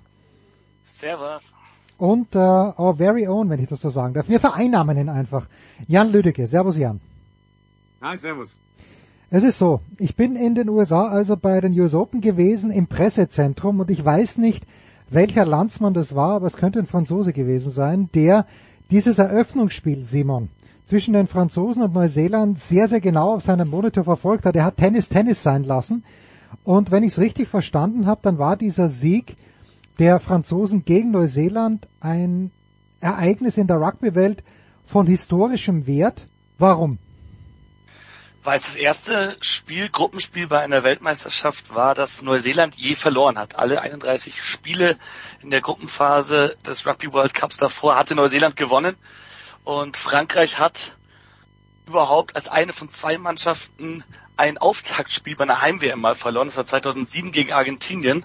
Und die einzige Mannschaft, die sonst es geschafft hat, bei dem Auftaktspiel die Gastmannschaft, die Gastgeber zu schlagen, war Neuseeland, hm. nämlich äh, gegen England. Also das waren keine guten Vorzeichen für Frankreich, aber im Spiel dann, trotz frühes Rückstands, haben sie es geschafft, das Spiel zu drehen und äh, waren dann wirklich solide, haben das Spiel sauber runtergespielt und sind danach jetzt noch mehr als davor eh schon einer der Top-Favoriten für diese WM. Und Nikola hat es wahrscheinlich gesehen, aber er wäre gern im Stadion gewesen. Also Jan, ich möchte überhaupt nicht so tun, als ob ich in irgendeiner Art und Weise Ahnung hätte, aber was hat den Ausschlag für Frankreich gegeben? Ähm, einmal der sogenannte Line Speed, da haben wir auch in den Sendungen drüber gesprochen. Das heißt einfach, wie schnell du in der Verteidigung als eine Linie quasi nach vorne rückst. Dadurch, dass beim Rugby die angreifende Mannschaft den Ball ja nur nach hinten passen darf, kannst du damit der angreifenden Mannschaft wirklich äh, Meter wegnehmen. Also dann geht's für die nach hinten. Das hat Frankreich sehr, sehr gut gemacht dann waren sie doch sehr nervenstark. Sie haben sich nicht aus der Bahn werfen lassen von diesem frühen Rückstand, weil Neuseeland hatte erstmal nach 90 Sekunden direkt einen Versuch gelegt. Mhm. Ähm, da hätte schon auch Mannschaften geben können, durchaus, die, die an dem Druck zerbrechen, gerade zu Hause bei so einer Weltmeisterschaft. Ähm, und Mai, dann irgendwie haben sie, sie haben die, die, die wichtigen Dinge richtig gemacht in diesem Spiel. Sie haben dann zugeschlagen, wenn sie zuschlagen mussten und haben dementsprechend dann auch verdient gewonnen. Werden sich diese beiden Mannschaften, Simon, wenn du deine noch etwas milchige Glaskugel blickst, werden sich diese beiden Mannschaften im Laufe dieser WM möglicherweise im Finale nochmal gegenüberstehen? Das ist möglich, das haben auch vor dem Turnier einige prophezeit. Dafür müssten sich aber vor allem die Neuseeländer deutlich verbessern im weiteren Turnierverlauf, weil wir haben an diesem ersten Wochenende ein paar Mannschaft mit richtigen Ausrufezeichen gesehen. Da war Irland dabei, Südafrika, selbst England sah stark aus. Ähm, da muss man sagen, für Neuseeland mit der Leistung aus dem Eröffnungsspiel weiß ich es nicht, dass sie ins Finale kommen früher könnten sie Frankreich eh nicht mehr treffen. Deswegen äh, halte ich persönlich das für unwahrscheinlich, fände aber cool, so als Geschichte, um das alles einzurahmen. Aber für Frankreich, da lege ich mich fest, wird es in diesem Turnier weit gehen. Irland, äh, vielleicht kommen wir nochmal zurück zu, zu Frankreich, aber Jan, Irland 82 Punkte aufgelegt gegen Rumänien. Äh, jetzt ist meine Frage, hätte Irland gegen Deutschland gespielt, ist das ein Ergebnis, äh, wo einfach der Klassenunterschied auch zwischen Irland und Deutschland so groß äh, gewesen wäre, wäre vielleicht noch größer gewesen, wenn Deutschland anstelle von Rumänien eingelaufen wäre. Was hätte sich geändert? Äh, es wäre wahrscheinlich noch, noch deutlich größer gewesen. Also äh, Irland in der Besetzung aus dem Rumänien-Spiel gegen Deutschland wäre dreistellig geworden. Ich glaube, das ist relativ sicher, ähm, weil Deutschland das Niveau von Rumänien gerade überhaupt nicht matchen kann. Also Deutschland ist weit weg von Rumänien und Irland ist weit weg von beiden Nationen. Und ähm, ja, sie haben es auch, um ins Turnier zu kommen, eben so gemacht, dass sie quasi die volle Kapelle gespielt haben. Also sie haben da nicht groß irgendwie ihre Stars geschont, ähm, sondern wollten da einfach einen guten Start rein. Okay, das ist schon erstaunlich, finde ich. Aber okay, das äh, hätte ich jetzt in dieser Deutlichkeit dann nicht erwartet. Äh, um im Pool Irland A ist ja auch, muss man sagen, Ja, an der Stelle vielleicht Irland ist Weltranglisten Erster. Irland ist einer der Top-Favoriten auf den Titel. Irland hat sich in den letzten Jahren dermaßen gemausert. Ähm, das war für Rumänien echt ein unglücklicher Start ins Turnier, da gleich die Iren zugelost zu bekommen. Also Irland in Gruppe B, Gruppe A, Jan, vielleicht das noch, Italien äh, 52 zu 8 gegen Namibia gestartet und das ist ja auch die Gruppe, in der Neuseeland spielt. Wenn Simon jetzt sagt, die müssen sich steigern, ähm, hat Italien realistischerweise auch eine Chance gegen Neuseeland zu gewinnen? Ähm, ja, Italien hat eine Chance gegen Neuseeland zu gewinnen. Die Chance ist nicht wahnsinnig groß, aber Italien hat eine super gute Entwicklung hingelegt über die letzten Jahre. Italien hat Australien geschlagen, hat in Wales gewonnen und, und, und. Ähm, dementsprechend, sie brauchen einen sehr, sehr guten Tag und Neuseeland braucht einen nicht ganz so guten Tag. Dann hat Italien eine ernsthafte Chance. Ähm, dann kann Italien auch ins Viertelfinale kommen. Also die All Blacks sind so verwundbar, wie sie wahrscheinlich lange, lange nicht mehr waren bei, bei einer WM. Trotzdem glaube ich nicht so wirklich dran. Ähm, und was vielleicht auch so ein Stück weit für Italien spricht, einmal Simon und ich waren uns einig im Kommentar, Italien hat gegen Namibia komplett mit angezogener Handbremse gespielt. Die wollten nichts zeigen von dem, was sie können, also was sie an einstudierten Spielzügen drauf haben und so weiter und so fort. Die haben das schon sehr taktiert, weil sie wussten, dass sie Namibia auch so hochschlagen. Ähm, und der Spielplan spricht für Italien, Mhm. weil sie vor dem, also sie haben zum Abschluss Frankreich und davor spielen sie Neuseeland. Das heißt, sie können wirklich alles auf dieses eine Spiel fokussieren. Alles auf dieses Neuseeland-Spiel, was gegen Frankreich passiert, ist eh völlig egal am Ende. Da können sie verlieren, da können sie haushoch verlieren, da können sie auch, wenn sie sich qualifizieren, mit einer B-Formation spielen. Aber sie können sich wirklich komplett fokussieren auf dieses All-Black-Spiel. B-Formation, wenn Jan noch vorhin sagt, äh, Simon, dass Irland mit der A-Formation gekommen ist, wie groß sind denn die Kader der Teams? Also äh, hat Irland 100 Mann mit und kann 50-50 einsetzen, aber wie, wie, wie groß ist effektiv der Kader dieser Teams? 33 Spieler dürften sie nominieren und das ist auch sehr, sehr strikt. Wenn du jetzt einen Spieler hast, der verletzungsbedingt ausfällt in einem Spiel oder auch im Training, dann darfst du erst einen neuen Spieler ins Land überhaupt fliegen, wenn er das Land verlassen hat. Mhm. Also da musst Krass. du echt äh, eins zu eins wechseln. Das hat Neuseeland, ganz krass, Neuseeland hat ja vor allem, sagen wir mal, im Sturm in der dritten Reihe mit den Flankern und der Acht, da hatten sie einen kürzeren gezogen gegenüber Frankreich. Dann hat sich aber im Training ein Außen, ein Winger, einer der schnellen Spieler verletzt und sie haben ihn nach Hause geschickt und stattdessen noch einen dritte Reihe Stürmer geholt. Also das ist, das zeigt, dass die Mannschaften da auch taktisch reagieren können, aber über so einen WM-Verlauf willst du natürlich auf allen Positionen Tiefe haben. Deswegen bin ich gespannt, ob das bei Neuseeland sich ausbezahlt macht. Ja, okay, aber dieser Winger musste der dann tatsächlich, der darf auch nicht mal als Zuschauer im, im schon, oder? Nein. Nein, ja Wahnsinn. Der darf, der darf, der darf, wenn er theoretisch zum erweiterten Spielkader gehört, darf er dann nicht mehr im Land sein, weil äh, sonst könntest du ja mit was auch immer für Ausreden und Tricksereien mehr Leute im Training haben, mehr Leute anwesend haben, mit denen Meetings machen. Nee, das ist wirklich, da wird sehr strikt darauf geachtet, dass es nur diese 33 Spieler sind, die ihnen zur Verfügung stehen. Natürlich, natürlich ein leichter Vorteil für die äh, Franzosen mit einigen Spielern im eigenen Land, aber ein bisschen Vorteil für den Gastgeber soll es ja auch sein. Na, unglaublich. Na gut.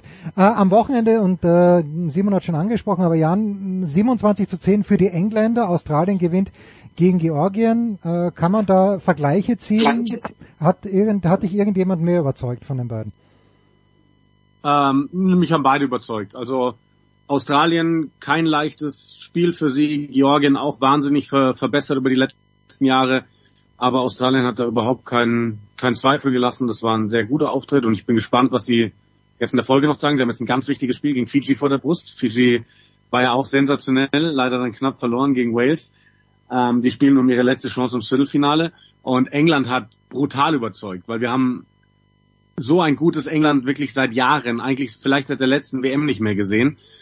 Ähm, England hatte brutale Probleme über die letzten Jahre und jetzt starten die gegen Argentinien in diese WM rein, kriegen nach drei Minuten eine rote Karte und gewinnen das Ding. Es stand bis zur bis 80 Minuten durch waren, stand 27 zu 3 mhm. für England mit einem Mann weniger auf dem Feld, bis dann Argentinien noch diesen einen Versuch gelegt hat, der völlig egal war. Ähm, dementsprechend, das war eine so bombastisch gute Leistung von England, dass ich sehr gespannt bin, wie weit es dann vielleicht doch für die gehen kann im Turnier. Für mich als Vollleihen, äh, wenn wir jetzt sagen, die Franzosen, oder wenn ihr mir erklärt, die Franzosen überzeugen durch den Speed, gibt es so markante Unterschiede, zum Beispiel zwischen dem englischen Team und dem französischen Team, dass wenn ich mich da reinfuchse, Simon, wenn ich mir das mal wirklich über längere Zeit anschaue, dass ich erkennen würde, aha, die Engländer, die haben andere Stärken als die Franzosen. Ja, mit Sicherheit, aber bei dieser WM liegt ein immenser Fokus auf dem Line Speed, den Jan vorhin angesprochen mhm. hat. Da geht es jetzt nicht um, wie schnell spielt die Mannschaft. Das ist eher die Ruckgeschwindigkeit, die offenen Gedränge, wenn du in den Kontakt gehst und den Ball möglichst schnell versuchst rauszuholen, um ein schnelles Angriffsspiel zu haben. Da ist Irland sehr gut drin, normalerweise auch Neuseeland. Frankreich hat da absolut seine Stärken, wenn auch nicht am vergangenen Wochenende, weil sie da den Fokus eher auf ein Kickspiel gesetzt haben was aber sowohl England als auch Frankreich und vor allem Südafrika fantastisch gemacht haben, ist dieser Linespeed in der Verteidigung. Und das kannst du ganz gut beobachten. Wenn die angreifende Mannschaft den Ball rauspasst, wie Jan gesagt hat, muss nach hinten gehen mhm. und der Gegner sofort vorsprintet, nicht vorjoggt, weil sie wollen auf einer Höhe bleiben. Das ist ganz wichtig, dass man da zusammengeht. Deswegen läuft man eigentlich immer so schnell wie der Langsamste in dieser Linie. Und der Langsamste bei Südafrika ist auch gesprintet. Also die sind da so schnell vor. Und England, so musst du es machen, mit einem Spieler weniger musst du natürlich umso mehr arbeiten, den einen Spieler irgendwie kompensieren. Und das kannst du am besten in der Verteidigung. Im Angriff wirst du nicht so viel reißen können, aber in der Verteidigung kannst du es echt egalisieren. Das ist England gelungen. Frankreich hat gezeigt, dass, Neusee dass Neuseeland, die normalerweise ein schnelles Angriffsspiel haben, gegen sie und ihr Pressing in der Verteidigung das nicht ausspielen können. Also ich denke, so klare Unterschiede in der Herangehensweise bei England und Frankreich in der Verteidigung jetzt nicht, aber normalerweise im Angriffsspiel kannst du da sehr wohl Unterschiede sehen. Heute Abend könnte man zum Beispiel schon Unterschiede sehen, nämlich auf Pro7 Max und bei RAN.de, nämlich den zweiten Auftritt äh, Jan der Hausherren, der Franzosen. Du hast vorhin angesprochen, man wusste nicht, ob die dem Druck gewachsen sind. Wir werden jetzt gleich im Tennisteil auch über Corey Goff sprechen, die die US Open gewonnen hat, unter immensem Druck. Ähm, hat's, kann es die Franzosen nochmal einholen? Weil beim Tennis war es ja dann tatsächlich so, dass das Publikum tatsächlich natürlich ein, ein, ausnahmsweise mal einen positiven Anteil dran gehabt hat, also Goff nicht mit Druck überfrachtet hat. Siehst du da die Gefahr bei Frankreich, dass irgendwann mal ab Viertelfinale es vielleicht zu schwierig werden könnte? Ähm, ja, also, äh, ab Viertelfinale wird sowieso wahnsinnig schwierig, weil Frankreich, Neuseeland, äh, wenn sie dann weiterkommen, über Kreuz auf die Gruppe Südafrika, Irland, eventuell Schottland treffen. Mhm. Also da treffen sowieso dann wahrscheinlich die vier Top-Favoriten des Turniers untereinander aufeinander. Ähm, in der Gruppe werden sie keine Probleme mehr haben. Ähm, klar, das Italien-Spiel wird äh, vielleicht schwierig, vielleicht, aber wie gesagt auch, also wenn dann wirklich der Fall eintreten sollte, Italien ähm, gewinnt gegen Neuseeland und qualifiziert sich damit vielleicht sogar schon fürs Viertelfinale, dann könnte ich mir sogar vorstellen, dass Italien rausnimmt äh, fürs Frankreich. In der Gruppe werden sie so oder so keine Probleme haben. Das Ding gegen Uruguay, heute werden sie, ähm, und sie spielen wirklich mit einer kompletten B-Formation. Mhm. Ich glaube, es sind ein oder zwei Jungs dabei, die auch im Auftaktspiel von Beginn auf, an auf dem Feld standen. Ähm, das werden sie mit links ganz, ganz hoch gewinnen gegen, gegen eine Mannschaft aus Uruguay, die, die trotzdem wahrscheinlich versucht mitzuspielen und auch hier guten Aktionen haben wird. Aber in der Gruppenphase werden sie nicht stolpern und dann, Mai, im Viertelfinale kann sie erwischen. Also wenn du Südafrika, Irland oder vielleicht sogar als Überraschung Schottland kriegst im Viertelfinale, dann kannst du rausfliegen, keine Frage. Aber ich glaube, viel eklatanter als der Druck wird bei denen die Euphorie. Okay. Weil die jetzt riesig mit, mit diesem Start, mit diesem Startsieg gegen Neuseeland. Und ich glaube, dass sie eher beflügelt sein werden von der Euphorie. Also sie werden eher einen Vorteil haben, als dass sie einen Nachteil durch den Druck haben werden. Es ist einiges los am Wochenende eben startend mit heute. Samstag drei Spiele, Sonntag drei Spiele, alle zu sehen bei ran.de. Simon, äh, du wirst an diesem Wochenende, hast du mir erzählt, äh, nicht am Start sein, aber welches Spiel sollte der unbeleckte Rugby-Sympathisant äh, zwingend sehen. Ich tippe mal auf Australien gegen Fiji, aber wenn du was anderes hast, gerne. Australien gegen Fiji ist für mich auch das Topspiel. Ich glaube, das wird spannend und das wird vor allem das beste Rugby zu sehen sein. Fiji ist immer unterhaltsam. Äh, England gegen Japan wird sicher auch spannend, ähm, alleine wenn man sich die Entwicklung der englischen Mannschaft äh, nochmal äh, überlegen, wie es in den letzten Wochen gelaufen ist bei denen. Äh, die hatten eine richtige Krise, haben jetzt das eine super Spiel gehabt, müssen das aber nochmal zeigen, dass sie wirklich so gut sind wie in dem einen Spiel. Japan hat noch nichts zeigen können gegen Chile, ein deutlicher Sieg, aber Japan ist bekannt dafür, Überraschungen bei Weltmeisterschaften zu schaffen. Und deswegen die beiden Sonntagsspiele wirklich absolut top, aber auch ansonsten bei einigen Spielen, die vielleicht ein bisschen deutlicher sein werden, bin ich mir sicher, dass äh, Jan und Manu, die beiden Spiele kommentieren werden, dann auch viel erklären. Deswegen für Neulinge ist vielleicht so ein deutliches Spiel wie Frankreich gegen Uruguay äh, dann doch spannend, weil du da die Chance hast, anhand eines einfach zu verstehenden Spiels, in dem es nicht so krass hergeht, wo viele technische Sachen sind, äh, sondern man ganz deutlich sehen soll, wie Rugby gespielt werden soll. Wenn eine Mannschaft da wirklich auch dominant ist und zeigt, wie es gehen kann, dann glaube ich, sind diese Spiele auch absolut sinnvoll anzuschauen. Das heißt also, Jan, du wirst äh, im Akkord arbeiten und am Wochenende sechs Spiele kommentieren. Ich glaube, es sind fünf, wenn mich nicht alles täuscht. Das ist, verrückt, das ist verrückt. Ganz kurz reinschauen. Ja, es geht ja halt heute schon los, ne, am Donnerstag mit dem ersten ja, Spiel. Das ja. darf man nicht vergessen. Genau, es sind fünf Spiele. Wir haben heute Frankreich gegen Uruguay, ähm, haben morgen Neuseeland, Namibia. Also es sind wirklich zwei Spiele, die deutlich werden. Ähm, Neuseeland übrigens nicht so krass mit einer B-Formation wie erwartet. Also da sind wirklich einige Stars und äh, reguläre Starter mit dabei. Dann kriegen wir schon eine Steigerung mit Irland gegen Tonga am Samstag, wo wir leider wahrscheinlich wieder nicht ab Spielbeginn drauf sind, weil vor uns noch College Football läuft mhm. und wir dann einsteigen, sobald die durch sind. Und der Sonntag, der kracht dann natürlich wirklich mit Australien, Fiji und England gegen Japan. Das ist, äh, das wird sensationell. Dann aber lass mich mit dieser Frage bitte enden, Jan. Warum? Wir haben jetzt, wir nehmen Donnerstag mittags auf. Warum weißt du jetzt schon die exakte Aufstellung von Neuseeland? Wie früh wird das immer bekannt gegeben? Muss das bekannt gegeben werden? Warum weißt du das jetzt schon? Ja, ja, genau. Also die meisten Nationen machen es zwei Tage vorher öffentlich. Okay. 48 Stunden davor müssen die. Ah, die müssen schon. Okay, okay. Genau, die müssen das machen und das ist beim also beim Rugby sonst auch gängig. Also spätestens einen Tag vorher kriegst du irgendwann die Aufstellungen und ähm, ja, das ich finde das eigentlich cool, dass das so transparent ist in unserem Sport. Ja, absolut, absolut. So, ich, ich nehme mir fest vor, an diesem Wochenende dann wirklich einzusteigen, weil ich habe den französischen Kollegen nur ein bisschen über die Schulter geblickt, hatte auch anderes zu tun in New York. Äh, wir versuchen euch nächste Woche wieder zu schnappen. Danke Jan, danke Simon. Vielleicht ist Nikola dann auch irgendwo in den Untiefen der USA erreichbar. Wir freuen uns drauf. Jetzt gibt's eine kurze Pause und dann schmeißen wir uns mit Tennis raus.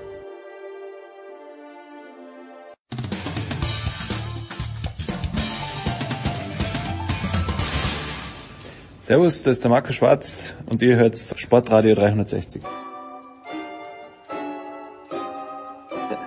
Herrschaften, die Big Show 627 biegt in die End, äh, Endkurve, Endgerade, was weiß ich, Zielgerade wollte ich sagen, ein. Und äh, wir sprechen natürlich über Tennis. Zum einen mit Paul Häuser. Servus, Paul. Servus, grüß euch. Und äh, mit Klaus Bellstedt vom Spiegel. Servus, Klaus. Servus und moin aus dem Norden. Ja, Klaus, dich hat's, äh, also es hat zwei Leute richtig reingefuchst bei den US Open. Der eine war Dominik Thiem, der aufgeben musste, nicht aufgegeben hat Klaus Bell, steht über zwei Wochen. Und Klaus, was wir gesehen haben, äh, The Summer of Coco war ausgerufen. Äh, Corey Goff hat dann tatsächlich auch das Finale bei den Frauen gewonnen. Wie muss man das einordnen aus deiner Sicht? Mm, also erstmal was für eine grandiose Leistung von, von ihr. Ich hätte es gar nicht unbedingt erwartet. Also wir wussten alle, dass der, wie du so schön gesagt hast, der Summer auf Coco, der lief auf, auf Hochtouren ähm, mit ihrem in, in Sieg in Cincinnati und in, ähm, ich glaube, Washington, Washington war es. Ja, ja. Und, und dann, dann ist sie da durchmarschiert. Ähm, ich habe ganz oft gedacht, jetzt ist Ende, jetzt ist Ende. Jens, wir waren ja immer, also so sehr wir auch sie ja in ihren außer Court äh, Auftritten bewundern, waren wir doch immer ein bisschen skeptisch. Ich kann mich noch gut erinnern, wie wir geschimpft haben in, in Paris über die ich glaube, wieder die Vorhand oder, oder über den Aufschlag oder so. Also sie hat sich signifikant verbessert in ganz vielen Bereichen. Ähm, wir kommen vielleicht auch noch dazu, ähm, woran es liegt und äh, kommen da sicherlich auch nicht an Brad Gilbert dann vorbei. Aber also ich, ich werte das als ähm, ja nicht als Zeitenwende. Das ist das Wort ist vielleicht zu groß, aber auf jeden Fall. Wir wissen jetzt, sie kann große Titel gewinnen. Ich freue mich da total drüber, weil sie eben ja auch noch mal eine andere ähm, ähm, eine ganz andere, äh, eine ganz andere, sagen wir mal, Struktur reinbringt, eine ganz andere Nummer reinbringt in dieses Damentennis. Ähm, sie ist das Gesicht des Damentennis. Ja. Ich glaube, so weit können wir gehen. Ich weiß nicht, Paul, wieso du es dann siehst, aber sie ist schon das, sie war es vielleicht sogar auch schon vorher, wenn wir auch ein bisschen die ähm, Persönlichkeit von Egas Fiontek sehen, die ja eine tolle Sportlerin ist, aber doch, ich habe es mal ehrlich gesagt so ein bisschen böse in einem der Artikel geschrieben, so ein bisschen Lieschen Müllerhaft daherkommt. Nein, Goff ist ein absoluter Superstar. Ey, und sie ist 19 Jahre jung. Das muss man sich mal vorstellen, wie, wie, wie jung die ist und trotzdem schon die reifste Spielerin, die da auf der irgendwie, die da auf der Tour rumläuft. Jetzt hat sie diesen Titel. Ich fand, das waren unglaubliche 14 Tage für das Damentennis und nicht zuletzt äh, ihretwegen. Ja, Paul ist noch ein bisschen im Funkloch, aber ich, ich möchte bei dir kurz bleiben, Klaus. Ich höre dann öfter auch diese Einschränkungen. Ja, ohne das Publikum hätte sie es wahrscheinlich nicht gewonnen. Da sage ich so what? Das Publikum ist Teil des Ganzen, ja. Äh, wenn, wenn Werder Bremen zu Hause ein Spiel gewinnt in der Bundesliga, dann kann man auch nicht sagen, ohne Publikum hätten sie es nicht gewonnen. Das ist Teil des Sports. Und schön, dass jemand das Publikum so mitnimmt wie Coco Goff. Wie siehst du das, Klaus? Ja, sehe ich, sehe ich ganz ähnlich. Und natürlich ist es ähm, in, in New York nochmal ganz speziell. Und natürlich war sie Local Hero. Aber genau, also ähm, lass uns doch freuen, dass es solche dass, dass, dass, dass solche Spieler ähm, so ein Publikum auch, auch so mitnehmen können. Ja, das könnte ja auch ganz anders laufen, wenn sie auch anders spielen würde vielleicht, oh, aber sie kann begeistern und ich finde, das ist äh, eine große Erkenntnis und ähm, dass das äh, vielleicht in Wimbledon nicht passiert wäre, A, würde ich es jetzt erstmal anzweifeln und B, äh, wie gesagt, lasst, lasst, lasst, uns, lasst uns glücklich sein, dass sowas möglich ist. Das ist eine Riesengeschichte zu Hause in diesem Riesenstadion, im größten Tennisstadion der Welt, auf Ash, wie es immer so schön blöd vielleicht auch heißt, mhm. aber äh, da abzuliefern, bitte denkt auch an diesen Druck, den sie da hatte. So, ähm, das hat man ja auch am Anfang gemerkt. Da, da hat sie überhaupt nichts getroffen. Da dachte ich schon wieder, oh, es ist wieder die alte Coco wie in Paris gegen Sviontek vor einem Jahr oder zwei. Ähm, und äh, nein, sie hat es umgedreht und sie hat eine Riesengeschichte geschrieben. Und das tut auch dem amerikanischen Tennis wahnsinnig gut, nicht nur dem Welttennis, auch den Amis, die haben wieder einen Star, so wie, wie, wie Serena und ich bin jetzt super gespannt, wie es weitergeht für sie. Das ist wirklich eine unfassbar interessante ähm, Frage, die, ist, die, die sie beantworten wird. Ja, es geht ja in dieser Woche auch schon wieder weiter auf der WTA Tour. Man spielt in San Diego, äh, 500er Turnier. Ähm, schwierig. So, Paul, ähm, du, du bist ja ein Mann, der Frauen und Männer gleichermaßen begleitet bei den Grand Slam Turnieren, sonst eher auf der ATP Tour dabei. Was, was hat dich denn bei diesem Frauenturnier von, abgeholt bei den US Open, wenn überhaupt? Ja, jetzt muss ich natürlich auch was zu Kuto Golf sagen. Also, das ist schon irre, was, was sie da geleistet hat, weil gerade im mentalen Bereich, ich finde, man vergisst dann einfach auch so ein bisschen, äh, so, so zwei Wochen sind so intensiv. Die erste Runde gegen Laura Siegemund. Uiuiui, da war es auch schon schwierig. Da war, das war schon die erste sehr komplizierte Aufgabe. Ich glaube, Wozniacki war sie einen Satz hinten. Ja. Gegen, gegen Mertens war sie einen Satz hinten. Und wie die das rumgerissen hat und dann das Finale gegen Sabalenka, dann wie auch wieder einen Satz hinten und dreht das. Und vor allem in der Art und Weise, die hatte im ersten Satz, hatte sie keinen großen Auftrag gegen, gegen Sabalenka. Aber sie, und da ist Brad Gilbert wahrscheinlich auch ganz entscheidend, so ein bisschen, der erstmal sagt, Leute, es wird viel über ihre Vorhand geredet. Ja, die ist natürlich, natürlich kann sie mit der Vorhand da nicht mit einer Sabalenka von der Power oder mit einer Sviontek mithalten. Aber schaut euch mal die Stärken an. Die Physis, und da bin ich jetzt wirklich so weit, da hole ich jetzt mal die ganz großen Superlative raus. Ich glaube, die Beinarbeit, das ist das Beste, was wir je, jemals gesehen haben auf der Damentour. Steffi Graf war auch unglaublich von der Beinarbeit, von der Explosivität, aber was Coco Goff da hinten rausläuft, was die zurückbringt, was die für eine Konterstärke hat, das, also das ist so noch nie da gewesen, würde ich sagen. Und Da waren, da waren Bälle dabei. Und ja, natürlich das Publikum dann auch großartig mitgenommen. Ich glaube, im Halbfinale war ja dieser Klimaprotest, da war dann auch mal kurz eine Dreiviertelstunde Stillstand, wie sie das auch gemanagt hat. Und sie trifft dann auch immer den richtigen Ton. Ja. Und ich bin komplett bei Klaus. Sie ist das Aushängeschild jetzt dieser Tour. Weil wenn wir da mal die Top-Spielerinnen durchgehen, also Miss Biontek, eine fantastische Spielerin, auch großartiger Athlet, aber sicherlich jetzt nicht die, die, das, der Mega-Superstar, so dieses Aushängeschild. Toll, dass die auch, wie sie sich für die Ukraine da positioniert hat. Ja, und dann gibt's äh, eine Elena Rybakina, das ist wirklich äh, die Eisprinzessin, die ist wirklich sehr unterkühlt und Sabalenka könnte schon ein bisschen mehr, könnte schon ein bisschen, ja, mehr so ein bisschen Flaggschiff sein, tut sich da aber auch noch schwer. Und eine Coco Goff bringt einfach alles mit. Und man merkt richtig auf der Damentour jetzt dadurch, dass Osaka nicht da war, die kommt jetzt zurück äh, nächstes, nächstes Jahr nach der Babypause. Ja, es hat sich, also, es hat sich zugespitzt auf, auf Coco Goff. Und dass sie das mental, jeder also das ganze Turnier um sie herum war, ja, ja, klar. war, war auf, auf sie zugespitzt, Mhm. war um sie herum aufgebaut. Und dass sie das geschafft hat. Und ich habe schon das Gefühl gehabt, sie hat auch ein bisschen Spaß dabei gehabt. Und diesen, diesen Druck so zu handeln, Chapeau, das ist grandios. Und da glaube ich schon, ähm, da kann sie eine Ära mitprägen. Sie hat sicherlich jetzt nicht diese Power, äh, um, um zu dominieren wie eine Serena oder wie eine Venus oder, oder früher Steffi Graf da, das glaube ich, dafür ist das Spiel zu sehr auf, auf Defensive und Konter aufgebaut. Aber naja, wa, wa, gut, bei den Herren Djokovic, äh, der hat es auch gezeigt, aber ich glaube, sie kann eine Ära entscheidend mitbringen und sie wird noch, sie wird noch sehr viel gewinnen. Klaus, du wolltest ansetzen und ich, ich äh, wenn weil Paul jetzt schon den Namen Naomi Osaka erwähnt, sie war ja in New York. Ähm, und ja, dieses Comeback Anfang nächsten Jahres, ich sehe es noch ein kleines bisschen undeutlicher. Das, das wollte ich hier nur anmerken und von der Beinarbeit her gebe ich äh, Paul recht. Schön, dass er Steffi Mhm. Graf erwähnt hat. Ich sage aber auch, auch wenn sie zierlicher ist als äh, Coco Goff, dass Iga Swiatek von der Beinarbeit her natürlich auch außerordentlich ist. Jetzt du, Mhm. jetzt du. Ja. Klaus. Ich, was, was, ich wollte ansetzen, ach so, ich wollte eigentlich nur noch mal einsetzen zu, zu Brad Gilbert.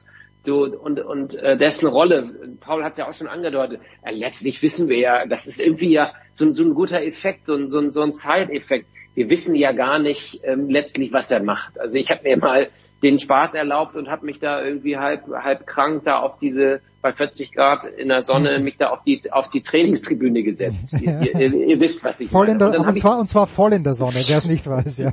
ja, genau, genau. Und war mir dann auch egal. Ich war hier noch 50 Prozent. Und dann kam sie rein und Gilbert war schon da mit seinem, äh, mit diesem Campinghut und hoch geschlossen äh, äh, mit schwarzer Trainingshose.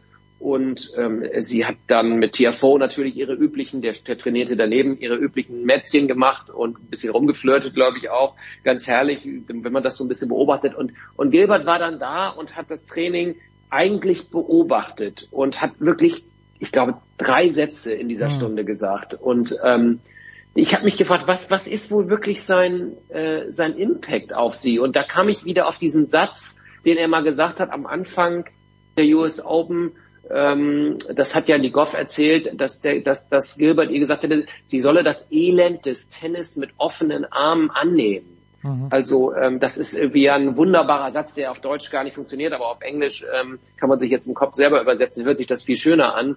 Ähm, und da ist, glaube ich, ganz, ganz viel dran. Also Goff war ja auch so eine Sch- Herz-Schmerz-Spielerin, die in den entscheidenden Momenten oft ja nicht abgeliefert hat. Und ich könnte mir vorstellen, und wenn man das Finale auch gesehen hat, äh, ich war noch nicht mehr da, sondern habe es dann auch äh, leider von zu Hause aus verfolgt. Aber da konnte man natürlich über die TV-Übertragung sehr gut sehen, wie sie reingerufen hat, wie er reingerufen hat. Ähm, also nutzt deine, use your athletic, ähm, ähm, nutzt die Winkel, so so ganz kurze, prägnante ähm, Ansagen, die sie dann total, das habe ich echt noch nie gesehen, die sie wirklich im nächsten Moment umgesetzt Mhm. hat. Also er hat auf jeden Fall eine Wirkung auf sie äh, mit dieser mit dieser Cowboy-Attitüde. Äh, so ähm, passt das irgendwie auch ganz gut. Das ist ja so ein Hans Dampf in allen Gassen auch beim Tennis. Macht dann noch die Call-in-Interviews auf dem Court. An, äh, eine Stunde später sitzt er dabei bei Coco Goff in der Box. Also äh, irgendwie tut ihr dieser Typ gut. Äh, Der hat sich ja selber so ein bisschen rangepriesen an das Team Goff, habe ich nochmal nachgelesen, fand ich auch spannend, die Story. Und jetzt ist er da voll drin und äh, wer weiß, wir wissen, er hat Agassi, ich glaube, zu sechs, sieben äh, Grand Slams gecoacht. Er hat, er hat äh, Roddick gecoacht zum Grand Slam. Das ist eine geile, sorry, eine gute äh, Erfolgsgeschichte, ein gutes Erfolgsgespann da auch in diesem Team mit dem anders, mit dem ruhigeren Trainer ähm, und und und dann ihm dazu. Also Gilbert sicherlich hat großen Impact auf sie. Ja. Also Ganz neuen klar. Impact. Ja, ja, man darf nicht vergessen, Pierre Rieber sitzt ja auch da drinnen, der natürlich jetzt nicht so nach außen Genau, dringt wie Brad Gilbert, äh, aber ja, ist ganz, ganz spannend, weil in, in Wimbledon noch äh, war die, die Vorhand, wo sie erste Runde gegen Cannon rausgegangen ist, das große Problem in Paris auch, aber ich, ich finde es fantastisch für das Frauentennis. Zu den Männern noch äh, ein paar Minuten, Paul. Äh, Novak Djokovic hat ja gesagt, er liebt es, Serbe zu sein. Aber wenn er nicht Serbe wäre, wäre er längst in der Diskussion um den größten Sportler aller Zeiten. Ist das im Überschwang passiert, wenn in, in Belgrad äh, einfach Millionen von, äh, vielleicht Millionen waren es nicht, aber mehrere hunderttausend oder vielleicht nur mehrere zehntausend Leute zujubeln oder ist da in der, in der, in der Sache ein Kern Wahrheit dabei? Also, das hat er so gesagt in, in Belgrad da nach dieser Rathausbalkongeschichte, Also ich oder? meine, also, dass er es dort gesagt hat, ja. Also ich habe nur das Zitat gelesen. Ja, Uh, I, I, I love to be Serbian, but if I wasn't, uh, I would uh, be in the discussion for greatest athlete ever. Mm, So, so in Ja. etwa, ja. Ja, ja, also erstmal waren das äh, grandiose Bilder. Ähm, da merkst du auch, was da, was da los ist bei ihm.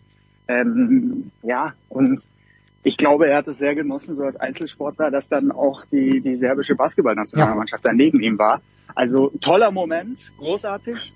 Und ich würde sagen, er hat einen Punkt. Ähm, ich kann, ich kann das irgendwie nachempfinden, ähm, was in ihm. Ich glaube schon, dass er sich und da hängt natürlich ganz viel mit mit seiner Karriere, mit mit dieser Ära, ja, mit Federer und Nadal auch zusammen. Er kam, er hatte da das Pech, dass er nach dem kam, aber natürlich, äh, das sind andere Typen, aber auch ähm, andere Nationalitäten und er hatte da immer das Gefühl, er ist der der Gerald hat immer so schön gesagt, Gerald Kleffmann von der FZ, er ist der Partypuper, er ist derjenige, der da die, die schöne Fedal-Fete zerstört. Und so muss es sich für ihn immer in seiner Karriere angefühlt haben. Er hat nie diese, diese Liebe bekommen, wie ein Federer, wie ein Nadal. Und jetzt, boah, Sport insgesamt. Das ist, äh, ich, ich mag die Diskussion ja gerne, weil jeder hat irgendwie äh, da so ein, so ein Gefühl, aus jedem kommt dann auch was, wenn man so ein bisschen nachbohrt, auch bei anderen Journalisten. Es ist natürlich auch was für die Stammtische und sowas, Ja, also die Go-Debatte, aber ja, also erstmal, ich glaube, Djokovic fühlt sich so und Djokovic ist, ist ein ganz spezieller Typ, aber ich glaube, genauso muss es für ihn sein. Genau das braucht er.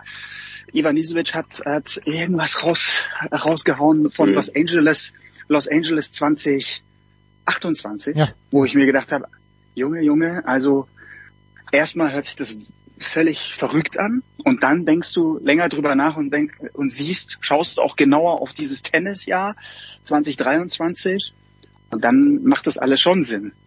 Also, dann ist Djokovic zwar 41, aber wenn der weiter so gut auf seinen Körper aufpasst, dann, klar, dann, dann kann er da auch noch eine entscheidende Rolle spielen. Auch in fünf Jahren noch. Auch wenn man sich jetzt äh, mit einem Alcaraz, der natürlich auch nicht schlechter wird, sondern immer besser wird, ähm, vielleicht dann nicht vorstellen kann, dass er dann da noch mithalten kann.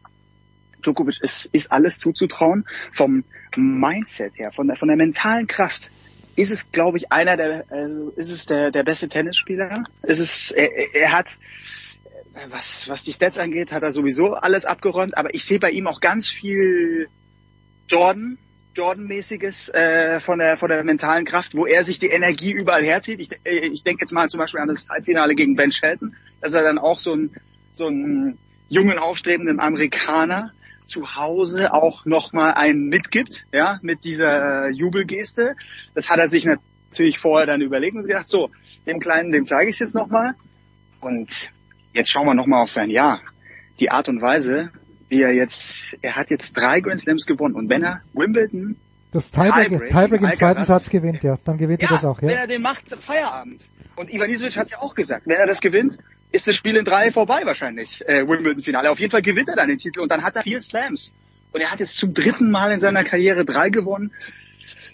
War eigentlich dann super nah dran, den Grand Slam zu holen. Also ja, eine unglaubliche Leistung und äh, natürlich ist er dann, wenn man über die größten Sportler aller aller Zeiten, gibt's ja so nicht, äh, aber wenn man diese Goat-Debatte aufmacht, ist er für mich da voll in dem Mix und dann ist es halt Geschmackssache. Was ist mit einem Michael Phelps, was ist mit einem Usain Bolt, Muhammad Ali, äh, wenn es noch um andere äh, Faktoren außerhalb ähm, des Sports geht. Aber ja, und wahrscheinlich, sagt er als Serbe, wirst du da also ein bisschen leicht vergessen. Ja, ja also Ja, Paul, Paul, schön, dass du ihn erwähnt hast, weil wer, wer Diskussion oder äh, nicht Diskussionen, wer ähm, so, so ein paar Dokumentationen über Muhammad Ali sieht, wie schlau, wie unfassbar schlau der, der war, äh, zu politischen Themen auch, dann kann über den, auch wenn ich Boxen als Sport nicht, nicht wahnsinnig schätze, aber dann kann über Muhammad Ali nichts gehen, aber allein von den sportlichen Erfolgen her mh, hat der Djokovic auf jeden Fall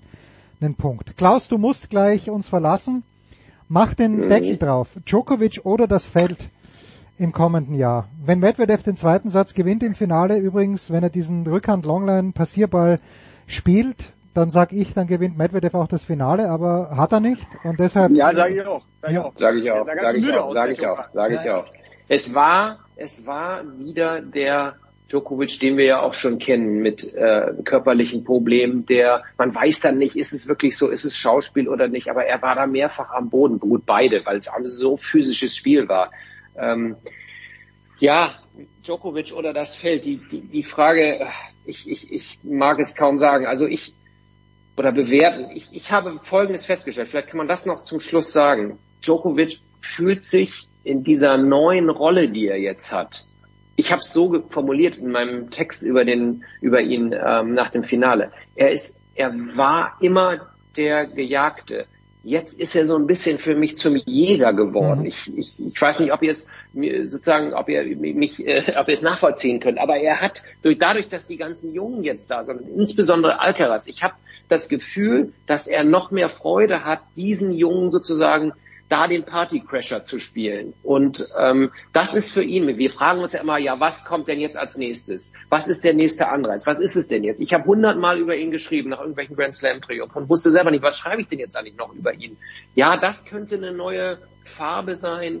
Er ist in dieser neuen Rolle als als Jäger, äh, wo er sowieso ja vor allem die großen Turniere nur noch spielen, spielen möchte und sich darauf äh, konzentriert, die großen Titel, danach ist er gierig. Ähm, und wenn er dann noch den Jungen ein Schnäppchen schlagen kann, dann äh, befriedigt ihn das, weil er dann auch nochmal sagen kann, und diese Attitüde hat er ja, das hat Paul eben alles total richtig gesagt. Er hat diese Attitüde, dass, dass er schon so ein bisschen der Macker ist und, und das irgendwie auch ganz gerne ist. Seine Persönlichkeit ist hochkompliziert, das möchte man vielleicht ja auch nochmal einmal festhalten. Er ist ja irgendwie, ähm, er kämpft gegen die Dämonen, ja, bei jedem Turnier. Ich glaube, es ist ein ständiger innerer Kampf, den er hat. Er ist irgendwie auch so eine, so eine uneasy person. Das, das, das kommt auch nochmal bei ihm hinzu. Das, so, wenn man guckt ihn euch an, ey, sein Körper, null Gramm Fett, diese Augen, totale Intensität. Dann immer, gibt's immer so ein bisschen dieses Militärische auch. Ähm, es, ist, es, ist, es, ist, es ist so unfassbar komplex, was er alles,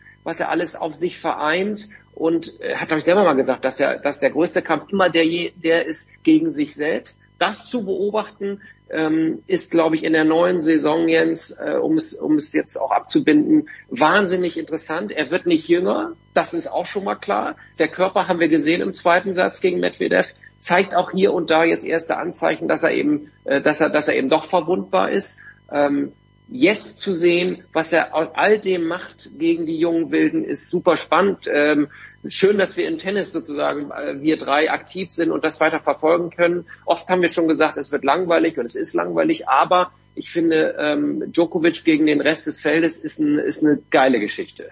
auf die wir uns im kommenden Jahr freuen. Das war's, die Big Show 627 Sportradio 360. Nächste Woche am Donnerstag um 17 Uhr, ab 17 Uhr hören wir uns wieder. Danke Paul, danke Klaus, danke an alle anderen, die dabei waren. Das war die Big Show auf sportradio360.de. Folgen Sie uns auf Twitter, klicken Sie den Gefällt mir Button auf unserer Facebook-Seite und abonnieren Sie uns via RSS-Feed oder auf iTunes. Die nächste Ausgabe der Big Show gibt es am kommenden Donnerstag. Bis dahin sollten Sie die Zeit nutzen und die weiteren Angebote auf sportradio360.de wahrnehmen.